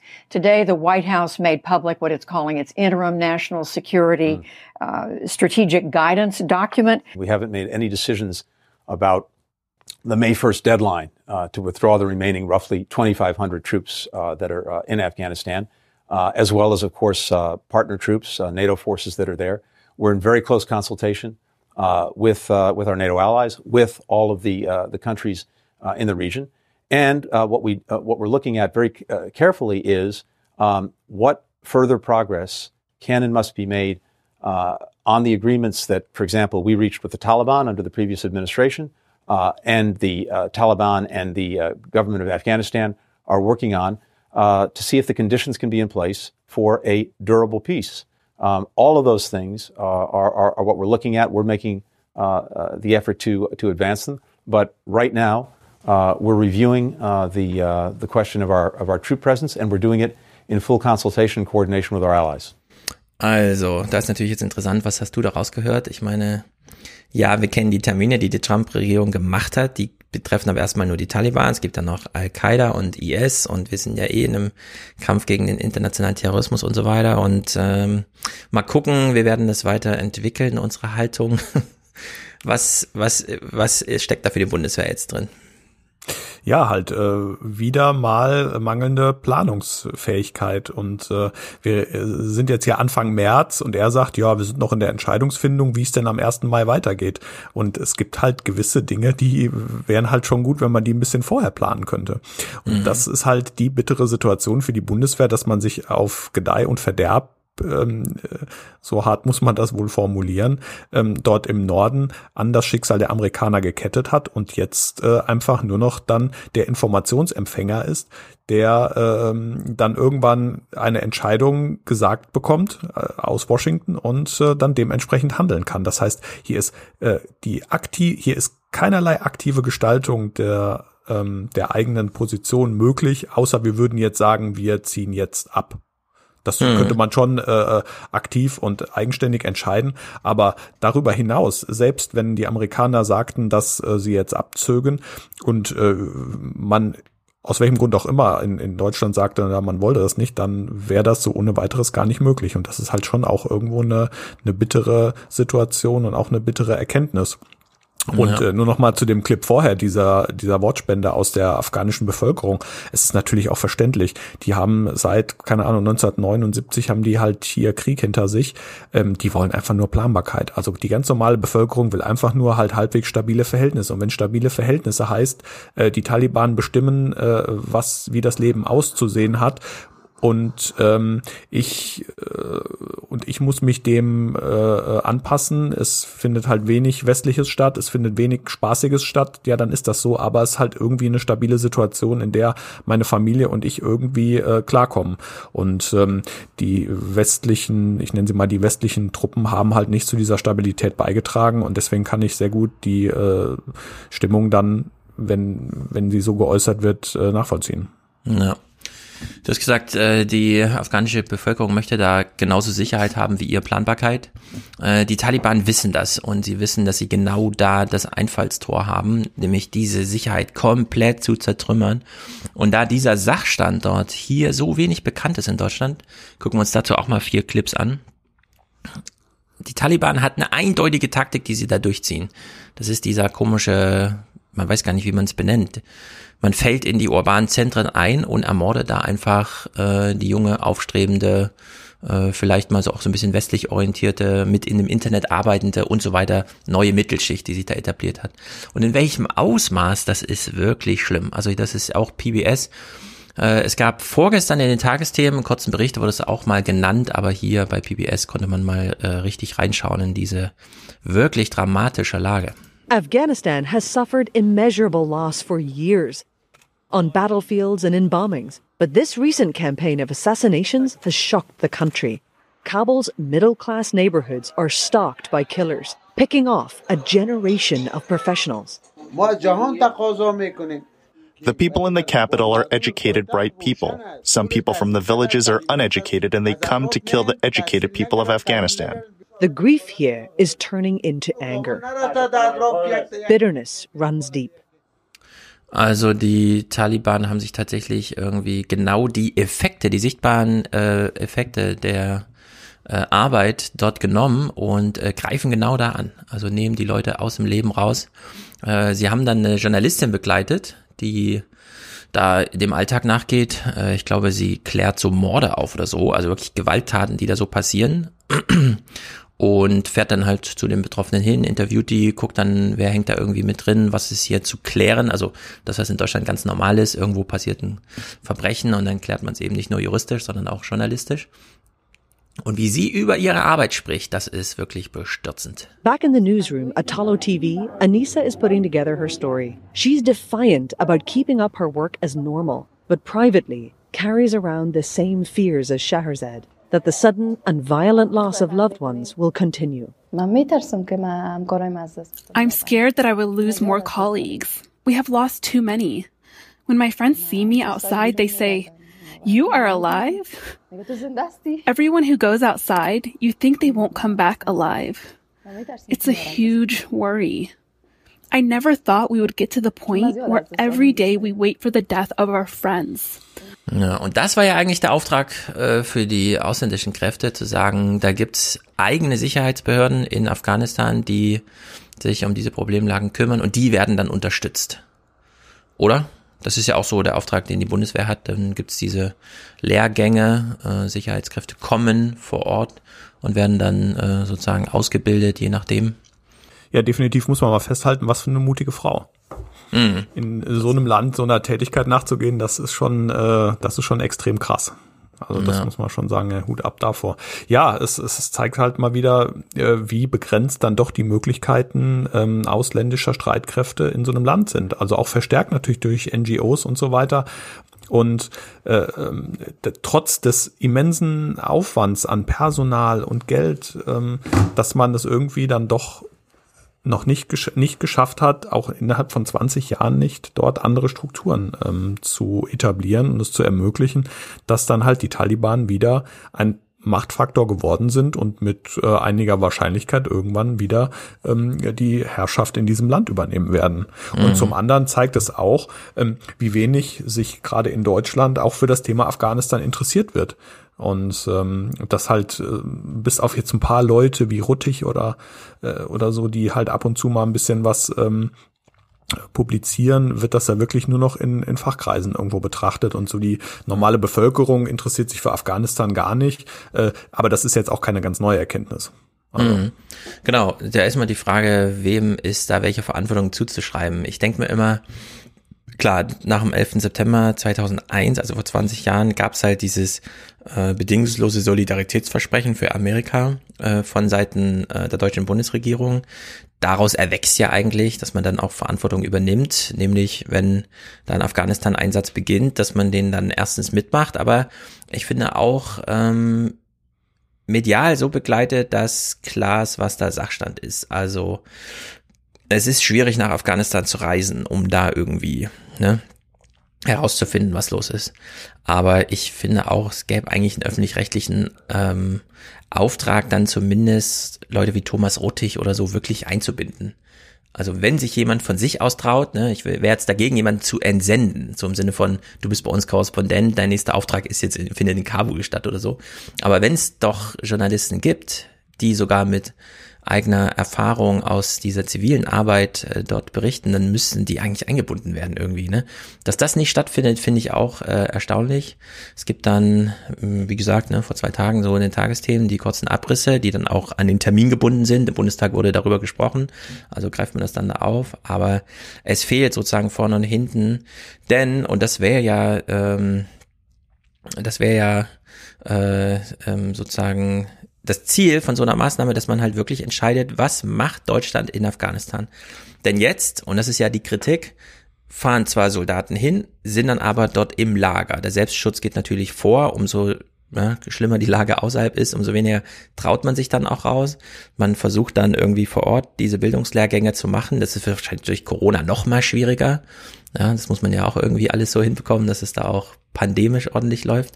Und es fehlt ja dieser, zivil äh, dieser zivile Oberbau, also diese Zusammenarbeit mit den NGOs und so weiter, dass das wirklich mal strukturiert. Und das hätte man ja durchaus mal einfordern können. Da, wenn man mit Thomas Ruttig spricht, ist das ja genau so, ja, so wie die DDR damals auf, zu Afghanistan einfach ging und sagte, das ist jetzt so eine Art Partnerland von uns. Und es gibt jetzt bei uns in Deutschland äh, Studiengänge, wo man lernt, äh, hier äh, solche Arbeiten zu machen.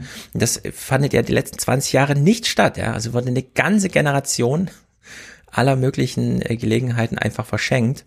Und jetzt ist halt die Lage so, dass wir hier mal einen afghanischen Soldaten hören, aber gleichzeitig raushören, das hat er jetzt nur für die Kamera gesagt. You will see that the foreign forces have no physical presence among our forces. The Afghan National Security Forces are the ones taking the fight forward. Yes, they advise, but there will be no major changes if they leave. In reality, Even with the limited U.S. air and ground support they currently have, the Taliban is stronger than it has ever been in this two decades long war. Hm, also die Taliban werden uns als so stark wie nie vorgestellt und die afghanische Behörden sagen, das schaffen wir schon irgendwie alleine, wir hoffen's. Naja, Jetzt haben wir, sehe ich gerade beide Pech mit unseren Kameras. Das ist wirklich ein Drama. Ich weiß nicht, woran das liegt. Aber es ist ja vor allem ein Audioangebot hier. Kommen wir mal zum Bundestag. Im Bundestag wurde also am 4. März vor einer Woche darüber entschieden, dass man den Einsatz verlängert. Ich meine, was war jetzt kniffliger für euch, dass der Termin irgendwann mal anberaumt wird, das verlängert wird oder das verlängert wird, weil eigentlich ist ja klar, wenn die Tagesordnung im Bundestag aufgerufen wird, wird auch verlängert, oder? Also da hatte man, habt ihr jetzt keine Unsicherheit gehabt, dass da irgendwie Planung über den Haufen geworden wird, weil plötzlich der Bundestag sich dagegen entscheidet. Ja, also ich habe da alles Mögliche für für möglich gehalten. Das muss man halt leider auch so sagen. Also ähm, es war es war schön, dass ähm, dass der Termin jetzt endlich kam. Für für mich jetzt natürlich äh, als derjenige, der da irgendwie so Mitte März äh, ins Land äh, reisen soll, äh, fliegen soll, äh, war das natürlich auch zeitlich echt schwierig, weil äh, die diese diese also es mental so hinzubekommen, ähm, sich auf so einen Einsatz vorzubereiten, äh, wohl wissend, dass es auch sein kann, dass man gar nicht hingeht. Das war schon schwierig schwierig und das hat sich erst in den letzten Wochen so ergeben, so ab, äh, sag ich mal, Ende Ende Januar, als dann so langsam klar wurde, ja, es könnte dann doch alles noch ein bisschen, bisschen länger dauern. Hm. Ja, erstaunlich. Also, man hat dann doch entschieden, Heiko Maas und AKK haben im Bundestag gesprochen. Heiko Maas hat die äh, Sitzung eröffnet und er hat gleich als allerersten Gedanken äh, über Amerika gesprochen. Aber eines, das ist bereits jetzt sicher, über den Verbleib unserer Truppen in Afghanistan wollen wir in der NATO gemeinsam beschließen. Auch das ist eine wesentliche Veränderung zu der Situation in den letzten Jahren. Wir werden es gemeinsam beschließen und wir werden dann auch gemeinsam abziehen. Und dabei, dabei ist uns ganz besonders bewusst, und zwar uns allen, dass sich die Sicherheitslage für unsere Truppen verschlechtern könnte, wenn sie über den 1. Mai hinaus in Afghanistan bleiben. Ja, und das muss auch hier offen ausgesprochen werden, weil das auch zur Realität gehört. Ich habe nicht genau verstanden, was er gesagt hat. Also ja, Amerika zieht sich zurück und das entscheiden wir dann aber gemeinsam und damit alle.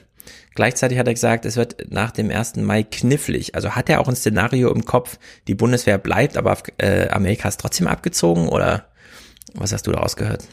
Ja, das halte ich für unrealistisch. Also äh, wir treffen die Entscheidung gemeinsam, heißt ja, also ist ja stimmt ja faktisch nicht. Gemeinsam heißt, es sitzen alle im gleichen Raum und die USA verkünden, wie sie weitermachen und alle anderen müssen sich dementsprechend anpassen und für alle anderen heißt es, wir gehen dann auch, weil äh, es ist, ich halte es für vollkommen unrealistisch, dass irgendein Land äh, sich dazu entscheidet, äh, Streitkräfte dort zu lassen, wenn die Amerikaner abziehen. Also das kann ich mhm. mir beim besten Willen nicht vorstellen.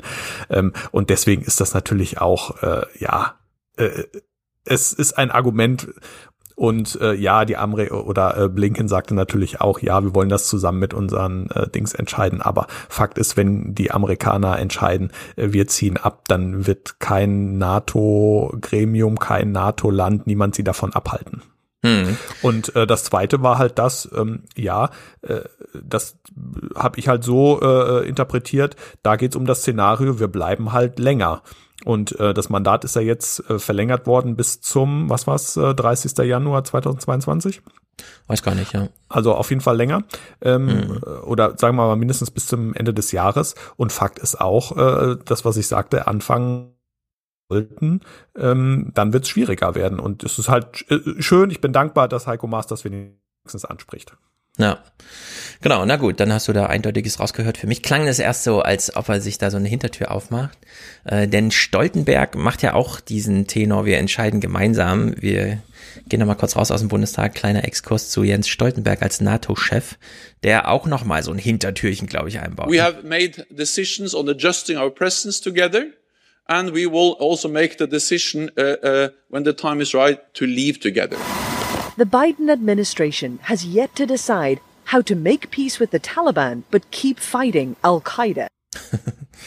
Das ist natürlich nochmal ein eigenes Ding für sich. Äh, ja, Taliban, aber Al-Qaida und IS scheint ja auch auszuströmen und sich neue Möglichkeiten zu suchen, also da so in Lücken reinzuspringen. In der Hinsicht gäbe es da auch so eine Option, auch für die amerikanische Regierung, ne, dass man sagt, wir ähm, nehmen das mit dem, also das, was Trump mit den, den Taliban ein, äh, geeinigt hat, das nehmen wir ernst, aber wir sind ja auch noch im Kampf gegen Al-Qaida und müssen deswegen auf die eine oder andere Art bleiben. Also da kann man auch gespannt sein, wie die Argumentation aussieht. Maas hat im Bundestag einen ganz komischen Spruch gemacht, den kennen wir schon aus anderen, zum Beispiel dem Syrien-Einsatz. Äh, und da würde ich sagen, da liegt echt ein Defizit vor. Eine militärische Lösung für den Konflikt in Af Afghanistan wird es nicht geben. Es gibt es jetzt nicht und es wird es auch in Zukunft nicht geben. Und da frage ich mich natürlich, warum Deutschland dann immer nur militärisch geholfen hat, anstatt zum Beispiel ein Szenario zu entwickeln wie wir helfen da auch zivil und die Bundeswehr ist da, um die zivilen Helfer zu unterstützen und zu sichern. Irgendwie so. Hätte man ja die letzten 20 Jahre ja, mal damals ja. entwickeln können. Aber das gab es ja, das Konzept der PRTs, der äh, Provincial Reconstruction Teams, zum Beispiel damals in Kunduz und in Faisabad im Norden Afghanistans, äh, die hatten das ja genauso vorgesehen. Dort gab es innerhalb dieser PRTs eine Doppelspitze aus äh, besetzt von einem Soldaten und einem Vertreter des Auswärtigen Amtes. Und dort gab es schon sehr wohl eine zivile Ansprechstelle. Und äh, Deutschland hat ja auch sehr lange äh, immer diesen diesen sogenannten vernetzten Ansatz äh, propagiert und auch immer kommuniziert, dass es halt sehr wohl äh, andere äh, Kräfte gibt, die dort zusammenwirken. Genauso auch äh, die Polizei, die dort äh, ausgebildet hat.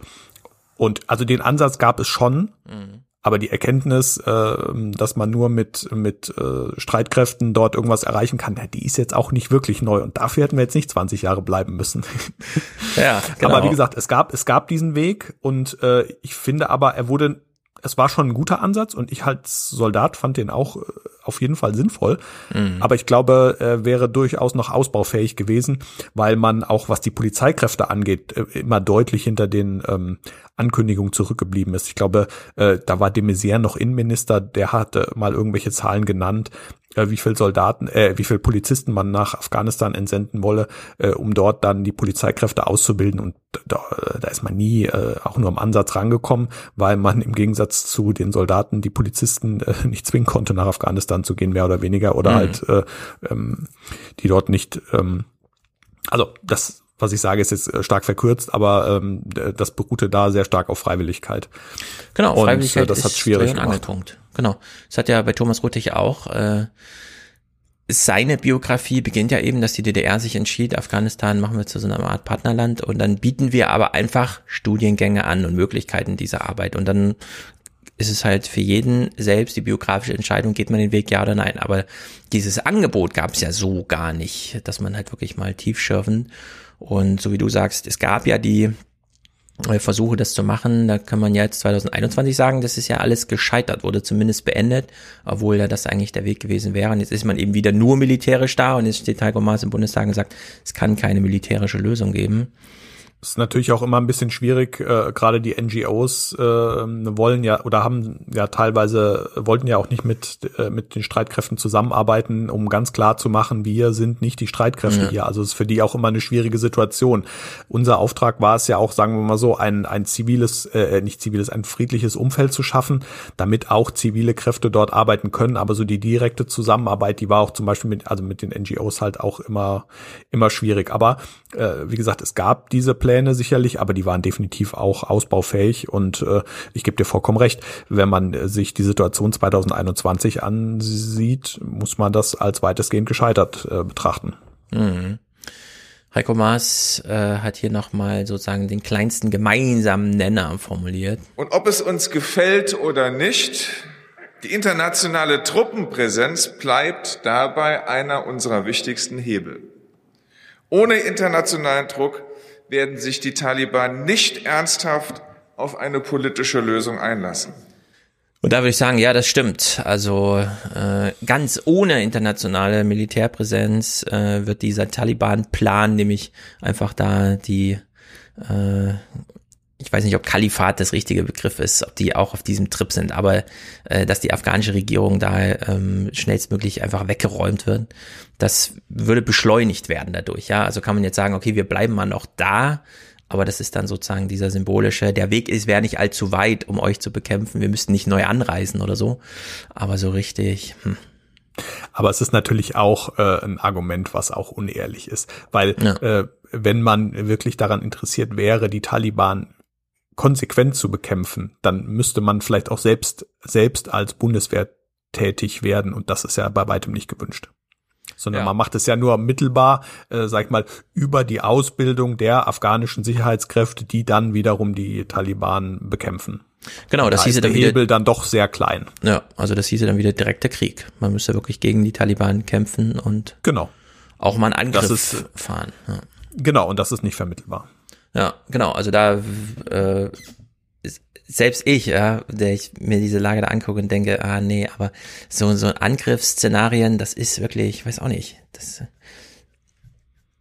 ja, da muss, muss man sich die Frage stellen, also äh, steht da im Input und Output in irgendeinem Verhältnis. Ja. Also, genau, weil so ein offener Krieg, da weiß man ja nie, was dann passiert. Ja, wir haben es bei den, also ich meine, da müsste, muss man nur in die Geschichte gucken, was ein, äh, was ein, oder was heißt die, die Geschichte? Ich meine, die Geschichte der letzten 20 Jahre, gerade jetzt äh, im Süden Afghanistans, was die Amerikaner dort gemacht haben, zeigt ja auch, wie, äh, wie verlustreich das wird und äh, wie schlimm es immer in den südlichen Provinzen äh, Kandahar, Helmand und so weiter aussah. Das war schon wirklich hart und die Amerikaner haben dort Tausende von Soldaten verloren und wie viele sag ich mal, Consultants und äh, also nennen wir es mal Arbeitsbegriff Söldner sie dort verloren mhm. haben. Das äh, ist, glaube ich, statistisch nicht erfasst. Genau, das ist einer der Vorteile, wenn man es outsourced, dass man dann die Statistik nicht führen muss. Genau, und das ist natürlich das Schöne, was Blinken da sagte, ja, zweieinhalbtausend Truppen, ja, aber man ja. hat natürlich die Möglichkeit, und du weißt ja, wie es ist, ähm, äh, es gibt ja in, in den USA dann immer wieder Leute, die sich dann hinstellen und sagen, ja, für den Betrag X äh, entsende ich äh, oder äh, schaffe ich dort unten irgendetwas, eine Art von Stabilität und dann kann man das komplett auch outsourcen und kann auch ganz ohne ausländische, äh, aus eigene Truppen dort äh, ja. agieren. Genau, das ist so eine Geschichte für sich. Annegret Kramp-Karrenbauer als deine Dienstherrin stand natürlich auch im Bundestag, hat sich relativ spät dann erst äh, da eingemischt. Ich weiß nicht genau, wie die Wortbeiträge da verteilt werden.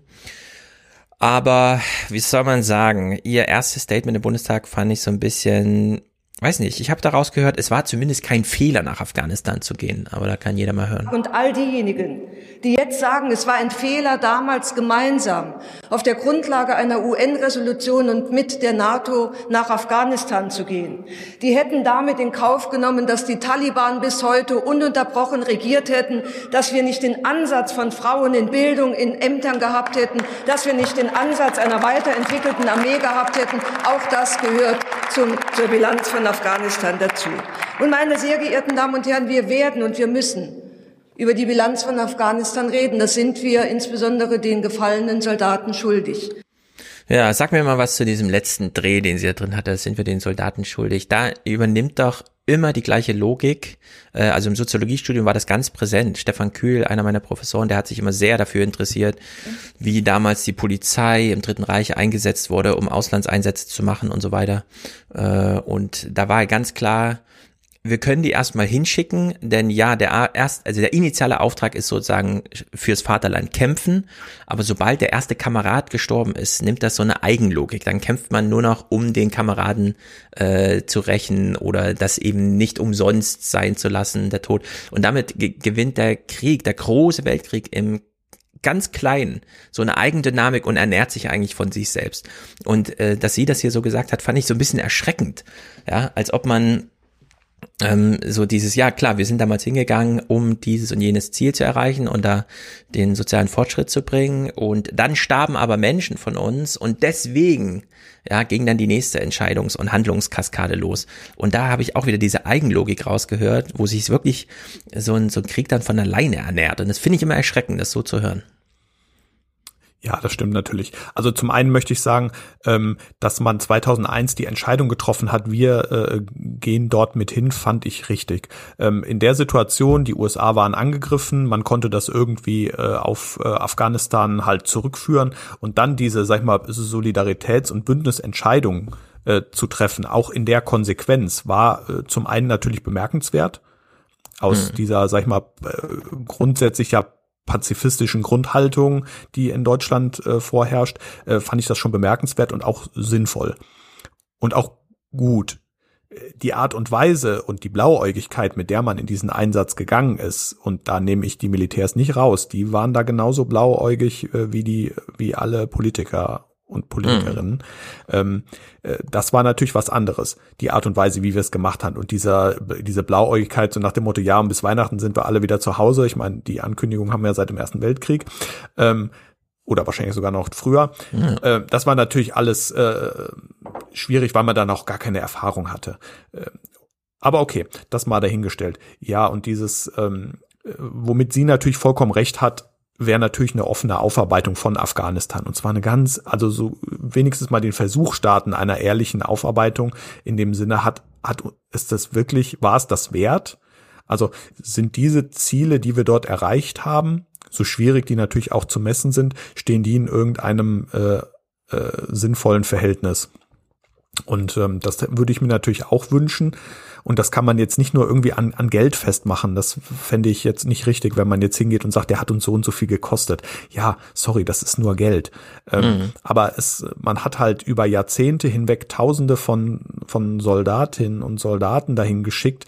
Und da sind auch individuelle Schicksale mit dabei. Und das sind nicht nur die Toten, sondern das sind auch die, die dort verwundet wurden. Das sind die, die äh, psychisch äh, unfassbar belastet wurden dadurch, die Ehen, die zerbrochen sind und diese ganz vielen kleinen Geschichten ähm, die man so gar nicht erfassen kann, äh, die gehören da mit zur Wahrheit dazu. Und da muss man sich halt schon fragen, ob es das wert war. Und zu deinem ähm, Punkt mit der, der, der Krieg im Kleinen, hm, schwierig, schwierig zu sagen, weil ich nicht unmittelbar mit dem, dem, dem Tod von, von Kameraden be, ähm, mhm äh, zu tun hatte. N natürlich äh, war es in meiner Zeit auch so, also ich war 2008 in Kundus, äh, in einer Zeit, wo es dann auch langsam, äh, also wo es da sehr viele Raketenangriffe gab aufs Feldlager. Ähm, da war das, es war schon eine schwierige Situation. Es war schon äh, äh krass zu sehen. Ähm, äh, Leute, mit denen du dich einen Tag vorher noch hier irgendwie zum Kaffee äh, irgendwo getroffen hast, mit denen du geredet hast, die sind einen Tag später dann halt irgendwo angesprengt worden und verletzt und so weiter. Das war halt schon ein sehr, sehr merkwürdiges Gefühl. Und das war halt diese Situation, äh, wo man dann halt festgestellt hat aus der Entfernung, in Deutschland wird dann rumgeeiert über die äh, Begrifflichkeit des Krieges. Und das fand ich sehr, sehr belastend ja. damals. Ja, also ähm, klar, du erlebst das so aus dem, aus dem ganz Nahen und äh, ich finde, wenn man in so einen Einsatz geht und man ist da als Militär und eben nicht als Polizist oder als ziviler Helfer oder sonstiges, sondern man wird wirklich als Soldat hingeschickt. Und dann hört man Jahre später, dass die eigene äh, Chefin im Bundestag steht und sagt, es gibt durchaus ein Szenario, wo äh, das Opfer, das gebracht wurde, umsonst ist nämlich wenn wir da nicht ordentlich nachhaken, nachgehen und so weiter, ne, dann finde ich das so ein bisschen, das muss alles im Vorfeld geklärt werden, dass man einen Einsatz macht, bei dem ja Menschen sterben können und trotzdem muss vorher geklärt werden, dass das niemals umsonst ist natürlich. Ne, und dass man dann Jahre später so ein Szenario aufbaut, um, was weiß ich, die öffentliche Meinung irgendwie zu drehen oder sonst irgendwie, ja, wo das als Spruch so fällt, das finde ich wirklich erschreckend. Also, das ist, äh, weiß nicht, das ist irgendwie, ja, aber man darf auch nicht vergessen, dass wenn du als Soldat irgendwo hingehst, dann ist die Möglichkeit, also du gehst in einen Auslandseinsatz, äh, mhm. da ist die Möglichkeit der Verletzung und des Todes, die ist ja immer da, die ist ja inhärent. Und deswegen äh, darfst du halt, also äh, äh wird das als als äh, Möglichkeit ist das in so einem Erwartungsfenster ja irgendwo drin. Es ist, steht natürlich nicht im Vordergrund. Du äh, stehst da nicht morgens auf und denkst dir, oh mein Gott, ähm, oder zumindest erging es mir nicht so. Und auch wenn man das Lager verlassen hat und unterwegs war, dann war man schon natürlich irgendwo angespannt, äh, konzentriert, aber man ist nicht, oder ich bin nicht mit Angst aus dem Lager rausgefahren, wohl wissend, dass wir damals auch noch mit Autos unterwegs waren. Ähm, wenn, wenn wir damit angesprengt worden wären, dann wäre es rum gewesen. Also, dann wäre ich tot weil hm. dieses Auto mir keinerlei Schutz geboten hätte. Das war, wie gesagt, noch eine Zeit, wo man noch mit sogenannten dann ungepanzerten Fahrzeugen dann ähm, vors Lager gefahren ist. Und äh, da war man sich halt schon relativ äh, der Gefahr bewusst. Sollte das auch ähm, so als Zeichen gemeint sein, dass man hier nicht als Supersoldat kommt oder warum gab es diesen Schutz nicht? Ja, weil ich meine, jetzt wird ja über die Drohnen, wir haben ja auch schon über die Drohnen diskutiert und der wird ja auch nur mit dem Schutz der Soldaten argumentiert und gleichzeitig hat man da Autos, die nicht ausreichend gesichert sind. Ja, weil das halt erstens damals noch nicht in ausreichender Anzahl zur Verfügung gestanden ist. Und zum anderen muss man fairerweise auch mal sagen, im Norden Afghanistans äh, kommt man mit so einem großen, also diese Dingo-Fahrzeuge, das sind ja, ja riesige, äh, riesige ja. Monster, die wiegen, keine Ahnung, 15 Tonnen, 20 oder sowas. Ähm, man kommt damit auch nicht überall hin. Also es war für uns auch damals okay, mit diesen Autos durch die Gegend zu fahren. Ähm, es gab halt andere Möglichkeiten, die eine Art von Schutz boten, aber ähm, in so einem, äh, und das sind ja auch nicht alles ausgebaut, ausgebaute äh, Straßen und wir sind auch auf, äh, sag ich mal, Mehrtagestouren unterwegs gewesen und da wäre man mit einem so äh, fett gepanzerten Fahrzeug überhaupt nicht weitergekommen. Mhm. Also die hier waren halt schon sehr geländegängig und viele und äh, der der Aspekt kommt natürlich auch dazu, dass man viel näher an den Menschen damit dran war und dass es viel weniger bedrohlich wirkt, wenn man mit so einem Auto äh, in ein Dorf gefahren kommt, als wenn man mit so einem riesigen, ich nenne es mal Arbeitsbegriff Panzer da irgendwie reingerollt kommt. Naja, also dieser Dingo, das ist fand ich auch erstaunlich. Der ist in diesem Bundeswehr-Video zu sehen. Der wird dann am Ende verladen in so ein in so eine ja. Tupolev und da passt dann auch genau einer rein und noch ein paar Kleinigkeiten und dann so ungefähr wird der rausgeflogen. Gut, wir haben eben bei äh, Mars schon gerätselt, ob er hier ein Szenario ohne Amerika vor sich sieht. Das hast du da nicht rausgehört. Jetzt können wir das bei AKK nochmal überprüfen. Wie schnell wir zu einem Ergebnis kommen, das ist etwas, was wir gemeinsam im Bündnis besprechen müssen. Natürlich unter einer besonderen Verantwortung der Amerikaner. Aber nicht nur, auch von uns. Wir sind im Norden Afghanistans die Anlehnnation für 16 andere Nationen. So, die Amerikaner haben eine besondere Rolle, aber nicht nur, auch wir sind sozusagen ähm, ein Leader im Pack für 16 andere Länder. Sieht sie hier ein Szenario? Ich weiß nicht. Nee, glaube ich nicht. Aber so ein bisschen also, es ist verklausuliert.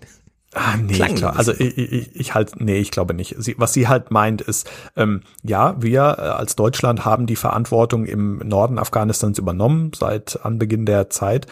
Äh, und ja, wir sind natürlich äh, also so Enabler-Nation für andere Nationen. Das heißt, wir stellen die Sanität dort zur Verfügung, gerade jetzt in Masai Sharif zum Beispiel, und wir stellen viele andere Sachen zur Verfügung. Aber was sie halt auch, aber ohne, äh, ohne die USA äh, wäre es jetzt auch, also ich, ich, ich kann mir jetzt kein Szenario vorstellen, jetzt ohne die USA. Also wie würde man denn, äh, man müsste ja jetzt auch dann so viele Sicherungskräfte auch wieder einsetzen, zum Beispiel, um überhaupt wieder Connections nach Kabul zu bekommen. Kabul und so weiter, ja. die ganze Region außenrum. Ja, sind wir dort auch noch mit einem geringen Truppenkontingent äh, irgendwie unterwegs, gerade jetzt da im Hauptquartier und so weiter. Aber das alles äh, ähm, logistisch zu unterstützen und äh, wenn wir jetzt sagen würde, die Amerikaner ziehen ab, dann äh, müsste man ja irgendwie ja auch die Verbindung nach äh, in, die, in die Hauptstadt halten und was wäre mit den ganzen anderen Regionen, gerade Südafghanistan. Ich kann nicht erkennen, dass irgendein mhm. Land freiwillig bereit ist, sich äh, äh, um Südafghanistan zu kümmern, weil dann müsste man mit Tausenden und Tausenden äh, von, von Soldaten dahin gehen. Ja. Also ich glaube nicht, dass es dieses Szenario gibt. Also ich äh, habe keine, äh, keine Detailkenntnisse jetzt aus dem Verteidigungsministerium, was da für Szenarien durchgedacht werden, aber ich kann mir nicht vorstellen, dass äh, jemand in Deutschland äh, ernsthaft darüber nachdenkt, über einen äh, Afghanistan-Einsatz ohne die Amerikaner. Hm. Ja, alle warten auf Biden, um dann den Terminkalender zu kennen. Ein letzter O-Ton hier von AKK. Ich bin mir nicht sicher, wappnet sie sich hier gegen äh, für einen Krieg oder Kampf Bundeswehr gegen Taliban. Aber wenn die Taliban sagen, wenn dieses Abkommen nicht umgesetzt wird, dann greifen sie uns auch wieder an.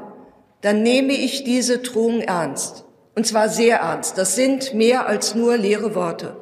Deswegen war ich letzten Freitag in Afghanistan. Deswegen habe ich mir vor Ort mit dem Kommandeur, mit General Klein zusammen angeschaut, wie wir insbesondere in Masai Sharif aufgestellt sind. Deswegen verkürzen wir die Verlegebereitschaft unserer Verstärkungskräfte auf sieben Tage. Deswegen sehen wir vor, dass die vorgesehene Infanteriekompanie um einen Mörserzug verstärkt wird, wenn es geht, in Kooperation mit den Niederlanden. Deswegen wird Material und Fahrzeug dafür vorab in Afghanistan stationiert. Deswegen bereiten wir auch über diese Maßnahmen hinaus weitergehende Bedrohungsszenarien vor, Geisellagen oder anderes, für das wir auch Spezialkräfte brauchen. Und wir verfügen über diese Spezialkräfte und sie sind einsatzbereit und deswegen halten wir sie auch in der Vorhand. Äußert sich hier eine Angst, dass die Taliban tatsächlich überschnappen und die Bundeswehr direkt angreifen, um alle aus dem ihr Land zu jagen?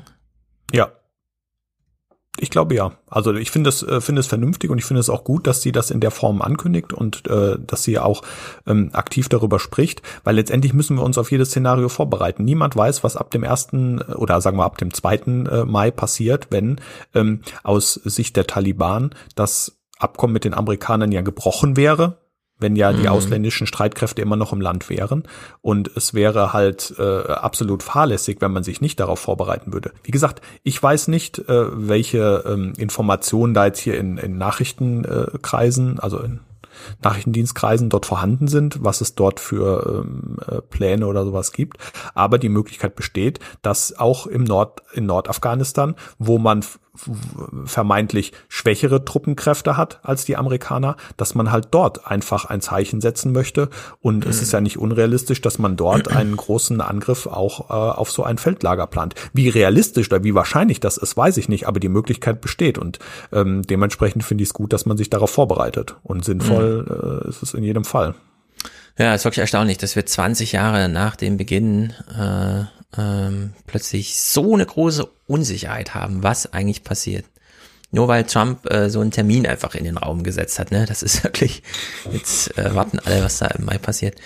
Ich will Trump definitiv nicht verteidigen, aber er hat natürlich, und das muss man ihm halt lassen, er hat Bewegung in diese Sache gebracht. Ja, gut. Ob man, also, ob man jetzt die Richtung der Bewegung, äh, ob, das ist natürlich definitiv nicht gut äh, in der Art und Weise, wie es, äh, ähm, äh, wie es jetzt gelaufen ist bis hierhin. Aber Fakt ist, hätte es uns jetzt weitergebracht, wenn wir noch zehn Jahre weiter rumeiern würden, ohne dass da jetzt irgendeine Art von, von äh, Fort oder zumindest Bewegung in diese ganze verfahrene Situation gekommen wäre.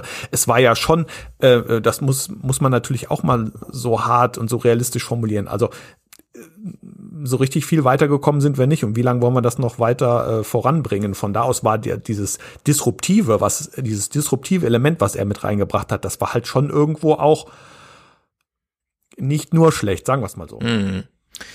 Na, sagen wir mal so, wir haben ja vorhin die PBS-Journalistin gehört, wie sie Blinken dann letzte Frage zu Afghanistan, also nachdem alle Themen dann, dass es zumindest noch im Gespräch stattfand, ne? weil das war ja unter Obama auch, dass man ähm, weiß, die Öffentlichkeit interessiert sich nicht dafür und dass man es dann vielleicht sogar aktiv möglichst weit raushält und sagt, wir verwalten das da jetzt mal weg.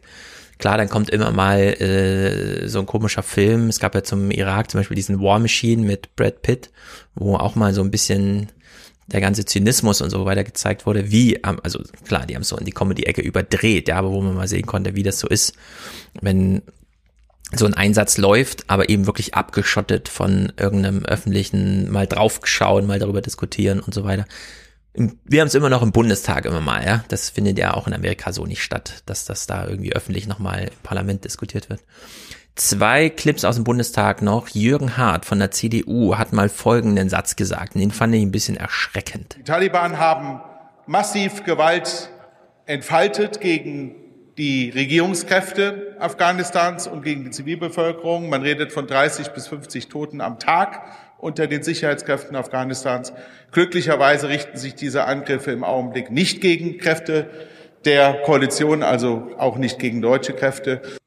Ja, da frage ich mich so ein bisschen, ähm, also du fährst da auch hin, um im Rahmen wie auch immer da auch ein bisschen Schutz zu gewähren.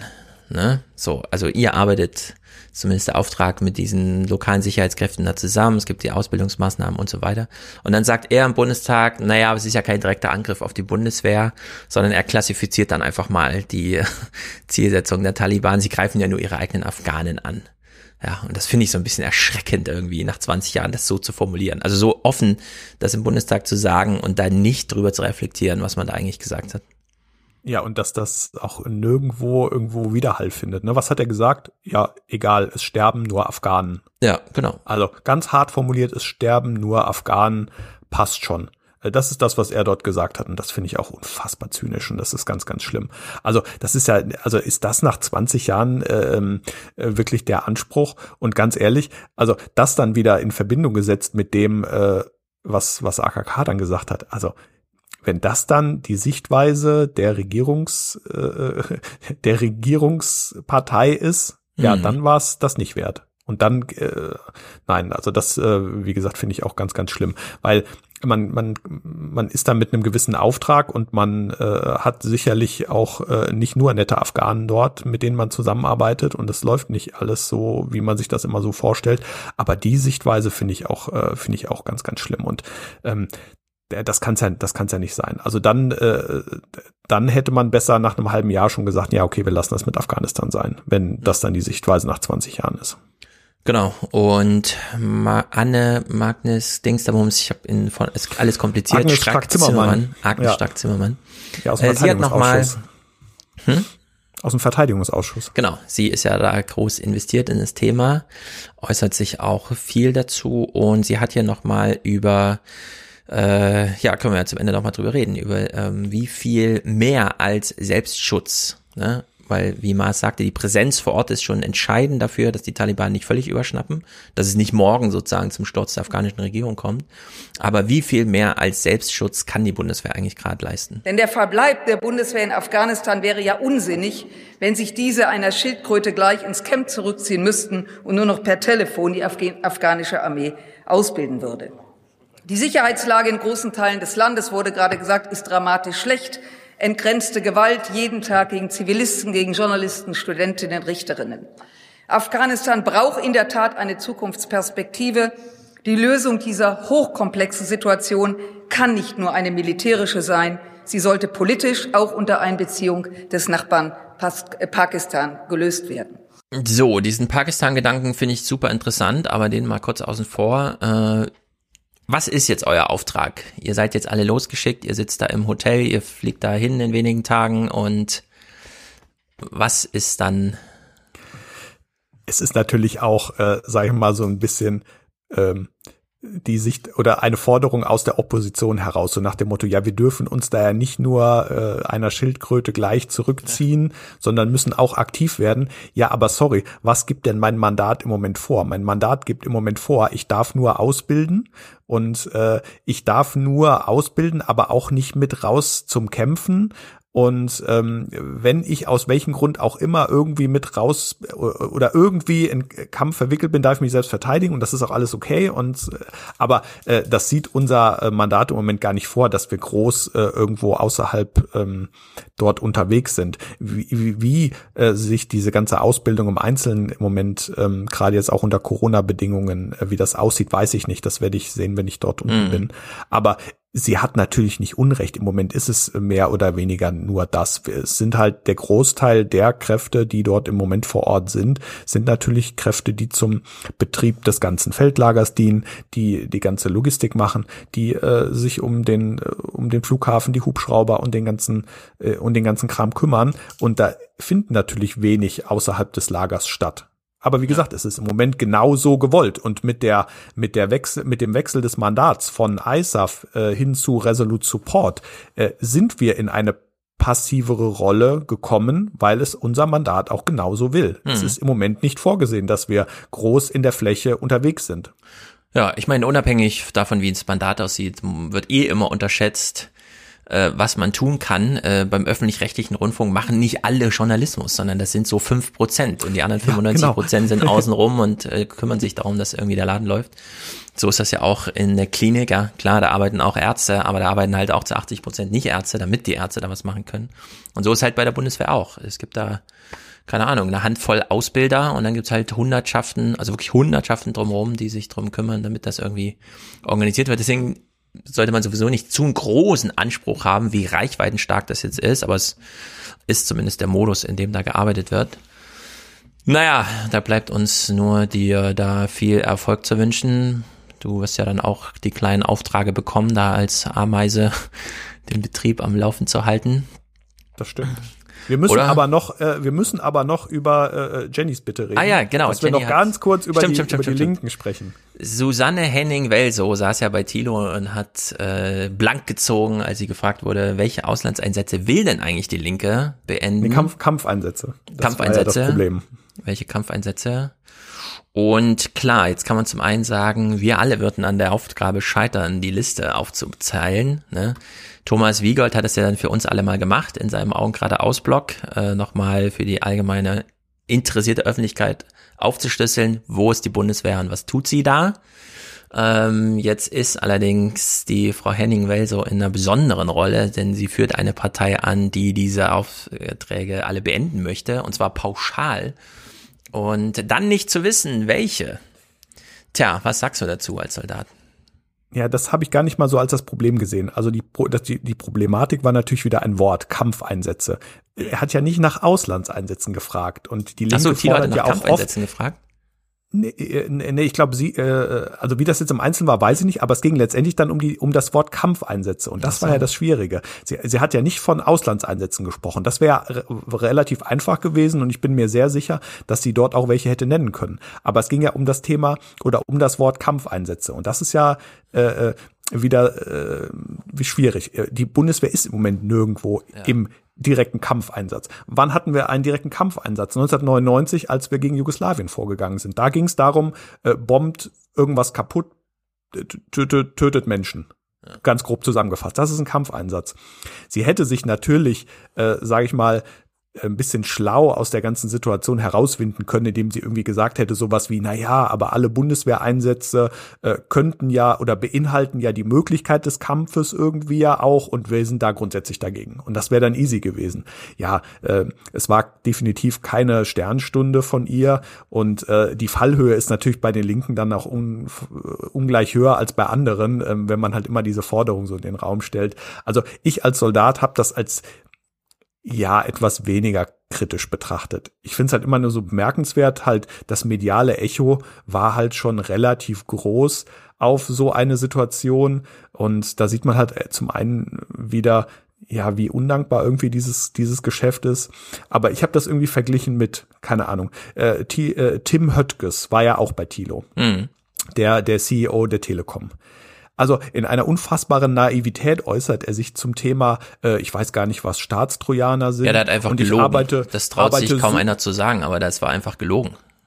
Ja, aber äh, äh, dann und das wurde überhaupt nicht thematisiert und dieses ja, ich arbeite super mit Orban zusammen und diese Naivität, mit, er, mit der er sich hinstellt und sagt, ah, sorry, äh, so im, im, im Gleichnis, naja, wir bauen da ja irgendwo nur Straßen und wenn halt Panzer über diese Straßen rollen, ja, da kann ich ja auch nichts dafür. Wir bauen nur die Straßen, Mhm. also so im übertragenen Sinne. Das interessiert niemanden.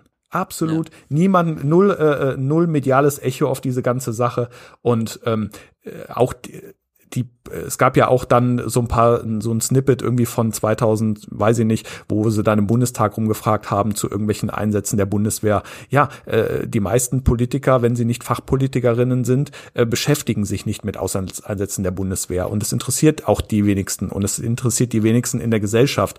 Und ich finde dann halt, ähm, ja, äh, viel, viel verlogener. Ich als Soldat empfinde es als weniger schlimm. Das, was äh, hier Frau Henning-Well so dort gemacht hat, mein Gott, ist halt so. Mhm. Ähm, aber ich finde es halt viel schlimmer, wenn es irgendwelche Forderungen seitens der Union oder so gibt, ähm, die seit 2005 stellt sie äh, den Verteidigungsminister oder die Verteidigungsministerin und Ja. sich dann 2021 irgendwie hinzustellen und über die Zustände in der Bundeswehr zu klagen, das finde ich viel, viel verlogener und viel, viel schlimmer, als äh, jetzt irgendwie auf äh, eine Vertreterin der Linken dort einzuprügeln. Und das zeigt mir halt mal wieder, mit welchen Maßstäben da gemessen wird. Ähm, und das finde ich halt sehr, sehr anstrengend. Und Hm. ähm, ja, ähm, wie gesagt, man ist als Soldat viel, viel mehr Verlogenes gewöhnt äh, oder halt auch viel, viel äh, Ignoranz seitens äh, PolitikerInnen. Ähm, und ja, da fand ich die äh, Äußerung äh, von, von, von der äh, linken Vorsitzenden jetzt Mhm. ähm, im Verhältnis unkritischer. Ja, also ich bin da so ein bisschen, ich sehe es zum einen wie du, äh, es, es, es sind alles, also die Welt ist aufgeschlüsselt in Spezialthemen und wir haben zu Recht eine Arbeitsteilung und es muss nicht überall jeder und so. Aber es ist ja nicht nur, dass sie gerade Chefin einer Partei wurde, die sich zu diesem Thema ganz explizit und pauschal verhält, sondern es fällt auch noch terminlich zusammen mit dieser Bundestagsaussprache. Also sie muss ja die Tagesordnung Ja, okay. kennen im Bundestag, auch wenn sie da nicht sitzt, ja, und dann einfach wissen, okay, das ist jetzt gerade Thema. Das kann mich durchaus mal erwischen, wenn ich in ein zweistündiges Gespräch gehe. Und das Ja, finde ich bei stimmt. Tim Höttges eben auch. Diese Frage zu Orban, äh, die fällt gerade zusammen mit dem Theater im Europäischen Parlament, dass die vieles dann wirklich mal ausgeschlossen wird aus der EVP. Ja, und äh, da kann man nicht ähm, sozusagen Chefe von so einem gigantischen Unternehmen sein, aber nicht morgens sich Zeit nehmen, diese Viertelstunde Deutschlandfunk Themenüberblick, wo das thematisiert wird, äh, äh, zu konsumieren. Und da finde ich immer, äh, auf der einen Seite ist das ein Problem und auf der anderen Seite dieses Staatstrojaner habe ich noch nie gehört, dass da wirklich einfach gelogen wird. Äh, denn natürlich hat er vom Staatstrojaner gehört. ja, und, und diese absurd. Naivität, mit der dann halt argumentiert wird, ja, also wir stellen ja quasi nur Infrastruktur zur Verfügung ja. und ähm, einfach so darzustellen, als ob es nur nett ist, dass jetzt äh, in Ungarn die Oma mit ihrem Enkelchen telefonieren kann und alles ist schön. Nein, es dient ja auch der Überwachung, das Ganze. Und seit Snowden wissen genau, wir, was, äh, was los dazu. ist. Und das ist halt alles nur ja. verlogen. Ich gebe dir vollkommen recht, natürlich. Die Fallhöhe ist halt hart und wenn ich einen Unique Selling Point als Linke habe äh, oder eine so äh, massiv äh, äh, auf meinem Banner getragene Forderung habe, dann muss ich in dem Thema souveräner sein. Ja, aber mein Gott, äh, es war halt in der Situation ein Fuck-up ihrerseits. Sie hat halt äh, ja, ja, ist halt manchmal auch naja, einfach so. sie hat sich ja entschuldigt mit, sie war wirklich platt. Äh, Ach, das ja. gilt immer, finde ich, gerade wenn man, es ist auch nicht ohne, ja, plötzlich da Parteichefin zu werden. Das dauert alles viel Vorbereitung und ist im Abseits. Klar, der eine Tag Nachrichten, da wird man dann gefeiert, aber das ist alles mit viel Vorbereitung und viel Lebenszeit, Arbeitszeit und so weiter.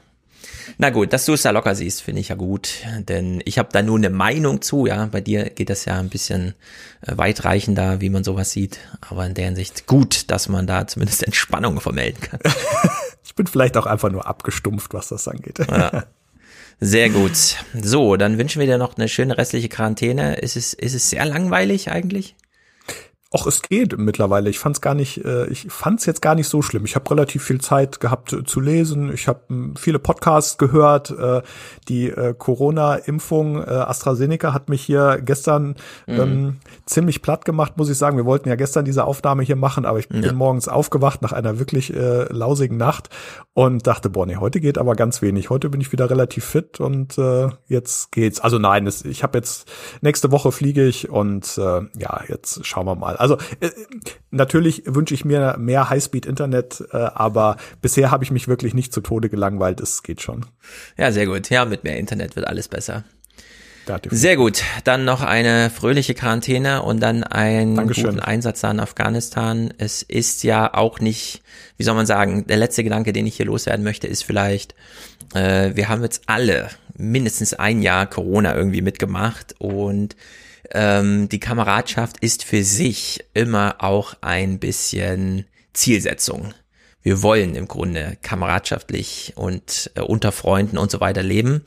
Und äh, das kann man ja dann doch in Afghanistan erleben, ne? dass man da einfach mal gemeinsam in großer Gruppe, wo sich nicht jeder kennt, aber jeder auf jeden zugehen kann und so weiter, wo man das mal wieder erlebt. Das fehlt sehr vielen Menschen in ihrem Alltag.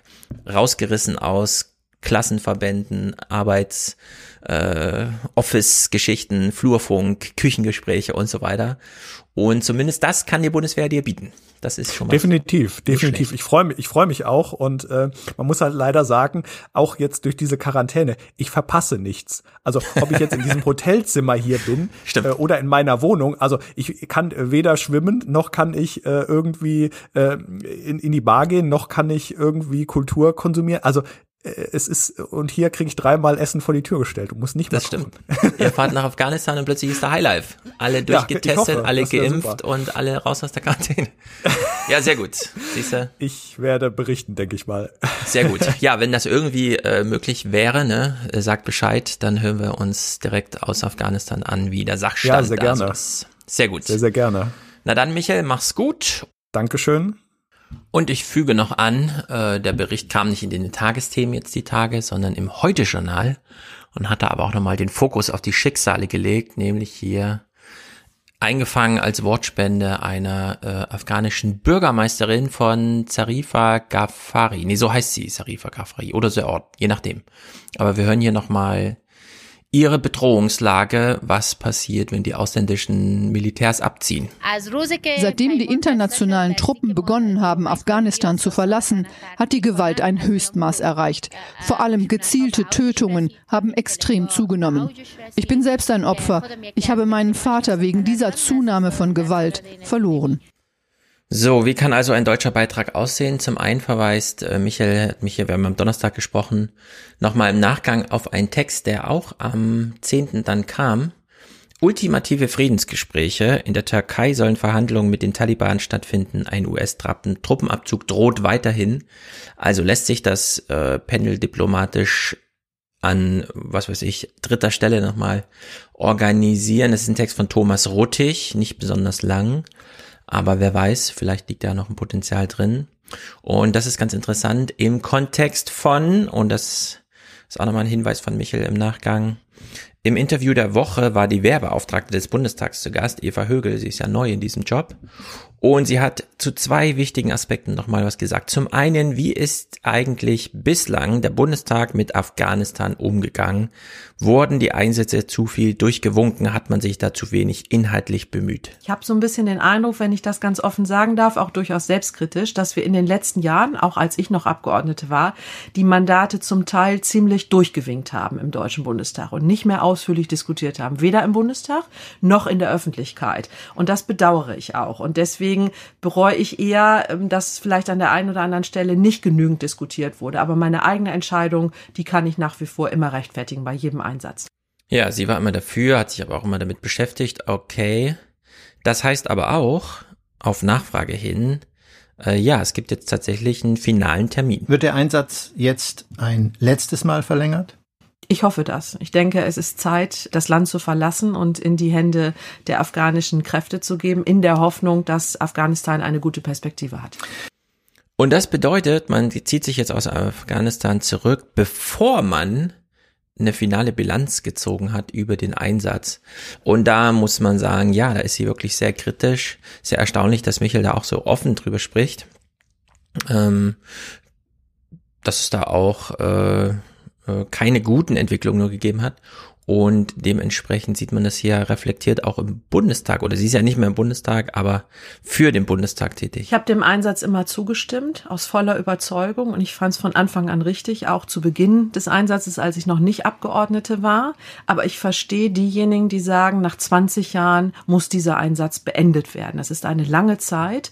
Und ich verstehe auch diejenigen, die ein Fragezeichen daran machen, wie sinnvoll und richtig der Einsatz war. Ich verstehe das grundsätzlich, ich teile die Einschätzung nicht, aber was ich vor allen Dingen wichtig finde, auch als Wehrbeauftragte ganz besonders, dass wir eine wirklich sehr kritische, offene, schonungslose Bilanz des Afghanistan-Einsatzes bekommen. Dafür gibt es bisher noch nicht wirklich Mehrheiten. Ich hoffe, dass es die bald gibt, denn wir müssen das analysieren für die Soldatinnen und Soldaten, aber auch für künftige Einsätze. Und da ist ja einiges schon angelegt. Zum einen, ja, wir ziehen uns da auf jeden Fall zurück, habe ich daraus gehört. Zweitens, äh, ja, wir gehen da nicht als Sieger im Sinne von, so geht man ja in Kriege, dass man da eigentlich gewinnen möchte. Also ich spitze es jetzt zu auf so eine sehr undifferenzierte äh, Beobachtung von außen. Aber wir haben unsere Ziele nicht erreicht. Sie sagt es hier ganz offen und ehrlich. Afghanistan wird ein anderes Land sein, wenn die internationalen Truppen das Land verlassen. Aber man wird auch wohl zum Ergebnis kommen müssen oder die Einschätzung äh, formulieren müssen, dass die Ziele, die ursprünglich mal gesteckt waren, das Land zu befreien, Freiheit zu sichern, eine Demokratie aufzubauen oder zu unterstützen, die Taliban in Schach zu halten, auch die Rechte von Frauen und Kindern zu stärken, dass man das, so wie man das zwischendurch mal formuliert hat, nicht erreicht hat. Wer hätte das gedacht 2001, nach dem 11. September? Was für eine krasse Geschichte. Naja. Auf zum Unterstützerdank, denn ohne ihn wäre dieser Podcast hier nicht möglich und jetzt im März schwächelte es auch ein bisschen, beispielsweise im Vergleich zum Februar. Aber Pole Position ganz vorn dran mit 100 Euro. Natalie und Vincent als Autoren ihres Kontos. Keine Ahnung, es steht ja immer nur der Name da, es kommt kein weiterer Kommentar, nichts. Deswegen sage ich hier Danke an euch zwei oder je nachdem, wer von euch hier maßgebend entschied. Sehr gut, das freut mich. Und wir haben drei Produzenten. Das sind Christian, der schickt 50 ein bisschen Holz für den sehr guten Podcast. Konstantin freut sich auch. 50 Euro, toller Podcast mit tollen Gästen. Ja, ich bin auch immer beeindruckt von unseren Gästen hier. Unglaublich, wie viel ähm, Ahnung, Wissen und überhaupt, was man plötzlich so lernt, wenn man mal in einem Gespräch ist. Sehr gut. Und Stefan schickt mit Grüßen aus Dresden 42 monatlich hier für den Podcast sehr gut. David ist dabei, hat 31,20 Euro geschickt. Fragt man sich, was das für eine Zahl? 3 Stunden 14 Fernsehpodcast mal Mindestlohn als Spender. Schöne Folge, danke. Sehr gut, er hat es durchkalkuliert. Jean-Jacques30, vielen Dank für den spektakulären Podcast. Sehr gut, freut mich, wenn er dir gefällt. Äh, Henrik, kommentarlos 30, sehr gut, genau wie Aaron 25, Bernhard und Cornelius jeweils 20 kommentarlos wurden also vorhin schon äh, hier aus der Blindflugmeisterschaft entlassen und zu Siegern erkoren. Sehr gut. Simon ist dabei, alias, äh, nee, er verweist auf das Fernsehen zuhören. Sehr gut. Oliver kommentarlos, genau wie Randy, sehr treu, ich freue mich. Ernst, alias Podcast 2,3, 2,3, 2021, wie auch immer. Sehr gut ernst, angekommen. Tobias macht einen Unterstützerdank. Das ist eine gute Frage-Podcast. Podcast-Empfehlung. Das ist eine gute Frage-Podcast. Okay, es gibt einen Podcast, der heißt so. Und den empfiehlt er sehr gut. Marek, Stefan für das öffentlich Richtige, Andreas unterstützt kommentarlos. Thomas, danke, auch wenn er ihm die GLS Bank Esoterik schmerzt. Also ich habe damals, als ich überlegt habe, wo mache ich das Konto auf, extra die GLS Bank genommen, weil sich das so viele gewünscht hatten, dass man dahin geht. Jetzt ist hier das unter Esoterik-Verdacht. Naja, wie es halt so ist. Glaube ich alles nicht so schlimm. Lukas, Sebastian, Tim, Karl, Mick. Unser Mick, springend klingt die Münze, sagt er, mit großem Dank an den besten Podcast. Springend klingt die Münze, da habe ich doch hier noch einen historischen Soundclip. Der muss allerdings immer erst vorladen. Zack, Wohlan, Kutscher. Spanne er die Pferde ein und spute sich, denn springend klingt die Münze. Jan, Jan, Markus, Martin, Entschwärzung für diese Düse. Mhm. Thomas, Go Podcasting sagt da, Stefan ist einer von 3000, Claudius schickt einen Space Shuttle Tankspende, eine Tankspende, sehr gut. Marc, Benjamin und Michael sind hier genannt und ich finde, das könnten mehr Daueraufträge sein, denn die geben hier ehrlicherweise ein bisschen Sicherheit und das wäre gar nicht so schlecht fürs Planen und so weiter und so fort. Also hier nochmal der Appell, unterstützt eure Lieblingspodcasts und ich hoffe, das ist einer von denen. Mm, die Fernsehmomente der Woche. Ich habe die letzten Wochen immer Fernsehpodcast der Woche gesagt. Ich bin jetzt konzentriert, die Fernsehmomente der Woche. Äh, ich habe es ja schon mal aufgegriffen, das Ralf Brinkhaus und Thomas de Maizière, wobei ich nicht genau weiß, in welcher Funktion Thomas de Maizière. Die wollen ja die große Revolution, die Staatsrevolution, so als ob man denjenigen, die nichts auf die Kette kriegen, jetzt plötzlich äh, eine Föderalismusreform angedeihen möchte. Nein, bin ich irgendwie dagegen. Äh, ich bin erstmal dafür, dass wir wieder zeigen, dass wir überhaupt eine Regierung äh, haben können, die funktioniert. Also in deren Sicht Bundestagswahl mal abwarten und dann mal gucken, wie die Kräfteverhältnisse so sind, dass die CDU alleine im Alleingang jetzt irgendwie, weil sie gerade noch Macht hat, äh, jetzt irgendwelche verfassungsgebenden Mehrheiten organisiert, um irgendwas zu machen. Also alles gruselig, was ich dazu gehört habe. Und ich fand sehr gut, dass zu diesem Komplex, aber auch dem ganzen anderen drumrum, der einem die Stimmung so vermiest, also Corona-Politik und so, Sascha Lobo bei Lanz eingeladen war, um Ralf Brinkhaus zu vermöbeln. Und es ist tatsächlich so, dass ich denke, wir müssen uns das mal in drei Schritten anhören, denn das ist auch selten. Das macht nicht jeder. Üblicherweise gehen Menschen ins Fernsehen, weil sie eingeladen sind und sind dann da ganz zahm, ganz vorsichtig untertreiben eigentlich mit dem, was sie machen könnten. Und Sascha Lobo macht es irgendwie anders und das finde ich sehr gut. Deswegen hier diesmal nicht vom Tempelhofer Feld und Instagram, sondern diesmal CDF und Lanz. Sascha Lobo vermöbelt Ralf Brinkhaus, Etappe 1. Aber wenn wir jeden, der einen Fehler macht, Herr Lobo, sofort bashen und sagen, der hat versagt, dann werden wir auch eine Fehlerkultur in diesem Land kriegen, wo jeder versucht, alle Fehler mhm. zu vertuschen und zu sagen, ich habe nichts falsch gemacht. Und das werfe ich Ihnen vor, dass Sie nämlich genau diese Kultur in dieses Land hineinbringen, weil sie jeden versuchen, fertig zu machen, der einen Fehler das, macht. Das, das ist, also zum einen glaube ich, dass es einen sehr großen Unterschied gibt, in welcher Position man einen Fehler macht und wie stark man versucht, diese Fehler zu vermeiden. Zum Zweiten sage ich keinesfalls, alle haben immer versagt, sondern ich sage Ihnen ganz genau zu jedem Zeitpunkt, in jedem Bereich, was, wo, wie die Elemente des das wussten Sie Versagens vorher? sind. Das wussten Nö, Sie das wusste vorher? ich nicht vorher, aber es ist auch nicht mein Job, aber, aber dieses Sie Land zu führen. hinterher. Ich habe mich sehr ja, aber absichtlich von hinterher ist es einfach, Herr Lobo. und trotzdem, aber Sie können ganz gut gebrauchen, dass Ihnen jemand sagt, was Sie falsch machen, weil Ja, Sie sind nicht besonders gut darin. Sie sind nicht besonders gut da drin. Sie, die- ich oder Sie, die nee, Partei? Sie, Sie äh, als Partei, Sie sind ja als Vertreter der Union hier, sind nicht besonders gut da drin, auf die Leute zu hören, die teilweise seit 10, seit 15 Jahren sagen, wir brauchen eine digitalere Bildung. Sie sind nicht besonders gut da drin, zu äh, auf die Leute zu hören, die sagen, wir brauchen eine bessere Infrastruktur. Sie sind nicht gut da drin zu sagen, wir müssen den Föderalismus ein bisschen eindämmen. Das haben Sie alles verschleppt und vergeigt. Und wenn ich Sie höre, dass Sie selber sagen, wir brauchen eine Jahrhundertreform, Eine was bedeutet das denn anderes, als wir haben bisher viel zu viel liegen gelassen? Und ich sage, nach 16 Jahren ist liegen lassen nicht mehr eine lässliche Sünde, sondern ein Fehler, den man Ihnen aufs Brot schmieren darf. Ja, das ist äh, fair genug, dass Sie das Argument bringen. Wir sind ja auch hier, um uns zu streiten. Deswegen sind wir beiden ja hier in die Sendung gebracht worden. Ja, also das Brinkhaus hier eigentlich einen Angriff fährt. Ich werfe Ihnen vor, dass Sie immer die Stimmung versauern und dann auf die Gegenantwort von Sascha Lobo nur sagen kann, oh ja, da und so weiter. Das ist echt mal ein Punktsieg, wie man ihn selten sieht. Deswegen muss man ihn auch festhalten. Denn ich weiß noch, wie äh, Schirmacher damals die Redaktion immer einlud, zu sagen, wenn Sie ins Fernsehen eingeladen sind, kommen Sie zuerst zu mir, lassen Sie sich mal kurz von mir coachen. Denn man unterschätzt erstens, wie schwach man im Fernsehen wirkt. Man denkt immer, oh, jetzt habe ich aber ein mega Argument gemacht, jetzt haben wir uns richtig gestritten und dann guckt man sich das später an und denkt, ne, war eigentlich nur ein ganz normales Gespräch. Und in der Hinsicht muss man all in gehen. Und das macht Sascha Lobe ganz wunderbar und zwar auf Einladung von Brinkhaus. Denn Brinkhaus fährt zuerst den Angriff und dann hält er gut dagegen. Also in der Hinsicht wirklich spektakulär. Man kann es erst ein bisschen übersehen, aber ich, man muss ja echt mal genau hinschauen.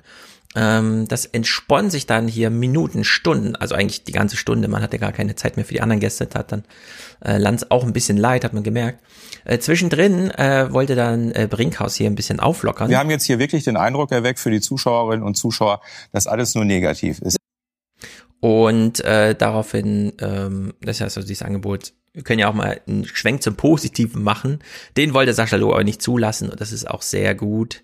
Äh, hier äh, Anlauf Nummer drei. Sind wir wieder beim Versagen? Ja, natürlich. Das, ich bin Unter ja, Versagen tun Sie es nicht, ne? Nö, also erst recht nicht bei Lass uns doch 70.000 mal- Toten. lass uns doch und- mal- können wir es einfach mal sachlich Ganz- machen? Nee, Natürlich. können, können, können ich wir finde mal es sehr, einfach, ich finde es nee, sehr, können, können wir mal einfach so diskutieren, dass wir gesagt- uns respektieren und dass Sie ganz einfach sagen, ganz normal, da ist was falsch gemacht worden und dass Sie aus Ihrer Rhetorik rauskommen, wo alles, was falsch ist, ein Versagen Nee. ist, wo es skandalös Nein, ist, wo es schlimm bin, ist. Also zum einen bin ich nicht hier, um Sie zu loben, das tun Sie ja schon selbst. Äh, und zum zweiten bin ich das ist jetzt wieder- auch und das ist zum wieder der zweiten- Punkt. und zum zweiten bin ich Herr zum Lobo, ganz einfach mal Hören Sie mal, bei sein. 70.000 bei 70.000 Toten und bei einem quer durch die Bevölkerung spürbaren Groll über die vielen einzelnen Details, die schiefgelaufen sind, finde ich es ziemlich richtig, von Versagen zu sprechen, mit Verlaub. Ja, bloß keine Raumgewinne abgeben. Es ist ein politisches Versagen und ich fand es immer wieder beeindruckend, dass äh, beispielsweise Katja Kipping von den Linken nie so richtig einfach nur von der CDU sprach, sondern sie hat immer angefügt, die CDU und ihre Lobbyorganisation. Und das ist, glaube ich, ein ganz wichtiger Punkt. Äh, der Spiegelaufmacher war ja wirklich spektakulär gut in der Hinsicht, dass man eben den Maskenskandal jetzt mal nimmt, um äh, die großen Vergehen der CDU zu beschreiben. Und es sind eben Vergehen und es ist Versagen, denn hier haben nicht irgendwelche Leute was versucht und dann stand das Publikum daneben, hat gesagt, das kriegen wir aber besser und am Ende weiß man, na gut, wäre auch nur ein Versuch gewesen. Nein, die CDU hat es äh, bewusst und wissentlich kaputt gemacht. Sie hat Corona falsch gemanagt, um sich und ihren Lobbyorganisationen Vorteile zu verschaffen. Ist natürlich ein bisschen krass, dass man äh, 20 Jahre nach der Spendenaffäre es nochmal so übertreibt. Damals war wenigstens nur die CDU auf der Seite der Profiteure. Jetzt sind es die einzelnen Abgeordneten, sogar gegen die CDU. Ja, sie haben der CDU selbst geschadet damit und äh, das ist doch ein qualitativer Unterschied und in der Hinsicht muss man diese CDU jetzt im Bundestagswahlkampf zertrümmern und zwar genauso wie Sascha Lobo das macht. Man muss ihn sie konfrontieren bei jeder Gelegenheit und ihnen das Versagen vorwerfen und wenn die Antwort kommt, sie können ja nicht immer nur vom Versagen sprechen, wir brauchen auch mal eine konstruktive Wende, dann muss man Double Down, wie man so schön sagt, richtig drauf. Also richtig äh, all in, ja, so wie Sascha Lobo. Also sehr gut vorgemacht. Role Model, glaube ich, für den Wahlkampf. So muss man's machen. Äh, ich hoffe, es wird nicht nur bei Markus Lanz so die Bühne geboten, sondern auch woanders. Sehr gut. Sehr, sehr, sehr, sehr gut. Noch ein Fernsehmoment der Woche. Ähm, es ist wirklich grotesk. Wir bleiben bei der CDU, wechseln aber jetzt ins tagesaktuelle Corona-Metier. Äh, die Federle Ärztin aus Tübingen, die dort relativ früh auch gegen die Widerstände ihres Landessozialministeriums und der eigenen Stadt zu Anfang, bevor Boris Palmer draufkam, ich könnte das ja mal als Vorteil nutzen, mhm, die hat hier nochmal ihre Selbstteststrategie erklärt bei Anne Will. Und das will ich nur mal kontrastieren mit so einem anderen Spruch, der bei Anne Will fiel. Wenn man bundesweit so systematisch testete, wie Sie es machen, hätten wir dann die Pandemie im Griff? Das ist schwierig zu sagen, natürlich. Ich möchte da jetzt nicht irgendwie übertreiben, aber es ist, Fakt ist, dass wir in Tübingen über 20.000 äh, Leute asymptomatisch getestet haben, mhm. die also keine Symptome hatten. Das ist dann wieder was ganz anderes. Und davon hatten wir 350, die positiv waren und die haben wir rausgezogen. Die waren natürlich teilweise richtig entsetzt. Teilweise haben sie es gar nicht geglaubt. So, Menschen werden asymptomatisch durch Screening, Text, epidemiologisches Testen, nicht wir warten, dass sie sich krank fühlen und dann testen wir mal, weil ein Test 120 Euro kostet. Übrigens, ne, das wird auch nochmal, diese Preisfrage der PCR-Tests wird nach den Masken, glaube ich, auch nochmal ein Megathema werden. Nee, man kann ja einfach mal für 5 Euro alle Antigen testen und die sind aussagekräftig genug für das, was man hier klären möchte, nämlich sind sie infektiös? Und da stellt sich raus, ja, hier waren einfach 350 Leute infektiös. Und die ziehen wir mal aus dem Verkehr, damit es nicht zu Superspreading-Ereignissen kommt. So, und in der gleichen Sendung wurde aus der Konserve ein Spruch von ähm, Jens Spahn gespielt, den ich noch nicht kannte und ich, ich habe gedacht, ich fall vom Stuhl. Verantwortlich Verkehrsminister Andreas Scheuer und Jens Spahn. Deutschland, da weist ja auch äh, äh, äh, Kollege Scheuer, mit dem ich das ja zusammen äh, auch in Abstimmung mache, ja darauf hin, zu Recht darauf hin, wir sind doch Logistikweltmeister. Bitte Unglaublich, ich sag nichts dazu.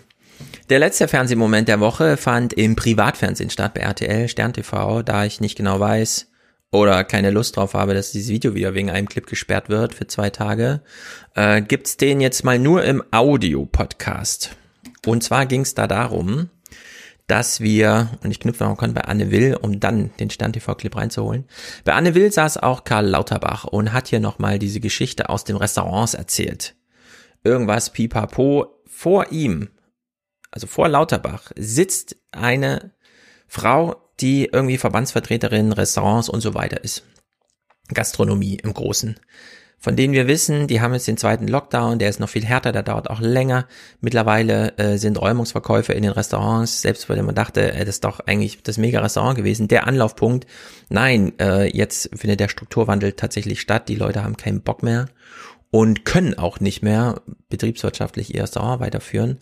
Und trotzdem versteift sich ähm, Lauterbach hier zu dieser Aussage. Wir registrieren die Menschen, wir begleiten sie an den Platz. Es ist alles ähm, mit Hygienekonzepten überdeckt und sie können und Sie können zusammen an einem Tisch sitzen.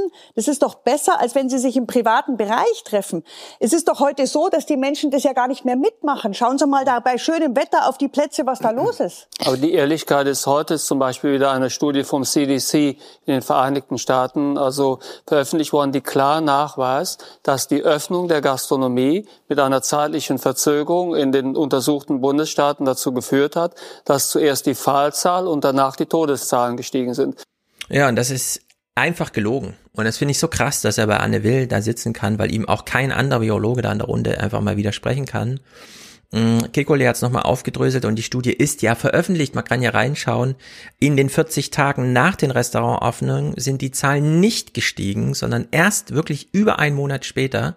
Und diese Steigerung der Zahlen kann man zwar analytisch noch auf die Restaurantöffnung zurückführen, aber das ist ja kein luftleerer Raum, da findet ja vieles statt. Und in der Hinsicht werden ja nur Restaurants geöffnet. Also in der Hinsicht, äh, wie Lauterbach hier mal wieder mit Wissenschaft umgegangen ist, und zwar mit einer Betroffenen, finde ich unlauter, um es mal so zu sagen, unlauter, Herr Lauterbach.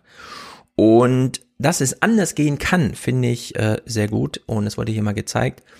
Mh, hm, Lauterbach war bei Stern TV eingeladen mit Kikole und Gerhard Scheuch zusammen. Gerhard Scheuch ist äh, Aerosolologe oder wie das heißt. Er kümmert sich also um fliegende Luft, fliegende Teilchen in der Luft.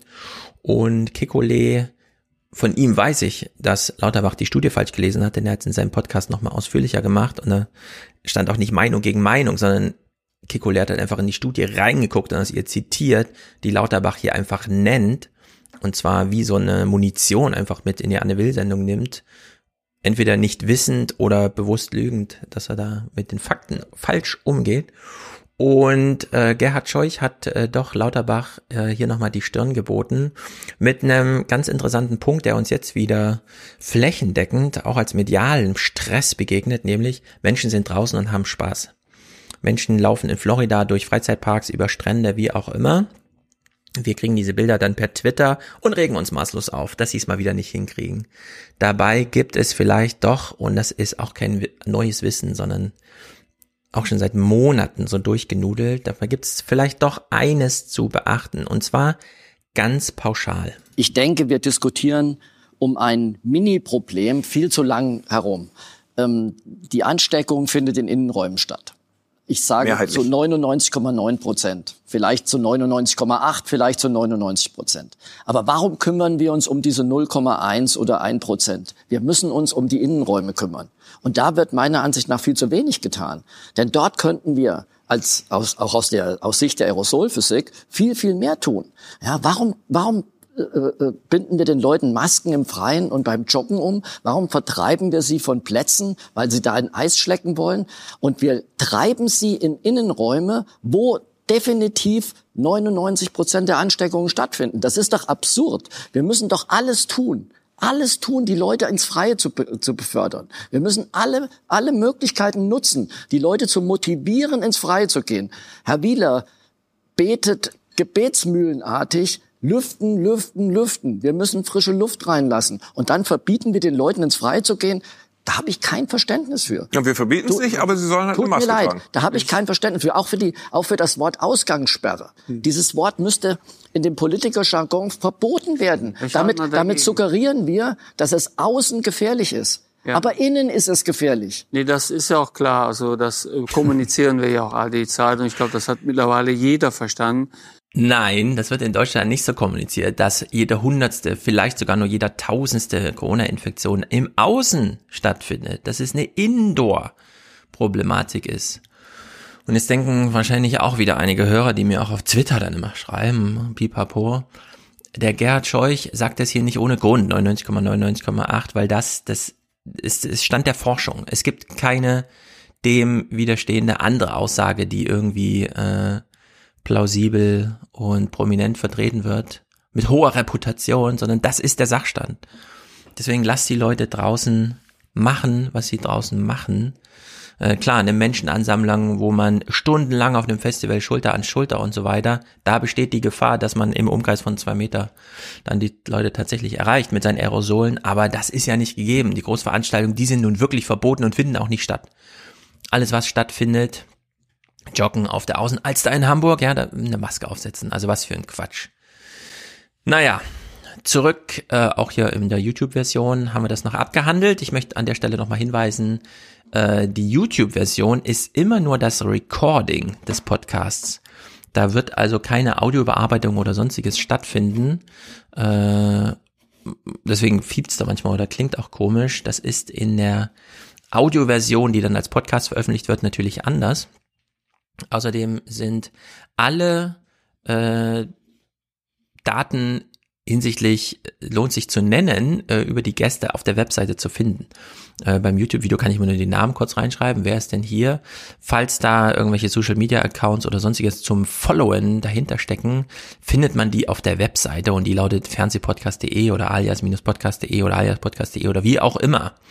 Aber äh, wenn euch da was interessiert, versucht nicht hier durch YouTube-Kommentare irgendwie oh, investigativ ja, zu sein. Äh, Geht einfach auf die Webseite, es steht alles auf den Webseiten der Podcasts immer. Naja, raus aus den Silos, ja, insbesondere wenn man eine Frage hat. Gut, ich bin sehr gespannt, welche Musik ich jetzt von äh, Matthias auswähle, denn ich habe sie jetzt gerade noch nicht parat. Aber da sind wir alle gespannt und danach Audiokommentare, die ich zu diesem Moment auch noch nicht kenne. Also vielleicht muss ich wieder einen kommentieren. Ich weiß, auf Natalie wurde einmal reagiert. In der Hinsicht bin ich auch sehr gespannt und sage bis nächste Woche. Da geht's um, ja, da machen wir wieder Amerika, also US, UK mit Thomas. Da gucken wir uns äh, die andere Welt an, da wo es ein bisschen funktioniert. Es ist wirklich erstaunlich, wie man aus diesem Trump-Land jetzt wirklich da erwacht. Klar, mit America First Strategien, alle Impfstoffe bei sich halten. 30 Millionen AstraZeneca-Impfstoffe liegen in Amerika rum, äh, obwohl das da nicht mal zugelassen ist. Man will auf Nummer sicher gehen, das ist natürlich ein bisschen asozial, aber alles in allem, muss man sagen, ist da wirklich Revolution gerade angesagt. Also da bin ich auch sehr, selbst sehr gespannt, was wir da besprechen nächste Woche. Bis dahin. Gewaltsame Proteste im Irak. Nach Angaben der staatlichen Menschenrechtskommission ist die Zahl der Toten auf mehr als 90 gestiegen. Fast 4000 wurden verletzt. Im Irak kommt es seit mehreren Tagen zu Massenprotesten gegen Korruption und Misswirtschaft. Die Sicherheitskräfte gehen mit Waffengewalt gegen die Demonstranten vor.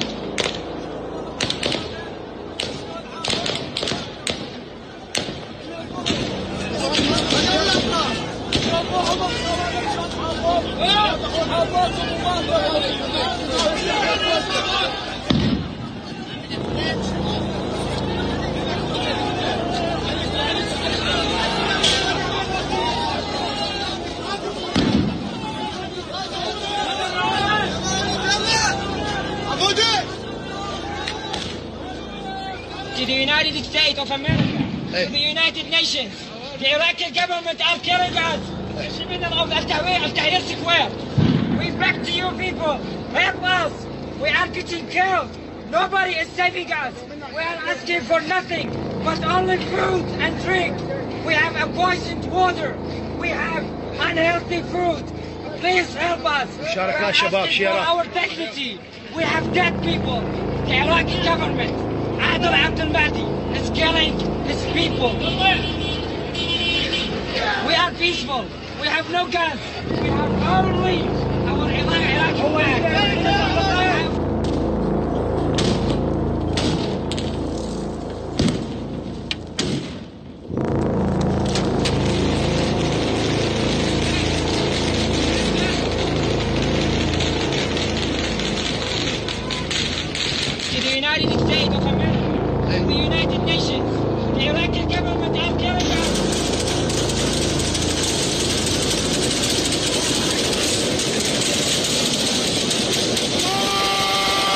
Wetter in der Nacht teils wolkig, teils klar, nur stellenweise Regen. Morgen von Westen her aufkommender Regen, im Nordosten sonnig, 7 bis 15 Grad. Hallo Stefan, hier ist Christian aus Zürich. Ähm, ich wollte mich erstmal bedanken für deine ausgiebige Podcast-Tätigkeit, die mich durch äh, viele Stunden meiner Promotion begleitet hat. Ich habe dir jetzt auch mal einen äh, kleinen Unkostenbeitrag zukommen lassen. Ähm, und ja, die Promotion, die habe ich zum Thema Holz ähm, gemacht, Holzmaterialien. Und deswegen fand ich es äh, besonders spannend, als ihr im letzten äh, Fernsehpodcast über Holz geredet habt. Und ähm, ihr habt da schon viele coole Punkte angesprochen. Und meiner Meinung nach ist äh, Holzbau auch wirklich ähm, sehr, sehr am Kommen und ähm, ein wichtiger Bestandteil der Zukunft, der nachhaltigen Zukunft. Ich bin da sicherlich auch ein bisschen voreingenommen, aber das kann man schon so sagen. Es gibt aber auch viele Herausforderungen, was vor allem was Planung angeht. Es gibt nicht genügend Ressourcen an Planern, an Bauingenieuren, Architekten, die sich wirklich mit Holzbau auskennen. Aber vom Material her, vom Material Holz ist es eigentlich ähm, wirklich, gibt es für mich kaum Nachteile. Auch der Brandschutz ist eigentlich beim Holz gar kein Problem. Was es aber auch noch gibt aus Holz, ähm, sind andere Stoffe, die man aus der Chemie des Holzes machen kann. Das heißt, wenn man Holz in seine Bestandteile zerlegt und dann eben weiterverarbeitet. Und da ist so viel möglich, dass es ähm, auch Leute gibt, die Holz als Öl des 21. Jahrhunderts ähm, oder als Ultimate Renewable bezeichnen, äh, weil es eben, ja, man, man kann sagen, ähm, es gibt so die, die Idee, dass das Holz durch seine chemischen Bestandteile das Öl ersetzen könnte. Und ähm, ja, das alles ist eigentlich ziemlich spannend und ähm, geht ja auch so in die Richtung, die du oft im Podcast ansprichst, dass man jetzt ähm, Stahl und Beton ersetzen sollte und dass man eben gute Lösungen für die nachhaltige Zukunft braucht. Und äh, wenn du eben Interesse hast, dann äh, würde ich das auch gern mit dir besprechen im Podcast. Ich finde das, glaube ich, ist ein ganz cooles Thema. Ansonsten ähm, kann ich auch einiges zur Wissenschaftslandschaft oder zum Wissenschaftssystem erzählen. Ist auch so eines meiner Lieblingsthemen. Oder auch zur Schweiz. Äh, ich wohne jetzt fünf Jahre in der Schweiz und es ist doch recht eigen. Genau. Äh, ansonsten, jo, ciao und ähm, weiterhin so frohes Schaffen und äh, coole Podcasts.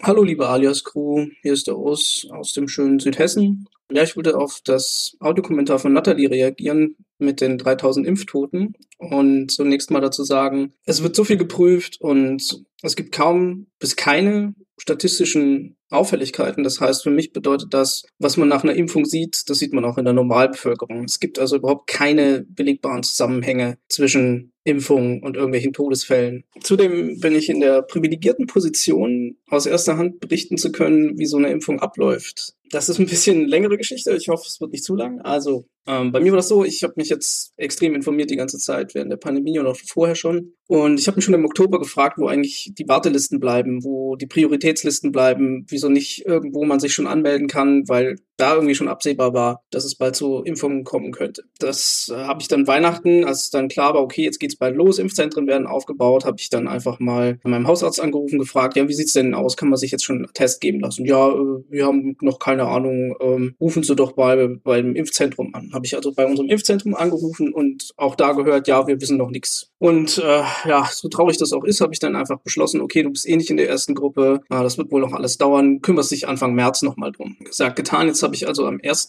März habe ich mir die aktuelle Impfverordnung angeschaut und alles genau durchgelesen, dann festgestellt, oha, ich bin ja sogar in Gruppe 2. Und dann habe ich mir festgestellt, dass in Hessen die Gruppe 2 sich schon anmelden darf. Also habe ich mich also am 1.3. über das offizielle Portal in Hessen angemeldet, ganz ohne Telefon, einfach nur im Internet meine Daten eingegeben und dann mehr oder weniger scherzhaft einfach mal jeden Tag zweimal in meine E-Mails geguckt und gesagt so, ja, okay, mal gucken, wie lange es jetzt dauert, bis dann irgendwie was passiert. Wird ja hoffentlich dann schon im Mai soweit sein. Und war dann total baff, dass ich am äh, 3.3., also quasi zwei Tage später, tatsächlich eine E-Mail bekommen habe, dass ich am 11.3., also quasi zehn Tage nach meiner Anmeldung, meinen Impftermin habe. Ja, stand dann auch gleich drauf, hier, sie kriegen AstraZeneca, was mir vorher schon klar war, weil ich halt unter 65 bin und das Zeug ja offensichtlich aktuell rumliegt und keiner es haben will. Ja, und dann dachte ich mir, geil, also okay, machen wir das halt mal. Und äh, da habe ich überhaupt keine Gedanken dran verschwendet, dass das irgendwie schädlich sein könnte oder so, weil in dem Moment kam für mich so das erste Mal das Gefühl auf, das könnte jetzt bald vorbei sein. Es könnte wirklich bald wieder normal sein. Es war so eine, so eine richtige Euphorie dabei. Naja, ähm, gut, wir sind in Deutschland, also habe ich mir gedacht, bevor du die Spritze nicht im Arm hast, wart mal lieber ab. Ja, dann bin ich also da jetzt diesen Donnerstag, letzten Donnerstag am 11. hingegangen zu unserem tollen Impfzentrum und will euch jetzt mal kurz erzählen, wie das da so abläuft. Man stellt sich erstmal eine Warteschlange ähm, vor dem Zentrum, so schön draußen noch, teilweise im Regen an dem Tag, es war herrlich. Aber gut, sie haben uns sogar Schirme gereicht, also haben auch nicht so viel zu tun, also es war einiges an Personal da. Ich glaube, fast auf zwei Impflinge kam ein, einer, der irgendwie helfen konnte oder einer Anweiser oder sonst irgendjemand mit einer offiziellen Funktion da. Ja, dann steht man also da in der Schlange. Das Ganze hat ein bisschen gedauert, bis man dann zum ersten, ja, ich sag mal, Check-in kommt. Dort muss man dann erstmal seine ganzen Papiere vorzeigen. Man braucht eine Einwilligungserklärung, man braucht äh, eine An Anamnese, heißt das Ding, wo man alles unterschreiben muss. Und äh, wird noch über Datenschutz aufgeklärt. Dann muss man seinen Perso oder irgendwas vorzeigen, woraus hervorgeht, dass man auch wirklich hier ansässig ist und also in dieses Impfzentrum da darf. Gut, das war dann die erste Station. Dann die zweite Station, Fieberkontrolle, war ich auch sehr irritiert, weil das wurde mit einer Infrarotkamera gemacht und dazu muss man seine Maske abnehmen, obwohl überall steht, man soll seine Maske nicht abnehmen. Und so viele Leute auf einem Haufen habe ich ewig nicht gesehen. Also war es ein bisschen unwohl, aber es geht ganz schnell. Also es war fünf Sekunden, wird man so abgescannt und dann, äh, wenn man kein Fieber hat, alles okay, kann man die Maske wieder aufsetzen. Dann äh, nächste Station, so eine Art, ja, freundliche Dame an einem Stehtisch, äh, nochmal die ganzen Unterlagen durchgucken, ob alles ausgefüllt ist. Tatsächlich vergessen, vergessen, den Haken zu setzen, dass ich auch den Vektorimpfstoff nehme. Musste ich natürlich noch nachtragen. Okay, dann äh, wieder ein bisschen warten. Dann kommt man zur eigentlichen Registrierung. Da muss man dann zum dritten Mal seine Papiere zeigen und diesmal auch seine Gesundheitskarte von der Krankenkasse. Was Privatversicherte da machen, weiß ich gar nicht. Aber gut. Dann äh, muss ich zum Impfarzt, was ich eigentlich gar nicht wollte, aber ich habe Allergien angegeben. Also muss man auch nochmal zum Arzt. Der guckt sich dann nochmal alle Papiere an. Ein kleines nettes Gespräch geführt, nichts Spezielles. Dann kommt wieder ein Stehtisch. Also dann wurde bei uns in zwei Reihen aufgeteilt. Äh, die einen für Biontech hatten so einen gelben Pepper und die für Astra so einen blauen. Und dann muss man da nochmal seine Papiere zeigen. Das ist dann quasi das fünfte Mal gewesen. Dann ist man vom Impfraum, das steht man dann wieder an. Da gibt man dann seine Papiere ab. Die werden dann nochmal kontrolliert. Das ist dann, glaube ich, das sechste Mal insgesamt. Dann sitzt man also endlich in dem Impfraum. Da waren dann schon irgendwie 80 Minuten rum. Und dann äh, kommt die Ärztin, desinfiziert kurz den Arm, haut einem die Spritze rein, muss dann im Computer länger noch irgendwas eintragen, als das mit der Impfung dauert dauert. Also es war dann irgendwie die siebte Person, die die Unterlagen nochmal irgendwie geguckt hat, die dann schon halbwegs digital vorlagen. Der Impfarzt hatte dann eben wegen Allergien empfohlen, dass ich 30 Minuten noch äh, warten soll, ob irgendwelche Reaktionen auftreten. Und nach 20 Minuten wurde ich dann namentlich aufgerufen und ich so, ja, ich soll eigentlich 30 Minuten warten. Äh, jetzt sind aber erst 20 rum. Äh, er so, ja, ist alles okay bei Ihnen? Und so, ja, ist alles bestens. Ja, dann passt das. Hier sind Ihre Unterlagen. Äh, hier ist der Impfnachweis und Sie können jetzt gehen. Das war also ungefähr die achte Person, die sich meine Papiere irgendwie angeschaut hat. Ja, und dann war ich also nach knapp zwei Stunden da draußen. Und ich würde das irgendwie zusammenfassen äh, mit äh, vielleicht mal weniger Bürokratiewagen an der Stelle. Also für 30 Sekunden impfen, fast zwei Stunden Aufwand mit achtmal Papiere kontrollieren und unterschreiben und was weiß ich, ist schon ziemlich heftig. Ja, so viel zu dem Impftermin. Der zweite steht natürlich noch aus. Was jetzt einige noch interessieren dürfte, gerade bei Astra sind ja einige Geschichten in den Medien. Äh, was war denn danach eigentlich? Jetzt muss ich dazu sagen, ich äh, bin mit einer Krankenschwester gut befreundet und die hat mich schon vorgemahnt, dass bei ihnen auf der Station auch alle mit Astra also die ist auch auf der Covid-Station. Insofern kriege ich auch aus erster Hand mit, wie es eigentlich denen geht, die, die ja wirklich schwere Verläufe haben. Und für mich war es deswegen gar keine Frage, dass ich mich auf jeden Fall impfen lasse, wenn ich die Gelegenheit dazu bekomme. Und die hatte mir gesagt, alle, die bei ihnen mit Astra geimpft worden sind, waren halt mit Fieber im Bett. Und hatte mir gesagt, ja, nimm dir einfach eine Packung Paracetamol und hau dir alle sechs Stunden eine rein, dann passt das schon. Elf Stunden nach der Impfung ging es dann los, habe ich gemerkt, okay, uh, Gliederschmerzen, irgendwie ist ja kalt und so weiter. Es ging aber eigentlich. Also man hat schon deutlich gemerkt, das Laufen war nicht so angenehm. Treppe steigen ging fast gar nicht. Aber okay, und viel geschlafen habe ich in der Nacht auch nicht, vielleicht drei Stunden. Der Kopf hat auch ziemlich gedröhnt. Zwölf Stunden später ging es dann einigermaßen wieder. Dann habe ich nochmal drei Stunden geschlafen und dann war es eigentlich vorbei. Also ich sag mal, so einen halben Tag merkt man was und dann ist es gut. Und da muss ich sagen, da bin ich eigentlich ganz froh, dass ich was merke, weil dann weiß ich auch, dass das Zeug funktioniert. Und ich weiß jetzt auch, so in drei, vier Wochen hat mein Körper einen Schutz aufgebaut und dann bin ich für diese wahrscheinlich anrauschende dritte Welle gut gerüstet und kann mein Leben wieder, ja, ich sag mal, ohne Angst ist jetzt vielleicht so ein bisschen zu heftig, weil eigentlich fühle ich mich so, als wenn ich bisher durch die Pandemie ganz gut durchgekommen bin, weil ich kann im Homeoffice arbeiten und die Einschränkungen betreffen mich jetzt nicht direkt so wahnsinnig, aber irgendwie ist es jetzt trotzdem eine, eine riesige Euphorie einfach da. Ist, so eine, so eine innere Glückseligkeit schon fast, dass ich jetzt weiß, okay, das ist jetzt ein paar Wochen für dich vorbei und dann brauchst du dir keine Sorgen mehr zu machen und kannst wieder zurück zu deinem vorigen Leben und traust dich auch wieder mehr. Natürlich mit Maske und allem werde ich nach wie vor machen, aber das auch einfach, dass man sich traut, sich dann wieder mit Leuten zu treffen und nicht immer dieses Nagende im Hinterkopf hat, was ist, wenn jetzt was passiert, wen steckst du vielleicht an, ja. Insofern, äh, ich bringe das jetzt mir halt hier zu Ende, es wird viel zu lange. Lasst euch impfen, wenn ihr könnt wenn ihr komische Leute in eurem Umfeld habt, ich höre immer wieder so Geschichten äh, von Skeptikern und, und Bekannten, die einem dann da irgendwie äh, ausgrenzen wollen oder so, ähm, dann erzählt denen einfach nichts davon, aber lasst euch impfen. Ja, weil ich meine, es ist ganz klar, dieses Virus, das wird nicht mehr weggehen. Corona wird hier bleiben. Es wird also jeden früher oder später erwischen. Ja, außer ihr wollt euch euer ganzes Leben einschließen, dann habt ihr vielleicht eine Chance, dass das nicht passiert. Und es kommt halt einfach darauf an, wie gut euer Körper dann darauf vorbereitet ist. Ja. Und deswegen äh, macht's unbedingt, wenn ihr die Chance habt. Und ähm, auch keine Angst vor Astra. Ich habe schon Geschichten gehört bei den mRNA, bei den Impfstoffen, da hat man zwar beim ersten Mal dann keine Nebenwirkungen, aber beim zweiten Mal, bei der zweiten Impfung sind die dann wohl deutlich länger, also 24 Stunden im Vergleich zu dem bei Astra beim ersten Mal die 12 Stunden. Insofern, ja, soweit mein Bericht. Äh, ich hoffe, es bringt euch was. Ciao.